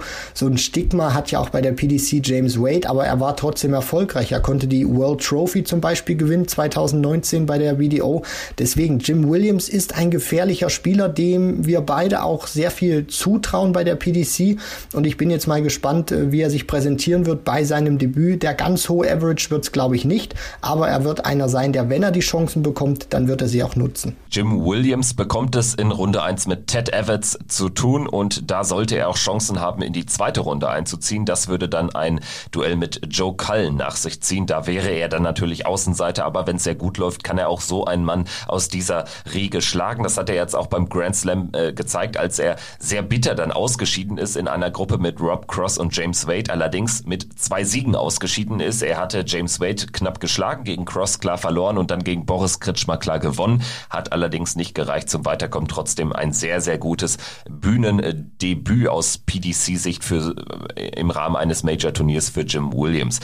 So, daran wird er ansetzen wollen gegen Ted Evans. Ich bin gespannt, ob es gelingt. Äh, machen wir weiter mit einem ähm, auch sehr, sehr starken Spieler, muss man sagen, Matt Campbell. Er hat ebenfalls auf der Challenge Tour triumphiert, allerdings auf der europäischen Variante. Der Kanadier durfte nach UK nicht einreisen wegen der damalig äh, geltenden Einreisebestimmungen aus Covid-Gründen, ist dann nach Niedernhausen gekommen und hat die Euro European Challenge Tour knapp gewonnen. Am Ende knapp vor Steven Noster, dem Deutschen, darf man auch nicht vergessen, der bis äh, zu Turnier 11 äh, völlig überraschend diese Challenge Tour angeführt hat, aber am Ende hat es dann Matt Campbell für sich entschieden und auch er gehört zu diesen eben genannten vier bis acht Spielern äh, unter den internationalen Qualifikanten, die ich deutlich stärker als den Rest einschätze. Es ist auf jeden Fall jemand, Matt Campbell, der auch schon auf den großen Bühnen bei der PDC gerade beim World Cup auch vor ein paar Jahren gezeigt hat, dass er wirklich äh, richtig gut spielen kann und auch ein sehr hohes Niveau spielen kann. Ich meine, der hat dreimal ähm, ein Challenge Tour Event bei der PDC gewinnen können. Das ist jetzt auch nicht ohne, wenn man sich den Standard anguckt mittlerweile, was bei Matt Campbell so ein, so ein bisschen vielleicht sein Nachteil sein könnte. Er spielt ja in der ersten Runde gegen Adrian Lewis, ist, dass er für mich aktuell ein zu großes Leistungspendel hat, was in eine sehr gute Richtung, aber dann auch in eine sehr negative ausstrahlen kann. Das hat man ja beim Grand Slam auch gesehen, wo wir uns auch mehr erhofft hatten von ihm und dann kam die Leistung leider nicht und das hat man auch bei der Challenge Tour gesehen. Also er hat wirklich Monster-Matches drin gehabt und dann hat er Partien dabei gehabt, wo nicht viel ging und das ist so aktuell noch so die kleine Schwäche im Spiel von Matt Campbell. Nächstes Jahr hat er dann auch die Tourkarte, also ab dem nächsten Jahr werden wir ihn dann auch regelmäßiger sehen auf der Tour. Jetzt machen wir weiter mit einem, der die Tourkarte schon lange hat und der vor allen Dingen auch mit dem ein oder anderen neuen Data für Aufsehen gesorgt hat. Madas Rasma, der Lette, hat sich äh, wieder logischerweise, muss man hier erwähnen, über die Nordic and Baltic Tour qualifiziert. Darius Labanauskas ist das darüber nicht gelungen, ist für ihn aber auch gar nicht schlecht, denn er ist über die Proto eh schon qualifiziert. Für Madas Rasma wäre das tatsächlich relativ knapp geworden. Also die neuen Data, die täuschen auch ein bisschen über den Gesamteindruck hinweg. Das war jetzt keine ähm, sehr, sehr gute Pro-Tour-Bilanz insgesamt, aber Nordic and Baltic, da ist er nicht zu schlagen gewesen. Madas Rasma geht in den Ellipelli und spielt gegen Steve Lennon, sollte auch da Chancen haben, die erste Runde zumindest mal zu überstehen. Definitiv. Und wenn man dann natürlich auch mal schaut, wer dann noch äh, warten könnte oder wer dann äh, warten würde in Runde zwei, das ist dann ja auch keine unlösbare Aufgabe, die dann auf Madas Rasma wartet mit Christoph Ratajski. Sicherlich ist Ratajski der Favorit, aber wir hatten es auch schon angerissen in den Folgen davor. Ratajski hat nicht die aktuell beste Form und wenn es einen guten Start gibt, man hat das ja in den vergangenen Jahren gesehen, wo Kim Heimrich 2 zu 0 in den Sätzen gegen Rob Cross führt und dann hast du im Prinzip kaum noch Möglichkeiten, in so eine Partie reinzufinden. Deswegen Rasma, der konnte schon Highlights setzen, auch auf der Nordic Baltic Tour die Eins gewesen, klar. Nur äh, er muss halt versuchen, spielerische Konstanz dann reinzubringen, gerade auch über Best of Five, weil Phil Taylor hat auch immer gesagt, ein neuen Data ist ganz hübsch, aber es ist nur ein Leck und das verdeutlicht Madas Rasma leider auch viel zu häufig. Also er hat großes Potenzial, großes Talent, aber er schafft es noch nicht in dieser Konstanz abzurufen. Etwas dahinter, was die Qualität betrifft, hat sich Daniel Larsson einsortiert. Ähm, das zeigt auch die Tour. Also da kann er mit einem Labanauskas und einem Rasma überhaupt gar nicht mithalten. Hatte jetzt zwei Jahre die Tourcard, wird sie mit äh, an Sicherheit grenzender Wahrscheinlichkeit aber verlieren. Er müsste mindestens in, ins Achtelfinale dieser WM kommen, um daran was zu ändern. Der Schwede allerdings über die Nordic and Baltic Tour, die ja auch dann zur Hälfte abgebrochen wurde, trotzdem äh, sehr souverän Zweiter geworden. Was heißt souverän? Also war am Ende knapp vor Marco Kantele, aber ist dann schon auch so ein logischer Qualifikant, wenn ein Labanauskas über die Pro Tour durchgeht und dann irgendwie nicht mit dem letzten Fortune da in Nordic and Baltic aufschlägt. Daniel Larsson muss gegen Jason Lowe ran. Das klingt auch nach einer nicht ganz schlechten Auslosung. Danach äh, würde Jose de Sousa warten, also im Falle eines Erstrundensieges. Das wäre dann allerdings auch das höchste der Gefühle. Äh, absolut. Also ich sehe ihn dann auch überhaupt nicht in der Lage, José de Sousa bezwingen zu können, auch wenn der Portugiese nicht sein bestes Niveau spielen sollte. Man muss ja auch sagen, der, das Erringen der Tourcard ist ja für Daniel Larsson als Schwede auch ein Riesenerfolg gewesen und sein Spiel ist auch geprägt davon. Ich glaube, das wird man im Eli Pelli auch sehen, dass er wirklich gute Momente hat, aber sehr viele Ausreißer dann auch teilweise drin hat in die Eins, in die Fünf oder wenn er dann runtergeht, also er ist auf die Triple nicht der allerstärkste und deswegen wird diese Partie gegen Jason Lowe, da sehe ich Jason Lowe schon als äh, Favoriten, aber natürlich kann Daniel Larsson, wenn er einen guten Tag hat, auch Lowe schlagen, aber und dann gehe ich auch mit dir mit, Kevin, wenn es in Runde 2 geht, ist es das höchste der Gefühle und dann wird er sich spätestens da verabschieden. Ein Mann, dem ich die Tourkarte durchaus äh, wünsche, aber auch zutraue, ist Danny Lobby Jr. Das ist, äh, glaube ich, ein Spieler aus dem nordamerikanischen Raum, von dem wir noch einiges erwarten können. Das ist ein sehr junger Spieler, sehr gut anzuschauen, sehr schöner Wurfrhythmus, gefällt mir extrem gut und hat ja auch im Vorjahr durchaus überzeugen können gegen Ryan Searle, erst im allerletzten Leck des entscheidenden Satzes ähm, rausgegangen. Er hat sich über die äh, CDC USA Tour qualifiziert. Das ist eine verdiente Qualifikation, die zweite in Folge. Und da bin ich sehr gespannt. Er hat mit William O'Connor auch einen an einem guten Tag schlagbaren Gegner. Und ähm, ja, wir haben oft darüber gesprochen, der Sieger dieser Begegnung bekommt es mit Glenn Durant zu tun. Was natürlich äh, Danny Lorby die Chance eröffnet, zumindest wir können das mal so weit zu Ende denken, vielleicht sogar das Turnier nach Weihnachten noch zu erleben. Also die dritte Runde ist gar nicht mal so unrealistisch wegen der Auslosung. Nein, also das ist keine utopische Denkweise, die wir hier äußern, gerade auch weil Danny Lobby Jr. natürlich einer ist, der sehr ambitioniert ist. Also der hat ja auch nie einen Hehl daraus gemacht, dass er die Tourcard äh, gerne sehr kurzfristig dann als auch längerfristig haben möchte. Also das war jetzt, war jetzt vielleicht ein bisschen falsch ausgedrückt. Also er möchte sie relativ früh erringen und jetzt nicht irgendwie äh, in den nächsten fünf, sechs Jahren oder so, sondern wenn es am besten geht, bei der nächsten Q-School oder der, der übernächsten spätestens, ist ein sehr toller äh, Spieler anzuschauen mit seinem Wurfrhythmus. Manchmal vielleicht ein bisschen zu schnell, aber er ist noch ein junger Kerl, das wird er auch in den Griff kriegen. Zweite WM 2019 auch mal den CDC Continental Cup äh, gewonnen. Also der kann auch schon in seiner jungen Karriere auf einiges zurückblicken. Und Willie O'Connor ist absolut schlagbar, nicht in der besten Form. Und gegen Glenn Durant wissen wir alle, es sei denn, Glenn Durant überrascht uns Jones, wovon wir alle nicht ausgehen, hat er wirklich sehr realistische Chancen in die dritte Runde einzuziehen. Machen wir weiter mit dem Qualifikanten der Philippinen zum bereits sechsten Mal dabei, Lawrence Ilagan. Der ist auch schon 43 Jahre, das sieht man ihm ähm, auch nicht an, muss man sagen. The Gunner. Wayne Mardell ist ein Riesenfan und ich denke, er hat auch insgesamt so in der Darts-Welt viele äh, Leute, die ihn gut finden, die seinen Spielstil gut finden. Er ist natürlich ein sehr langsamer Spieler wird gegen Raymond van Barneveld jetzt äh, auch nicht der hohe Favorit sein, sagen wir es so. Und äh, vor allen Dingen hat er bislang auch noch keine w gute WM-Bilanz. Er hat noch kein Spiel gewonnen. Also in allen fünf Teilnahmen 2009 die erste, 2013 die zweite, dann seit 19 immer dabei, ist er immer in der ersten Runde rausgegangen. Und wenn man jetzt gerade also auf die letzten beiden Jahre schaut, Christo Reyes, Ryan Murray, das waren jetzt auch keine unschlagbaren Erstrundengegner.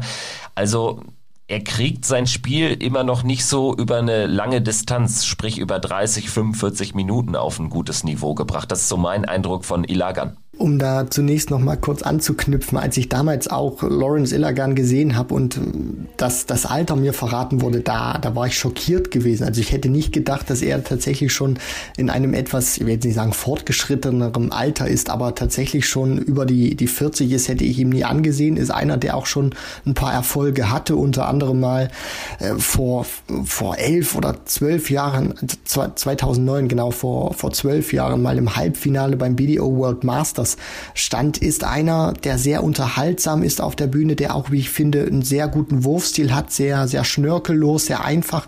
Aber, und da hast du vollkommen recht, er schafft es nicht, diese, diese Qualität, die er hat, über ein konstantes Match zu spielen oder über Best of Five konstant zu spielen. Und das wird, glaube ich, gegen einen Raymond van Barneveld nötig sein. Er wird gute Momente haben, aber dann gibt's auch wieder Momente, wo Elagan zwar sehr gerade, sehr straight ist, aber die Triple nicht kommen, weil er dann Probleme mit der Höhe hat. Und das kannst du dir dann über so eine Distanz gegen Raymond van Barneveld nicht leisten. Also das Steckfeld seiner Darts ist auch immer durchaus kurios, finde ich. Also äh, die liegen jetzt nie so smooth im Board. Also das äh, macht es ihm teilweise auch relativ schwer, dann da irgendwie noch einen guten Dritten dann in äh, das Triple 20 Segment in dem Fall ähm, zu setzen. Aber einfach ein sehr interessant anzuschauender Spieler und ähm, Grundsätzlich würde ich ihm da jeden Erfolg wünschen. Ich glaube, realistisch ist er aber nicht, weil er es eben nicht mit dem Barney der letzten Weltmeisterschaften, an denen Barnefeld teilgenommen hat, zu tun bekommt, sondern mit einem ganz neuen Raymond van Barnefeld. Von daher, ich glaube, da wird in der ersten Runde Schluss sein.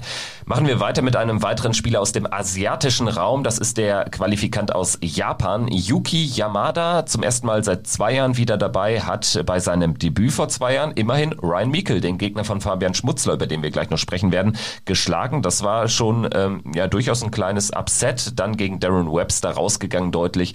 Ja, Yuki Yamada zeigt aber mit diesem Ergebnis äh, aus der Vergangenheit, dass er nicht unterschätzt werden darf. Auch äh, nicht von einem Kellen Ritz in der ersten Runde. Trotzdem klarer Außenseiter. Das auf jeden Fall. Und es ist vielleicht auch immer so ein Stück weit die Gefahr, die man so bei diesen japanischen äh, Qualifikanten immer hat, weil man eben genau diesen Namen Saigo Asada vermisst, der ja bei der WM auch James Wade zum Beispiel, ich glaube mal über, über sieben Sätze war es wirklich fordern konnte, ein tolles Niveau gespielt hat. Und wenn er dann nicht dabei ist, dann denkt man immer so ein, so ein Stück weit, die Japaner sind in der zweiten Reihe nicht, nicht gut besetzt oder nicht so besetzt, dass sie wirklich kompetitiv mithalten können. Und das ist vielleicht vielleicht auch ein Stück weit den Vorteil, den Yuki Yamada hat. Natürlich kennt man ihn jetzt. Zweite WM weiß auch, dass man ihn nicht unterschätzen sollte, aber vielleicht schwingt das immer so im Unterbewusstsein mit. Aber auf jeden Fall einer, der seine Chance suchen wird. Und wenn er sie bekommt, ist das traditionell oder traditionell sind dann die Japaner auch ein Stück weit bekannt, dass sie dann äh, ihre Chancen nutzen werden. Deswegen, ich bin gespannt, wie er sich zum zweiten Mal präsentieren wird. Diogo Portella ist bereits zum fünften Mal im Eli Pelli am Start und ähm, berühmt berüchtigt ist natürlich die Aussage unter Darts-Fans, Darts-Experten, dass er den Diogo Portella Qualifier gewonnen hat. Das erzählt natürlich einen Teil der Geschichte, das ist schon richtig, weil er im südamerikanisch und zentralamerikanischen Raum einfach keine ernstzunehmenden Gegner hat, die es ansatzweise mit ihm aufnehmen können. Das muss man schon so ehrlich sagen. Trotzdem gehört ja zu weit dazu, dass er sich wenn auch langsam, aber so über die Jahre schon ein bisschen verbessert hat. Denn er hat im Vorjahr dann Steve Beaton geschlagen mit 3 zu 0. Das war sein erster Erstrundensieg, ist dann gegen Glenn Durant in Runde 2 baden gegangen. Aber gerade so dieser Sieg im letzten Jahr unter den äh, Covid-Umständen, er hatte ähm, privat da einige schwierige Situationen zu überstehen, der war sehr, sehr überraschend. Wir haben eigentlich alle schon so in den Vorjahren eher mit ihm gerechnet, dass er dann ausgerechnet letzte, äh, letztes Jahr unter den Umständen gewinnt. Das war ähm, da, davon war nicht äh, auszugehen. Insofern, äh, ja, zeigt das auch, dass er durchaus eine Wundertüte ist. Ich glaube aber, mit Alan Suter hat er auch ein sehr undankbares Los bekommen in der ersten Runde. Von daher Tendenz klar Richtung Ausscheiden, oder? Ja, das denke ich auch, zumal Alan Suter ja einer ist, der so ein gewisses Grundniveau wirklich spielt und Jogo Portella, der seit Jahren versucht, auf der Tour sich etablieren zu können, aber es nicht so wirklich schafft, auch herumreist und des, deswegen, also ich bin da wirklich auch, äh, was das anbetrifft, nicht so guter Dinge. Alan Suter ist auch kein Steve Beaton, es ist zwar jetzt die fünfte WM, er konnte auch schon mal auf der Challenge Tour einen Erfolg äh, verbuchen, aber man merkt einfach auch, und ich glaube, das ist so ein bisschen dieses Problem, er hat eine sehr gute Qualität, eine überdurchschnittliche Qualität für einen Brasilianer, vielleicht so der brasilianische Phil Taylor, wenn man mal sieht, was so Averages mäßig auch äh, gespielt wurde von seinen, von seinen Kollegen zum Beispiel beim, beim World Cup. Also da kamen ja auch mal Leute teilweise gar nicht über die, die 60 im Einzel-Average heraus. Deswegen gegen Alan Suter wird, glaube ich, auch Endstation sein und er hat einfach so ein, so ein gewisses Niveau, was er mittlerweile hat, aber ich weiß auch nicht, ob er das wirklich steigern, noch steigern kann. Kommen wir vom brasilianischen Phil Taylor zum neuseeländischen Raymond van Barneveld. Danke für die äh, Brücke, äh, Christian. Ben Robb heißt der Name. Ähm, ben Ben Robb heißt der Spieler, der Neuseeland im Ali Pelli vertreten wird. Ben Robb hat sich äh, qualifiziert, weil die neuseeländische Tour ähm, letztendlich nicht gespielt werden konnte, dieser Qualifier. Von daher hat man dann Ben Robb äh, den, den stärksten genommen und er wird es äh, zu tun bekommen mit Rusty Jake Rodriguez, in der ersten WM-Runde sicherlich ähm, auch eine Außenseiterchance, weil er hat im Gegensatz zu Rusty immerhin schon WM-Erfahrung. Das könnte ihm vielleicht helfen. Ben Robb hat vor zwei Jahren mit 0 zu 3 gegen Ron Mollenkamp verloren. Er ist sicherlich Außenseiter, aber kein Spieler, den man zu sehr unterschätzen sollte. Nein, das definitiv nicht. Und dieser Faktor Erfahrung könnte vielleicht auch wirklich wichtig sein. Also vom Scoring her erwarte ich Rusty schon deutlich stärker, aber der muss natürlich auch zeigen, dass er den Ellie Pelli kann, dass er in diesem Ellie Pelli spielen kann. Und da hat Ben Robb sicherlich den Erfahrungsvorteil und das könnte in so einer Partie auch sicherlich ein, ein Faktor werden. So, und dann würde ich sagen, halten wir uns nicht länger mit Ben Robb auf kommen zu Fallon Sherrick. Fallon Sherrick, eine der zwei Frauen im Feld, zusammen mit Lisa Ashton hat sie die Frauentour derart dominiert, dass sie dann, ich glaube, beim letzten Turnier auch schon gar nicht mehr angetreten ist und äh, sich auch noch viele weitere Turniere hätte sparen können. Theoretisch, sie war da wirklich sehr, sehr weit vorne. Dann allerdings muss man natürlich den Grand Slam of Darts noch reinbringen. Man muss äh, das Nordic Darts Masters reinbringen, äh, was äh, dann am Ende dazu führt, dass die Jahresbilanz von Fallon Sherrick echt wieder mehr als famos ist. Und dementsprechend, wir haben schon häufig jetzt auch über ihr Erstrundenspiel gegen Steve Beaton gesprochen, ja, sie hat Chancen hier aus dem Feld der internationalen Qualifikanten mit am weitesten zu kommen, da bin ich sicher. Ja, das definitiv. Und sie hat ja auch eine sehr große Strahlkraft. Und im Prinzip, wenn man sich das mal so anhört in der Vorberichterstattung, gerade auch so die, die Berichterstatter, die, die malen sich das ja wirklich schon aus, dass sie äh, Steve Beaton schlägt. Daran äh, glauben eigentlich alle, dass sie dann auch irgendwie Kim Heibrechts bezwingt und dann diese dritte Runde gegen Gervin Price spielt. Also ich glaube, dann eskaliert die PDC wirklich, wenn das passieren sollte. Aber, und das ist ja auch so ein Faktor, der vielleicht äh, nicht unbedingt gut ist für das Spiel von Fallon Sherrock, dass sie eben diesmal wirklich Favoritin ist. Also in den vergangenen Spielen oder Turnieren war sie immer die Außenseiterin gewesen, die es mit den ganz Großen aufgenommen hat. Und jetzt gegen Steve Beaton erwartet ja im Prinzip jeder den Sieg. Und das sagt man ihr auch. Und ich bin gespannt, wie sie damit umgehen wird. Ja, bin ich auch und ich glaube, das könnte dann auch die Gefahr sein. Ich will jetzt nicht nochmal wiederholen, dass ich aber im Falle eines Sieges über Steve Beaton sogar damit rechne, fast schon, dass sie auch Kim Halbrecht schlägt. Das äh, klingt halt immer ein bisschen komisch, aber ähm, sie hatte halt auch immer noch diesen Faktor, dass sie aus dieser Frauen gegen die Männer Rolle heraus äh, sich sehr gut präsentiert auf den großen Bühnen und dass natürlich die Zuschauer immer auf ihrer Seite sind. Also das ist gerade dann in einem voll besetzten Ellipelli natürlich, äh, wäre das nochmal eine, ähm, eine nicht ähm, ja, zu unterschätzende ähm, Maßnahme. Also wenn, wenn sie da die Zuschauer wieder auf ihrer Seite hat, also wenn da jetzt Covid nicht so sehr reinbricht, dass die Briten da die Regeln nochmal deutlich verschärfen, dann ähm, steht natürlich das Publikum da auf ihrer Seite und das könnte ihr natürlich helfen. Ja, das auf jeden Fall. Und es wird, glaube ich, auch so ein, so ein Faktor wieder sein, für Fallon Sherrock Erfahrung zu sammeln, auch mit so einer Situation umzugehen und die dann auch anzunehmen. Also ich glaube auch, dass sie vom Kopf her wirklich in die Partie Partie geht und sich sagt, ich bin die Favoritin. Und das musst du auch erstmal verpacken können. Und gegen einen Steve bieten, äh, wir haben das schon so oft äh, so oft erzählt. Das braucht man ja jetzt noch, nicht noch mal gebetsmühlenartig zu wiederholen. Aber der wird sich einfach keine Platte machen, ob er jetzt gegen Fallon Sherrock spielt oder gegen Michael van Gerven. Das ist dem egal. Und das kann ein sehr großer Faktor sein. Und deswegen diese Partie ist für mich sehr interessant und ich, ich kann es kaum erwarten zu sehen, wie das ausgeht. Ja, freue ich mich mega drauf. Also das wird eins der sicherlich äh, meist beobachteten Erstrundenmatches dieser WM werden. Kommen wir zur zweiten Dame im Feld, Lisa Ashton die so ein bisschen hinten rüberfällt. Das ist irgendwie schon ein bisschen bitter, weil sie ist ja diejenige, die Geschichte geschrieben hat in Form äh, des Gewinns der Tourkarte. Das darf man nicht vergessen. Sie hat äh, kurz nachdem Fallon Sherrick bei der WM 2020 vor zwei Jahren so hat auftrumpfen können, dann die Tourkarte als erste Frau überhaupt geholt und hat sich auch gar nicht so schlecht geschlagen. Also sie ist jetzt noch relativ weit davon entfernt, diese Tourkarte zu halten, aber es gibt dann schon den ein oder anderen Spieler auch äh, aus ihrer Tourkartenklasse von 2020, äh, der sich deutlich schlechter geschlagen hat. Also es blitzte immer mal wieder auf, aber was ihr einfach gefehlt hat über die zwei Jahre auf der Tour hinweg, dass sie so relativ konstant dann äh, zumindest mal eine zweite Runde erreicht hat. Das ähm, hat sie nicht geschafft und ich glaube, das wird dann am Ende auch der Grund sein, weshalb sie ja einfach die Tourkarte dann doch verliert. Selbst im Falle eines Erstrundensieges bei der WM gegen Ron Mollenkamp müsste sie dann noch an Michael Smith vorbei und das halte ich für sehr ausgeschlossen.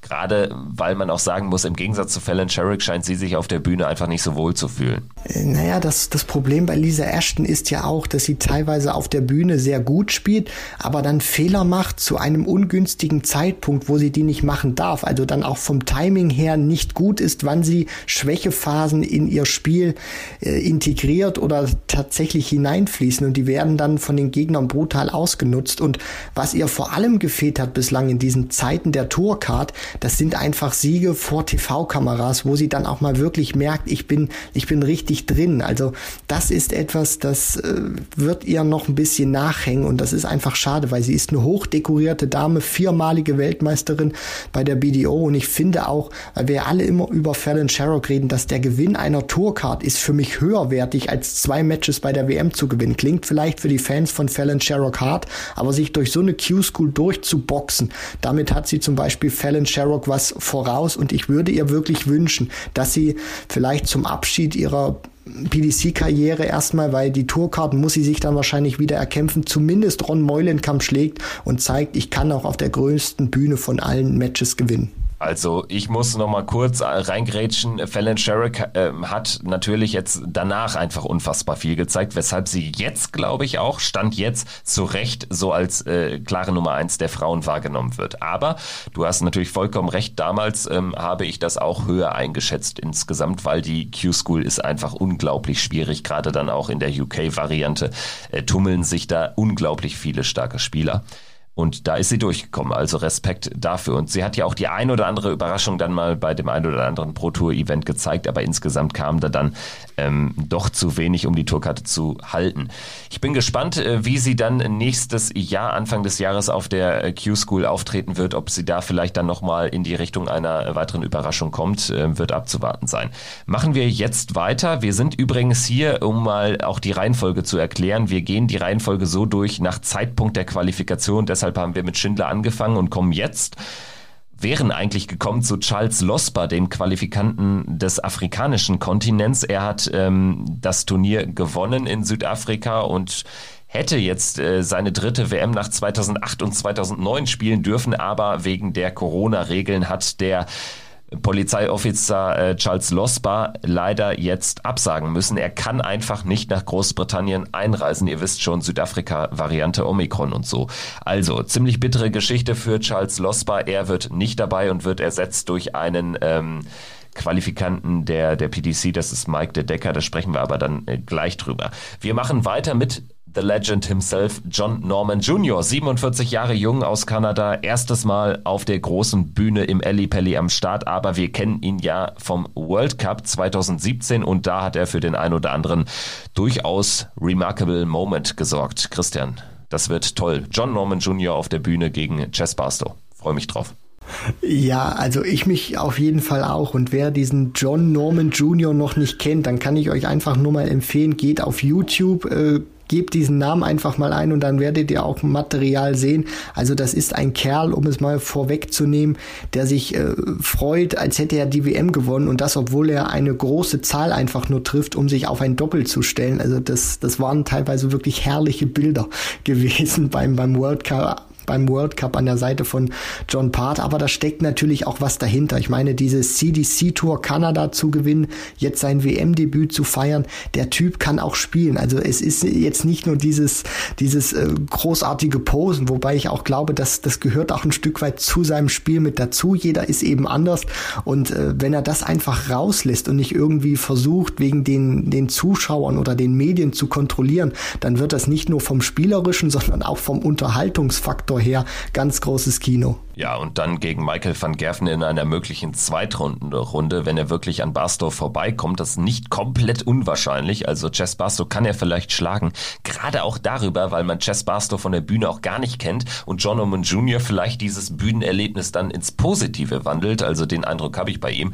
Dann ähm, kann das was werden und ein Zweitrundenmatch gegen MVG wäre natürlich dann, ähm, ja, der Gipfel des Eisbergs für John Norman Jr., der sich in Kanada immerhin auch gegen sehr, sehr namhafte ähm, Gegner durchgesetzt hat. Also auf der Tour vor Matt Campbell zu landen. Jeff Smith hat jetzt nicht alles gespielt, aber trotzdem da ähm, bist du auch in einem echt respektablen Feld stark unterwegs gewesen.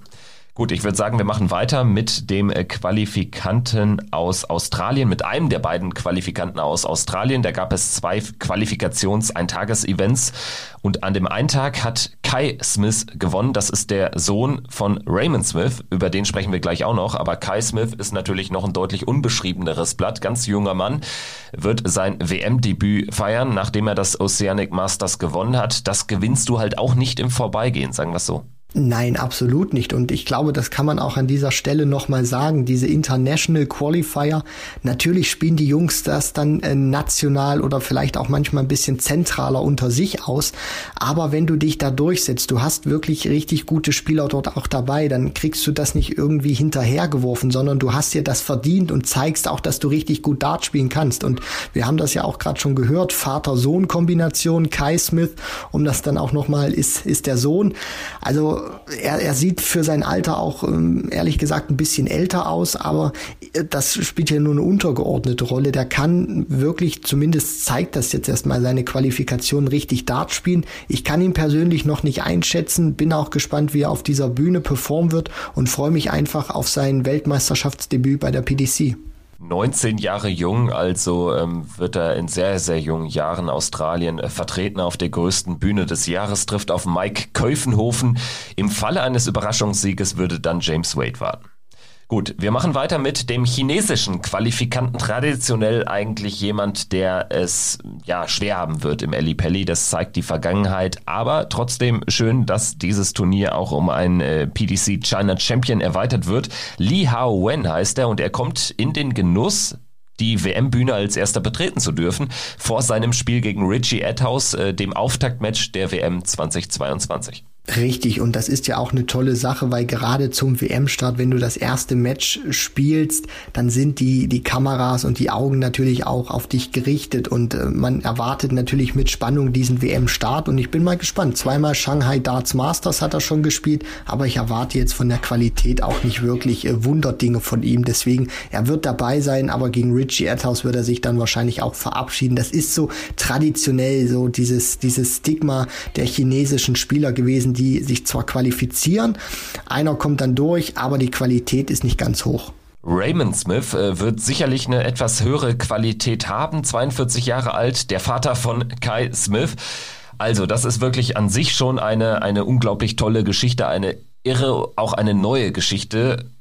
Er wird es zu tun bekommen mit Jamie Hughes. Da glaube ich, dass er anders als sein Sohn da ein bisschen bessere Chancen hat, sogar zu gewinnen, weil Jamie Hughes ist ja eigentlich auch nur noch ein Schatten seiner selbst, auch bei der letzten WM dann schon unter dem Einfluss seiner, seiner ähm, Operation, die er vorher hatte da geht immer noch nicht so richtig viel. Da könnte es eine Überraschung geben. Ich würde das nicht ausschließen. Und dann würde in Runde zwei Devin Peterson warten. Auch da, wenn es perfekt läuft, kann auch ein Raymond Smith hier richtig weit kommen, weil die Auslosung eben so ist, wie sie ist.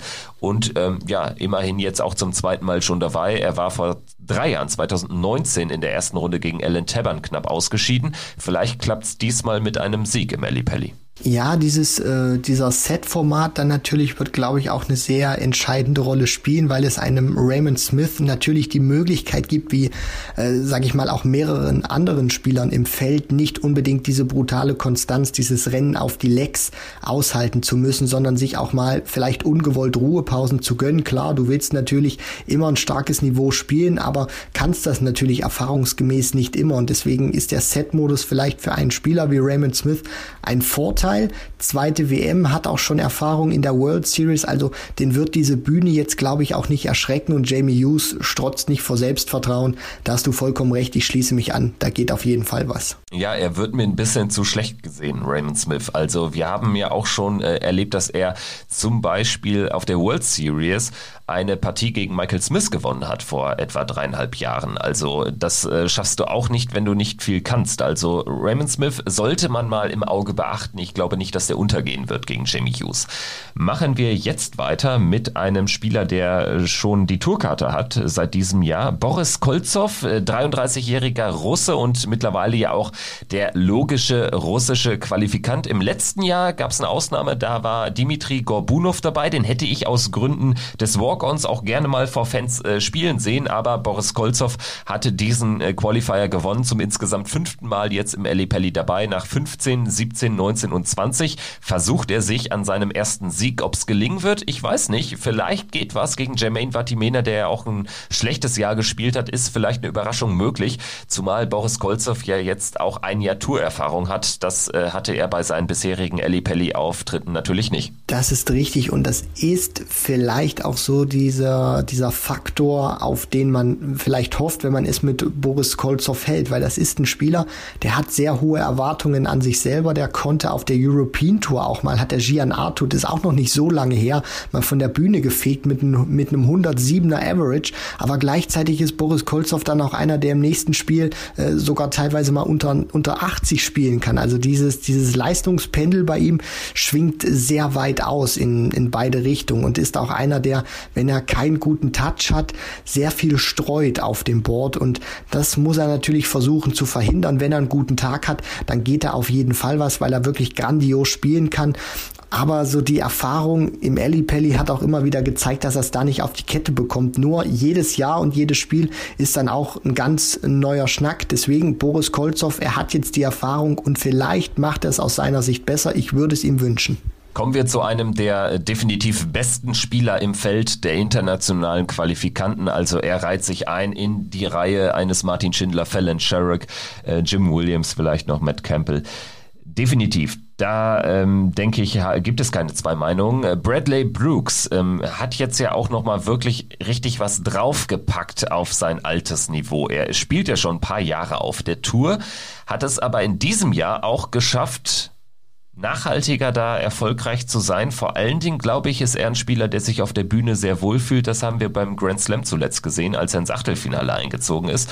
Bradley Brooks bekommt es mit William Borland zu tun. Das ist ein Duell zweier Young Guns, ein völlig offenes Duell, sogar mit leichten Vorteilen für Bradley Brooks, der dann äh, auf Ryan Searle trifft, äh, sofern da meine Prognose aufgeht.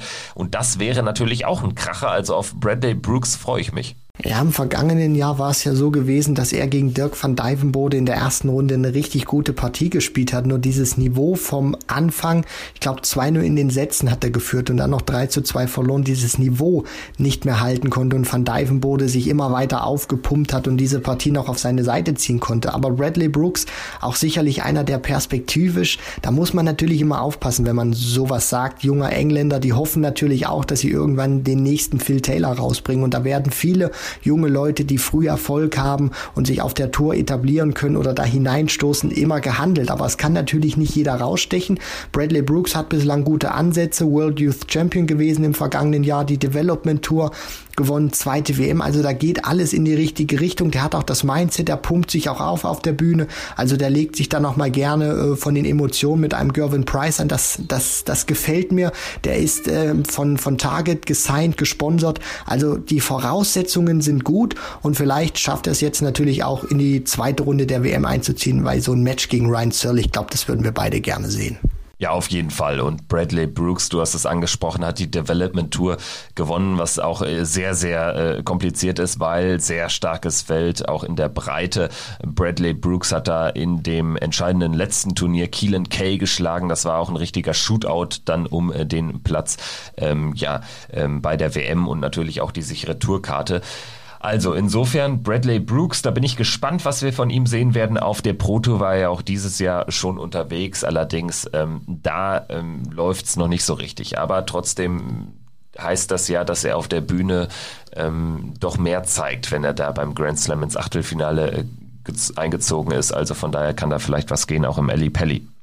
Machen wir jetzt weiter mit ähm, dem äh, zweiten Qualifikanten aus Japan. Toyo Katsushibata heißt er und das ist ja einer von zwei möglichen Gegner von äh, Gabriel Clemens. Äh, deshalb haben wir ja auch schon in dem ein oder anderen äh, Podcast über ihn gesprochen. Er spielt halt insofern ähm, echt einen guten Dart, weil ich meine, er kommt da irgendwie in Japan, das habe ich gelesen, auf ein Mitte 90 äh, Average über das Jahr gesehen und das ist natürlich ein ordentliches Brett. Also Toyokatsu Shibata, wenn er das irgendwie auf, auf die Steel Dart PDC Bühne ansatzweise konserviert bekommt, dann können wir da mit ihm rechnen. Und die jüngere Vergangenheit zeigt ja auch, dass die Japaner, auch die, die man überhaupt nicht kennt, abseits von einem Saigo Asada, dass die performen können. Wir haben über Yamada gesprochen vor zwei Jahren. Letztes Jahr, nicht zu vergessen, Edward Shoei Volks, der dann dieses legendäre Interview gab und äh, vor allen Dingen auch die zwei äh, Japaner, die gegen äh, Max Hopp und Gabriel Clemens beim World Cup gespielt haben. Also insofern, ja, da darf man gespannt sein auf Shibata.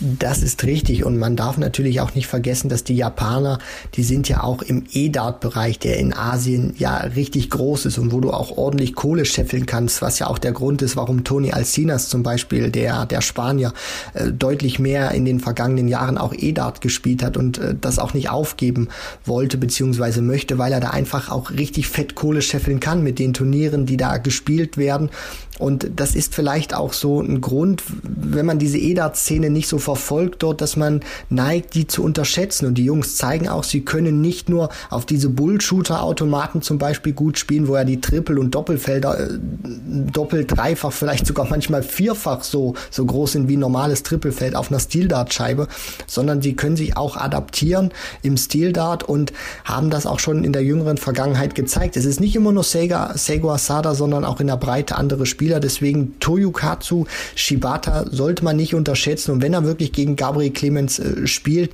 könnte das auch ein hochinteressantes Match werden. Natürlich hat er nicht ganz die, die Qualität vielleicht wie ein äh, German Giant, um da in der Konstanz mitzuhalten. Aber einer, den man, da gebe ich dir recht, nicht unterschätzen sollte. Wir bleiben in Asien und machen weiter mit dem indischen Qualifikanten Nitin Kuma zum wiederholten Male im Ali Pelli am Start, durfte das Turnier auch dort mal eröffnen. 2019 beim Debüt gegen Jeffrey Desvar 0-3 verloren. 2020 fand ich ihn schon stark verbessert gegen Brandon Dolan, aber trotzdem keinen Satz gewonnen. Vielleicht gelingt ihm zum ersten Mal zumindest ein Satzgewinn. Er hat in Indien keine große Konkurrenz, das muss man so klar sagen. Wird jetzt gegen Ricky Evans antreten. Sicherlich auch ein Los, wo du vielleicht mal überraschen kannst, zumindest in Form eines Satzgewinnes. Dass er das Ding äh, komplett gewinnt, kann ich mir nicht vorstellen, denn dazu fehlt, glaube ich, auch die Konstanz und vor allen Dingen auch die Erfahrung auf diesem hohen Niveau. Dazu braucht er meiner Ansicht nach auch die Tourcard. Er wollte es ja im vergangenen Jahr versuchen. Aufgrund von Corona hat er dann auch gesagt, nee, geht nicht schweren Herzens und will jetzt natürlich im nächsten Jahr angreifen. Also das ist auch einer, der darauf schielt, die Tourcard zu erzielen. Ich finde, er braucht sie auch, um solche Matches zu gewinnen, weil er hat in seiner, in seinem Raum keine Konkurrenz und dann kannst du dich natürlich auch nur bis zu einem gewissen Limit, finde ich, verbessern. Deswegen Nitin Kuma, The Royal Bangle, das Königstier, also da passt auch sage ich mal, die, die, die Rahmenbedingung, der Spitzname, wenn er auf die Tour kommt, also er muss zusehen, auf die Tour zu kommen. In diesem Jahr traue ich es ihm eigentlich auch noch nicht zu, in die zweite Runde zu kommen. Vielleicht überrascht er mich, aber wenn er irgendwann die Tourcard haben sollte, ist er auch mal einer, der bei einer WM eins, vielleicht sogar zwei Runden gewinnen kann. So, und jetzt der letzte Deutsche im Bunde, Fabian Schmutzler, 16 Jahre jung. Es ist viel über ihn, viel mit ihm gesprochen worden und jetzt machen wir einen finalen Haken hinter, was die WM-Vorschauen betrifft. Also Fabian Schmutzler soll jetzt auch nochmal Erwähnung finden. Er ist über die European Development Tour in den Pelli eingezogen. Wie, warum, weshalb, das haben wir alles lang und breit diskutiert und ähm, es kann man weiterhin nicht hoch genug bewerten. Er trifft auf Ryan Meikle und auch darüber haben wir jetzt lang und breit gesprochen. Vielleicht nochmal eine finale Einschätzung von jedem von uns beiden. Ich würde einfach nochmal kurz vorneweg meinen Take aus dem Podcast mit Marcel äh, ähm, von, von gestern nochmal kurz äh, erneuern, dass ich wirklich das Gefühl habe, dass er sich da keine Panne macht und dass er einen gewissen Standard auf jeden Fall spielen kann. Und ich glaube, er hat eine Chance, weil Ryan Meikle vielleicht Darin liegt die Hoffnung aus deutscher Sicht an diesem Druck zerbrechen wird. Er muss gewinnen, um die Tourkarte zu halten. Fabian Schmutzler hat überhaupt keinen Druck. Er hat schon alles erreicht, was man in 16 Jahren erreichen kann, dartsmäßig. Das ist absolut richtig und ich finde auch die Aussage, die er getätigt hat, welches Selbstvertrauen er hat, wo er gesagt hat, also wenn Ryan Meikle über 100 beziehungsweise 105 spielt, dann muss ich schon einen sehr außergewöhnlichen Tag haben, um da mithalten zu können, wo ich jetzt auch sage, ein Ryan Meikle wird in diesem Match kein 100er Average spielen, also das finde ich nahezu ausgeschlossen. Und er hat ja dann auch noch gesagt, wenn er so bis 95, 95 spielt im Average, dann habe ich eine sehr große Chance. Und ich glaube auch, das wird das Niveau sein, also dass Meikle Mikel uns auch mit einem 95er Average, darf man ja auch nicht vergessen, ist ein sehr tolles Niveau. Das ähm, vergisst man ja teilweise in den heutigen Zeiten. Deswegen, Mikel wird sich, glaube ich, so zwischen 88, 93 einpendeln und das kann Fabian Schmutzler auch spielen. Es wird auch sehr viel aufs Timing ankommen und deswegen, ich gehe da auch mit, er hat auf jeden Fall eine Chance. Und sein Spiel findet ja bereits am zweiten WM-Abend statt gegen Ryan Meikle, äh, zweites Match des Donnerstagabends in dieser Woche oder in der nächsten Woche, je nachdem, wann ihr jetzt diesen Podcast hört. Gut, jetzt kommen wir zu dem äh, Qualifikanten aus dem osteuropäischen Raum und der trägt den Namen Roman Benecki und das ist durchaus äh, ja schon mal ein Fingerzeig, wo da die Richtung hingeht, denn er hat im Finale dieses Qualifikationsturniers Karel Sedlacek geschlagen und damit auch Karel Sedlacek die Tourkarte entrissen, denn der hätte bei einem Sieg doch sehr gute Karten gehabt, die Tourkarte über die zwei Jahre hinaus zu halten. Aber das ist ihm nicht gelungen. Benecki hat dieses Match 6-2 gewonnen und immerhin spielen da ja auch so Leute wie Christoph Kitschuk ähm, oder auch Adam Gavlas, der dritte Tscheche im Bunde. Ähm, auch ein äh, Patrick Kovac, der Ungar, also das, das ist schon ein Feld, wo du erstmal durchkommen musst. Von daher Roman Benecki, das ist auch einer, der vielleicht in Zukunft dann sogar auf der Tour zu sehen sein wird. Der, der kann schon spielen. Also da haben wir auch schon Averages jenseits, deutlich jenseits der 90 mal gesehen auf der, auf der Jugendtour. Also von daher Roman Benecki, ja, sicherlich äh, ähm, guter Spieler, der aber gegen Ryan Joyce dann, glaube ich, alt aussehen wird in der ersten Runde. Da traue ich ihm nicht so viel zu, aber trotzdem auch ein Spieler, den wir sicherlich jetzt nicht zum letzten Mal im Pelli sehen. Nein, also ich glaube, gegen Joyce wird er jetzt auch keine so großen Chancen haben. Ich konnte auch zumindest schon mal in Ansätzen ein bisschen erleben, was er spielen kann auf der Development Tour, wo er sich auch hier und da mal mit mir am Board eingespielt hat oder ein Board daneben war. Also der kann wirklich schon sehr gute Darts spielen. Ist auch, glaube ich, ein ganz entspannter Dude, so wie ich ihn da gesehen habe, wie er sich da auch gegeben hat. Auch immer mal ein Scherzchen gemacht am Board. Aber für ihn wird es einfach darauf ankommen, Erfahrung zu sammeln, mehr nicht und äh, das erstmal zu genießen und das mitzunehmen und dann irgendwann natürlich auch den Schritt zu schaffen, Matches bei der PDC WM gewinnen zu können. Ebenfalls sein WM-Debüt feiert Chris Landmann aus den Niederlanden. Er hat den West Europe Qualifier gewonnen, auch durchaus überraschend, weil das ist sicherlich so von den Eintages-Qualifiern der, der stärkste insgesamt, weil wer da alles ähm, angetreten ist, ja auch einige Tourkartenbesitzer aus den Niederlanden, zum Beispiel auch ein Jeffrey des waren. Also von daher, das ist äh, durchaus überraschend. Dennoch eher kein gänzlich Unbekannter, zwar schon 40 Jahre alt. The Countryman übrigens sein äh, Nickname, das finde ich auch klasse. Er hat dreimal zuletzt die BDO-WM gespielt ähm, auf den letzten Metern der BDO, ist da zweimal sofort rausgegangen, aber hat dann bei der letzten WM vor zwei Jahren das Viertelfinale erreicht und da dann erst 3 zu 5 in den Sätzen an äh, dem späteren Champion Wayne Warren ausgeschieden. Also Chris Landmann sicherlich auch ein Spieler, der ein bisschen was kann, aber ich glaube nicht, dass er jetzt auf der großen Bühne ähm, sich so wohlfühlen wird. Also ich befürchte da eher, dass er da so ein bisschen verloren ist. Wie schätzt du die Lage ein? Chris Landmann bekommt es mit Scott Mitchell zu tun. Das äh, klingt sehr nach BDO. Ja, ich sehe das ähnlich wie du, Kevin. Also natürlich ein Viertelfinale bei der BDO-WM erreichst du nichts, wenn du irgendwie nur Anfang 80 im Average spielen kannst. Aber Scott Mitchell hat einfach ein deutlich besseres Grundniveau. Der wird diese Partie auch diktieren. Der wird auch entscheiden, ob wir ein einseitiges oder enges, umkämpftes Match sehen werden. Deswegen für Chris Landmann ist aus meiner Sicht die Qualifikation das höchste der Gefühle und mehr wird da auch nicht gehen. Dann machen wir weiter mit Royden Lamb. Da sind wir wieder im asiatischen Raum. Er hat den Hongkong Qualifier gewonnen. Zum insgesamt dritten Mal im Ali Pelli dabei. Bislang erst ein Satz insgesamt gewonnen. 2014 gegen Wes Newton, 2019 gegen Danny Noppert zu Null ausgeschieden. Ja, bin ich mal gespannt. Wir kennen ihn ja von der Tour, hat da allerdings ja trotz Tourkarte in der Zeit, wo er die, die Karte hatte, wirklich nicht viel mitgespielt. Ja, ähm, er wird sicherlich äh, vor allen Dingen auch wieder optisch auffallen durch seine sehr markante Brille. Spielerisch überzeugt er mich nie so richtig. Also er ist im EDAT auch deutlich besser aufgehoben, befürchte ich. Ja, also das ist natürlich sein Steckenpferd und gegen Keen Barry das einzige ist, dass er ihn vielleicht durch sein Niveau irgendwie rausbringen kann, aber auch nicht sonderlich attraktiv anzuschauen. Ähm, und deswegen, ich glaube, Royden Lamb auch sehr langsam, gerade auch so wie er braucht, den ersten Dart loszulassen, zu werfen. Es könnte vielleicht übers Tempo gehen, aber spielerisch hat er gegen Keenberry keine Chance. Mehr Chancen wird eine andere EDAT oder die EDAT-Legende schlechthin haben. Paul Lim, da bewegen uns, äh, bewegen wir uns ja insgesamt von diesen 96 äh, Teilnehmern, wenn wir jetzt da so auf die, auf den Status äh, eines Spielers äh, zu sprechen kommen, da bewegen wir uns ja mit einem Paul Lim in den Top 5, muss man mal so sagen. Also Paul Lims äh, Verdienste für den Dartsport sind nicht hoch genug zu bewerten. Er hat äh, sich über den Singapore Qualifier qualifiziert und ist jetzt auch mittlerweile zum wiederholten Male bei der PDC WM am Start. Äh, das ist sogar die fünfte Teilnahme in Folge mittlerweile. Und ähm, ja, zuletzt hat er gegen Luke Humphreys ja für einen der WM-Momente im letzten Jahr gesorgt, als er Luke Humphreys da überraschend rausnehmen konnte.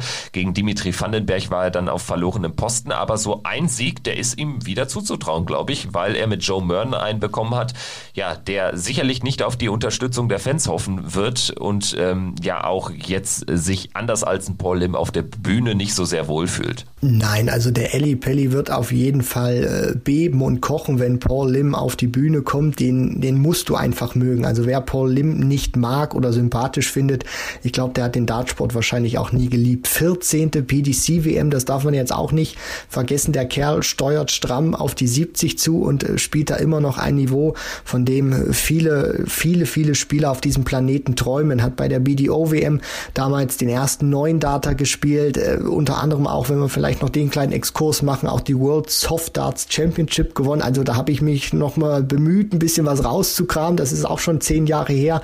Aber er zeigt einfach immer wieder, dass er trotz dieses sehr fortgeschrittenen Alters nicht an Qualität eingebüßt hat. Und ich finde sogar, dass äh, wenn ich wenn ich vor wenn ich Paul Lim vor ein paar Jahren gesehen habe, dass er es für mich noch mal geschafft hat, sein Niveau anzuziehen. Also ich finde ihn deutlich besser als vor drei vier Jahren. Ja, ich weiß, was du meinst. Also ähm, man hatte früher immer so ein bisschen das Gefühl, als wäre er nur der ähm, Soft-Tip-Exot aus dem asiatischen Raum, der auf eine Wahnsinnskarriere dort zurückblicken kann, der allerdings mehr oder weniger chancenlos ist im Pelli. Das ist er aber aktuell überhaupt nicht. Also wenn er einen Luke Humphreys rausnimmt, der auch letztes Jahr schon sehr gutes Niveau ähm, gespielt hat insgesamt, ähm, ja sicherlich einer einer der der top äh, jungen Spieler ist. Wenn du den rausnimmst, dann kannst du einen Joe Mernon auf jeden Fall rausnehmen und ähm, ja, also vor allen Dingen bin ich gespannt, ähm, wie äh, Paul Lim so in das Match kommt. Also wenn er da direkt zeigt, was eine Hake ist, dann glaube ich nicht, dass Joe Mernon sich da zurückkämpfen kann, weil das Publikum wird nicht auf seiner Seite sein, auf gar keinen Fall. Und ähm, dann ist die Situation, glaube ich, nur noch schwer zu handeln für Joe Mernon. Also da wird sich sicherlich das ein oder andere auch in der Anfangsphase des Matches entscheiden. Und äh, selbst wenn aber Paul Lim irgendwie mit 0-2 hinten liegt, dann hätte er trotzdem noch eine Chance. Das haben wir gegen Humphreys äh, gesehen und vor allen Dingen kann er dann viel über die Erfahrung machen. Also es spricht am Ende vielleicht sogar mehr für Lim als für Mernon in dieser Begegnung. Aber machen wir jetzt weiter und blicken auf einen ja doch auch relativ illustren Spieler, der jetzt nicht auf diese äh, Bilanz eines ähm, Paul Lim zurückblicken kann, aber der zumindest sich jetzt auch die Tourkarte zurückgeholt hat Anfang des Jahres und der auf jeden Fall ein Farbtupfer ist in dieser Dartswelt, der ähm, Hufschmied ist im äh, normalen Leben, John Michael. The Deadly Rose. Er wird zum vierten Mal dabei sein, zum ersten Mal seit fünf Jahren und auf das Comeback freue ich mich auch wirklich. Also John Michael ist natürlich auch ein Spieler, der sehr großes Selbstvertrauen hat. Wenn du John Michael fragst, sagt John Michael, John Michael kann jeden schlagen und er ist natürlich in dieser griechischen Szene hat er, finde ich, kaum Konkurrenz. Also man kann das so wirklich vergleichen. Wir hatten ja den, den Namen und den Vergleich schon mit Phil Taylor. Also er ist im Griechenland wirklich der Phil Taylor des Dartsports, ist einer, der auch ein teilweise gutes Niveau spielen kann, aber es auf diesen großen Turnieren, gerade auch bei PDC Majors, nicht wirklich auf die Kette bekommt. Mal sehen, wie er das in diesem Jahr hinkriegen wird, aber die Erfahrung geht eher Richtung Tendenz Nein. Deswegen John Michael, toller Spieler, tolle Qualität, aber die Ergebnisse auf großen Bühnen fehlen noch. Gegen Martin Klärmarker muss er ran in der ersten Runde. Das spricht zumindest die Ellie Pelli-Erfahrung für Michael, aber die ist ja eben, wie gesagt, auch schon mindestens fünf Jahre her. Also von daher, da wird er Außenseiter sein. Das würde mich sehr überraschen, wenn er da weiterkommt. Aber ich freue mich einfach auf den Walk-On. Der hat es ja auch immer in sich. Also ähm, das wird schön. Ich, ich freue mich drauf. John Michael hat äh, den ähm, Southeast Europe Qualifier gewonnen. Das ist das Turnier, wo auch die Österreicher teilnehmen können, die äh, Schweizer, Italiener. Da ist er durchgegangen und jetzt kommen wir zum Southwest Europe Qualifier. Und der trägt den Namen Juan Francisco Rodriguez. Ist auch eine Überraschung, weil in diesem Feld waren auch ein ähm, Toni Alcinas, ein äh, Jose Justicia, äh, Cristo Reyes hat es ja, glaube ich, dann auch nochmal versucht. Also da ist äh, Juan Francisco Rodriguez überraschend durchgekommen. Jetzt müssen wir aber ein kleines Fragezeichen hintersetzen, denn zum Zeitpunkt der Aufnahme am äh, frühen äh, Samstagmorgen, den 11. Dezember, ist äh, äh, Juan Rodriguez doch ähm, ja wahrscheinlich dann doch eher nicht dabei, weil es da wohl einen ähm, Covid-19-Bezug gibt. Entweder wurde er selbst positiv getestet, das ist so die letzte noch nicht zu 100 Prozent gesicherte Info, oder er ist vielleicht auch irgendwie in engen Kontakt zu einem Spieler. Also bislang fehlt auch immer noch die offizielle PDC-Info, aber wir gehen jetzt mal davon aus, dass er nicht dabei sein wird, was dann natürlich schade ist ähm, aus äh, spanischer Sicht.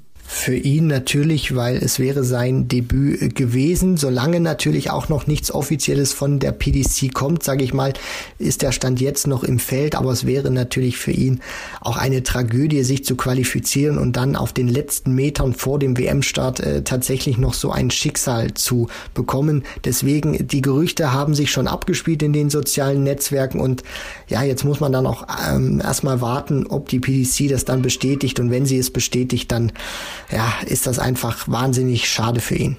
So, und dann hätten wir jetzt eigentlich über einen Qualifikanten aus Thailand sprechen sollen, doch der Thailand-Qualifier wurde ersatzlos gestrichen. Was heißt ersatzlos? Aber es gibt eben ähm, äh, keinen weiteren Qualifikanten aus dem asiatischen Raum, sondern äh, der CDC Continental Cup. Da spielen die acht besten Kanadier und die acht besten Amerikaner zusammen in einem Feld gegeneinander am Ende eines Jahres. Da geht es eigentlich nicht mehr um ein WM-Ticket. Eigentlich, darauf liegt die Betonung, denn dieses Jahr wurde es dann anders geregelt, kurzfristig, weil eben Thailand ausfallen musste musste, sodass äh, der nordamerikanische Raum einen weiteren Qualifikanten bekam. Jetzt ist es aber aus nordamerikanischer Sicht insgesamt eher doof gelaufen, muss man sagen, denn Jeff Smith hat dieses Turnier gewonnen und er wäre über die Proto locker qualifiziert gewesen was dann dazu führte, dass eben ähm, dieser, dieser Startplatz ähm, von Jeff Smith ähm, an, an Jason Lowe ging. Da hatten wir ja schon drüber gesprochen in dieser Folge. Also Jeff Smith ähm, hat sich dadurch die WM-Auslosung nicht gerade leichter gemacht, denn er muss gegen Ross Smith ran und ansonsten hätte er einen internationalen Qualifikanten als Gegner bekommen. Also ja, immer mal wieder auch äh, eine Kontroverse, diese Regelung. Ne?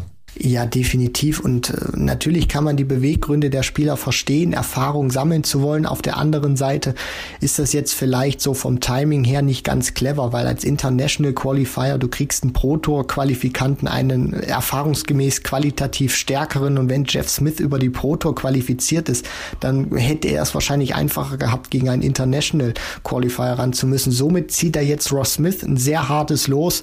Und ja, er hat sich jetzt zwar selber ein bisschen schwierig gemacht, da muss er jetzt durch. Einer, der nicht das herausragende Scoring hat, sondern mehr über die Doppel kommt. Und äh, freue mich dann auch einfach auf diese, diese Gegensätze. Ross Smith wird wahrscheinlich die Partie vom Scoring her dominieren. Jeff Smith wird es über die Doppel versuchen zu richten. Wird ein sehr interessantes Match, aber diese Regelung, da hast du vollkommen recht, ist kontrovers und kann auch diskutiert werden. So, und dann biegen wir jetzt endgültig auf die Zielgerade ein. Die letzten Qualifikanten wurden am Tag nach dem Players Championship äh, Finals Endspiel ermittelt und am Tag, an dem dann abends schon die Auslosung stattfand. Die Rede ist natürlich vom PDPA Qualifier und da wurden drei Tickets vergeben und diese haben sich äh, die Spieler James Wilson, Boris Kritschmer und Nick Kenny gesichert. Fangen wir mit James Wilson an.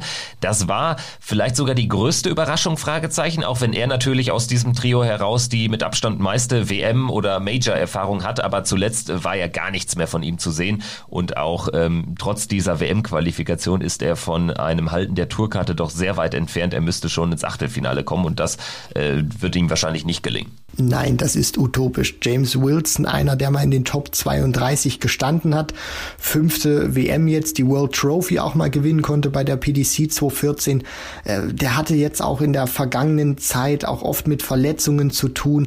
Deswegen für mich ein mega, äh, mega Überraschung, dass er jetzt dabei ist, äh, dass er sich jetzt nochmal für so ein Turnier qualifizieren kann.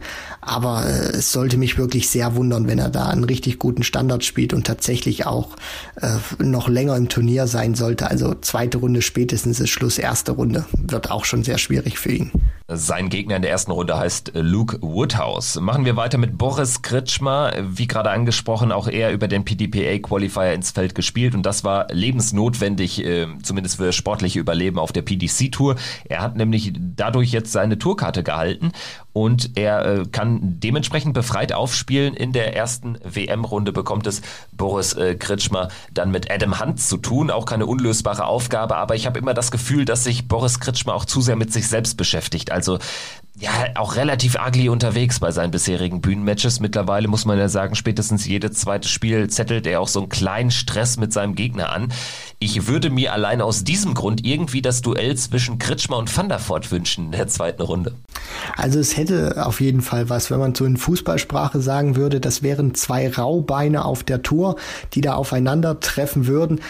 Boris Kritschmer einer, der es krachen lassen kann, gerade auch beim Qualifier, wo er eingestiegen ist mit einem Average von über 120 Punkten, danach abgebaut ist. Das ist auch seine, seine große Schwäche, dass er so ein tolles Niveau nicht über einen längeren Zeitraum halten kann. Deswegen vielleicht äh, beflügelt ihn das, dass er weiß, er kann jetzt befreit aufspielen, aber einer, dem ich jetzt auch nicht so viel groß zutraue, weil du über Best of Five schon eine gewisse Konstanz brauchst und die hat Boris Kritschmer meiner Meinung nach nicht. So, und dann der letzte im Bunde, der sich äh, sportlich qualifiziert hat. Nick Kenny, sein Name. Er ist zum zweiten Mal in Folge dabei, hatte ja die Tourkarte geholt, nachdem die BDO ähm, in die Binsen ging. Bei der BDO auch immer durchaus respektabel unterwegs gewesen und ist auch ähm, ja durchaus noch ein recht, recht junger Spieler mit 28 Lenzen im Vorjahr gegen Dirk Telnekes eine Runde überstanden. Ja, was können wir von ihm erwarten? Er spielt ja in einem direkten Duell gegen Roby John Rodriguez um die Tourkarte. Der Sieger darf ähm, auf der Tour bleiben, beziehungsweise kommt auf die Tour im, im Falle von Roby John. Also das wird natürlich eines der interessantesten und von der Bedeutung her wirklich größten Spiele der ersten Runde. Richtig, vielleicht jetzt nicht so vom Zuschauerwert, weil man sich denken könnte, Roby John gegen Nick Kenny, hm, ist jetzt nicht ganz so sexy, so attraktiv, aber für die beiden ein absolutes Do-or-Die-Spiel, für die, für die Fachleute im Darts, die wissen auch, was das bedeutet, eine Tourcard zu haben, beziehungsweise eine Tourcard zu verlieren. Ich bin gespannt, wen von beiden es lähmt und wen es mehr beflügelt, beziehungsweise dann äh, deutlich schärfer spielen lässt. Eigentlich wäre diese Ausgabe jetzt an dieser Stelle zu Ende, aber wir müssen natürlich jetzt noch über die Spieler sprechen, die die ähm, beschränkt durch oder bedingt durch Corona nicht äh, ähm, äh, reisebereiten Spieler ersetzen. Äh, da hatten wir Charles Losper, der ist definitiv nicht dabei und wird ersetzt von Mike De Decker. Die Nachfolgeregelung ist halt so, dass die Spieler, die in diesem PDPA-Qualifier in der letzten Runde, in der finalen Runde ausscheiden, dass die dann nach und nach ihrer Ranglistenposition in der Overall Order of Merit dann nachgezogen äh, werden, nachrücken. Und Mike De Decker hat da jetzt dementsprechend das Glück, dass er da trotz seiner Niederlage gegen James Wilson jetzt noch dabei sein darf und gegen Darius Labanauskas ran darf.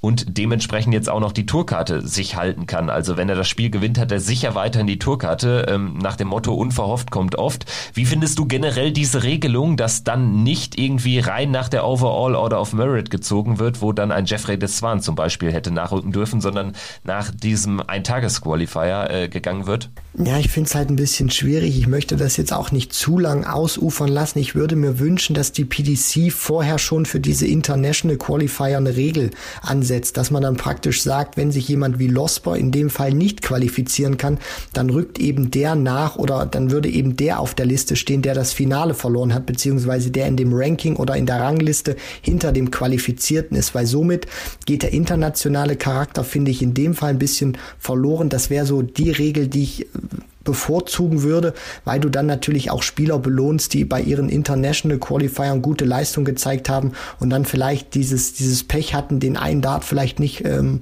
versenkt zu haben. Also so könnte man es vielleicht auch meiner Meinung nach handhaben. Dann kommen wir jetzt zum allerletzten Name in der heutigen Runde. Gordon Macers, ein weiterer Nachrücker für in diesem Fall Juan Francisco Rodriguez, wo aber jetzt nochmal zum Zeitpunkt der Aufnahme das nicht 100% klar ist. Es sieht aber alles danach aus. Gordon Macers hat gegen Nick Kenny verloren und rückt dann eben für den nächsten internationalen Qualifikanten rein. Und es wäre ja schon seine zweite WM-Teilnahme in Folge. Wir kennen ihn noch von seinem Erstrundenspiel gegen Max Hopp vor einem Jahr. Da hat er keine Chance gehabt. Ähm, auf der Tour allerdings war er gar nicht so schlecht. Er hätte sich fast sogar über die Proto qualifiziert, hat dann aber bei der letzten Super Series stark abgebaut. Also insgesamt war er gar nicht so schlecht unterwegs. Nee, das nicht. Mittlerweile ist das Niveau von ihm auch deutlich besser geworden. Also es, es ist nicht mehr der Spieler, den wir gegen Max Hopp gesehen haben. Ich glaube, da muss man sich auch ein bisschen von der Vorstellung verabschieden. Ist einer, der sein Niveau gestreckt hat und das hat es zumindest auch so gezeigt. Also wenn er wirklich eine gute Tagesform hat, dann ist er gefährlich und dann kann für ihn auch äh, tatsächlich was gehen in seiner ersten Runde. Und falls jetzt noch ein weiterer Spieler nachrücken müsste, weil jetzt irgendwie einer nicht reisen kann, wegen Corona oder was auch immer, was wir natürlich keinem wünschen, dann würde sogar noch Peter Hudson nachrücken, The Rock. Das wäre natürlich auch eine interessante Geschichte, den kennen wir auch schon seit, viel, seit vielen Jahren, aber ähm, zeigt er jetzt nicht so sonderlich gute Leistung. Soweit also unser über vierstündiger Blick auf alle 96 Teilnehmer der PDC WM 2022. Wir hoffen, es hat euch Spaß gemacht und ihr seid am Ende angekommen. Das ist natürlich ein sehr langer, ein sehr wilder Ritt gewesen, aber man kann das Ganze ja auch splitten über die Tage hinweg. Und jetzt äh, gibt es noch drei weitere Vorschaufolgen. Das hatten wir schon angekündigt, dass wir wirklich bis zum Start der WM jeden Tag eine Folge machen. Und ja, die werden deutlich kürzer sein, aber da haben wir trotzdem das ein oder andere Schmankerl für euch vorbereitet. Seid gespannt. Wir sind nicht alleine in keiner dieser drei Folgen, immer mit einem Gast, mit einem sehr hochkarätigen Gast in den drei Fällen. Also bleibt dran, abonniert den Podcast, dann verpasst ihr garantiert keine Folge mehr. Und jetzt zum Abschluss noch eine Information, weil es kurz nach Beginn unserer Aufzeichnung des letzten Teils ähm, reinkam die Information, dass Juan Francisco Rodriguez tatsächlich jetzt nicht an der WM teilnehmen kann. Der spanische Qualifikant wird ersetzt durch Gordon Macers, den Max Hopp-Gegner aus der ersten Runde im Vorjahr. Und dementsprechend bekommt es Jason Heaver, der Protoqualifikant, in seiner ersten Runde nicht mit dem Spanier zu tun, sondern mit Gordon Macers. Soweit also der Vollständigkeit halber. Danke nochmal fürs Zuhören und wir hören uns in der nächsten Folge dann wieder mit einem Gast. Macht's gut, bis dahin bleibt gesund. Ciao.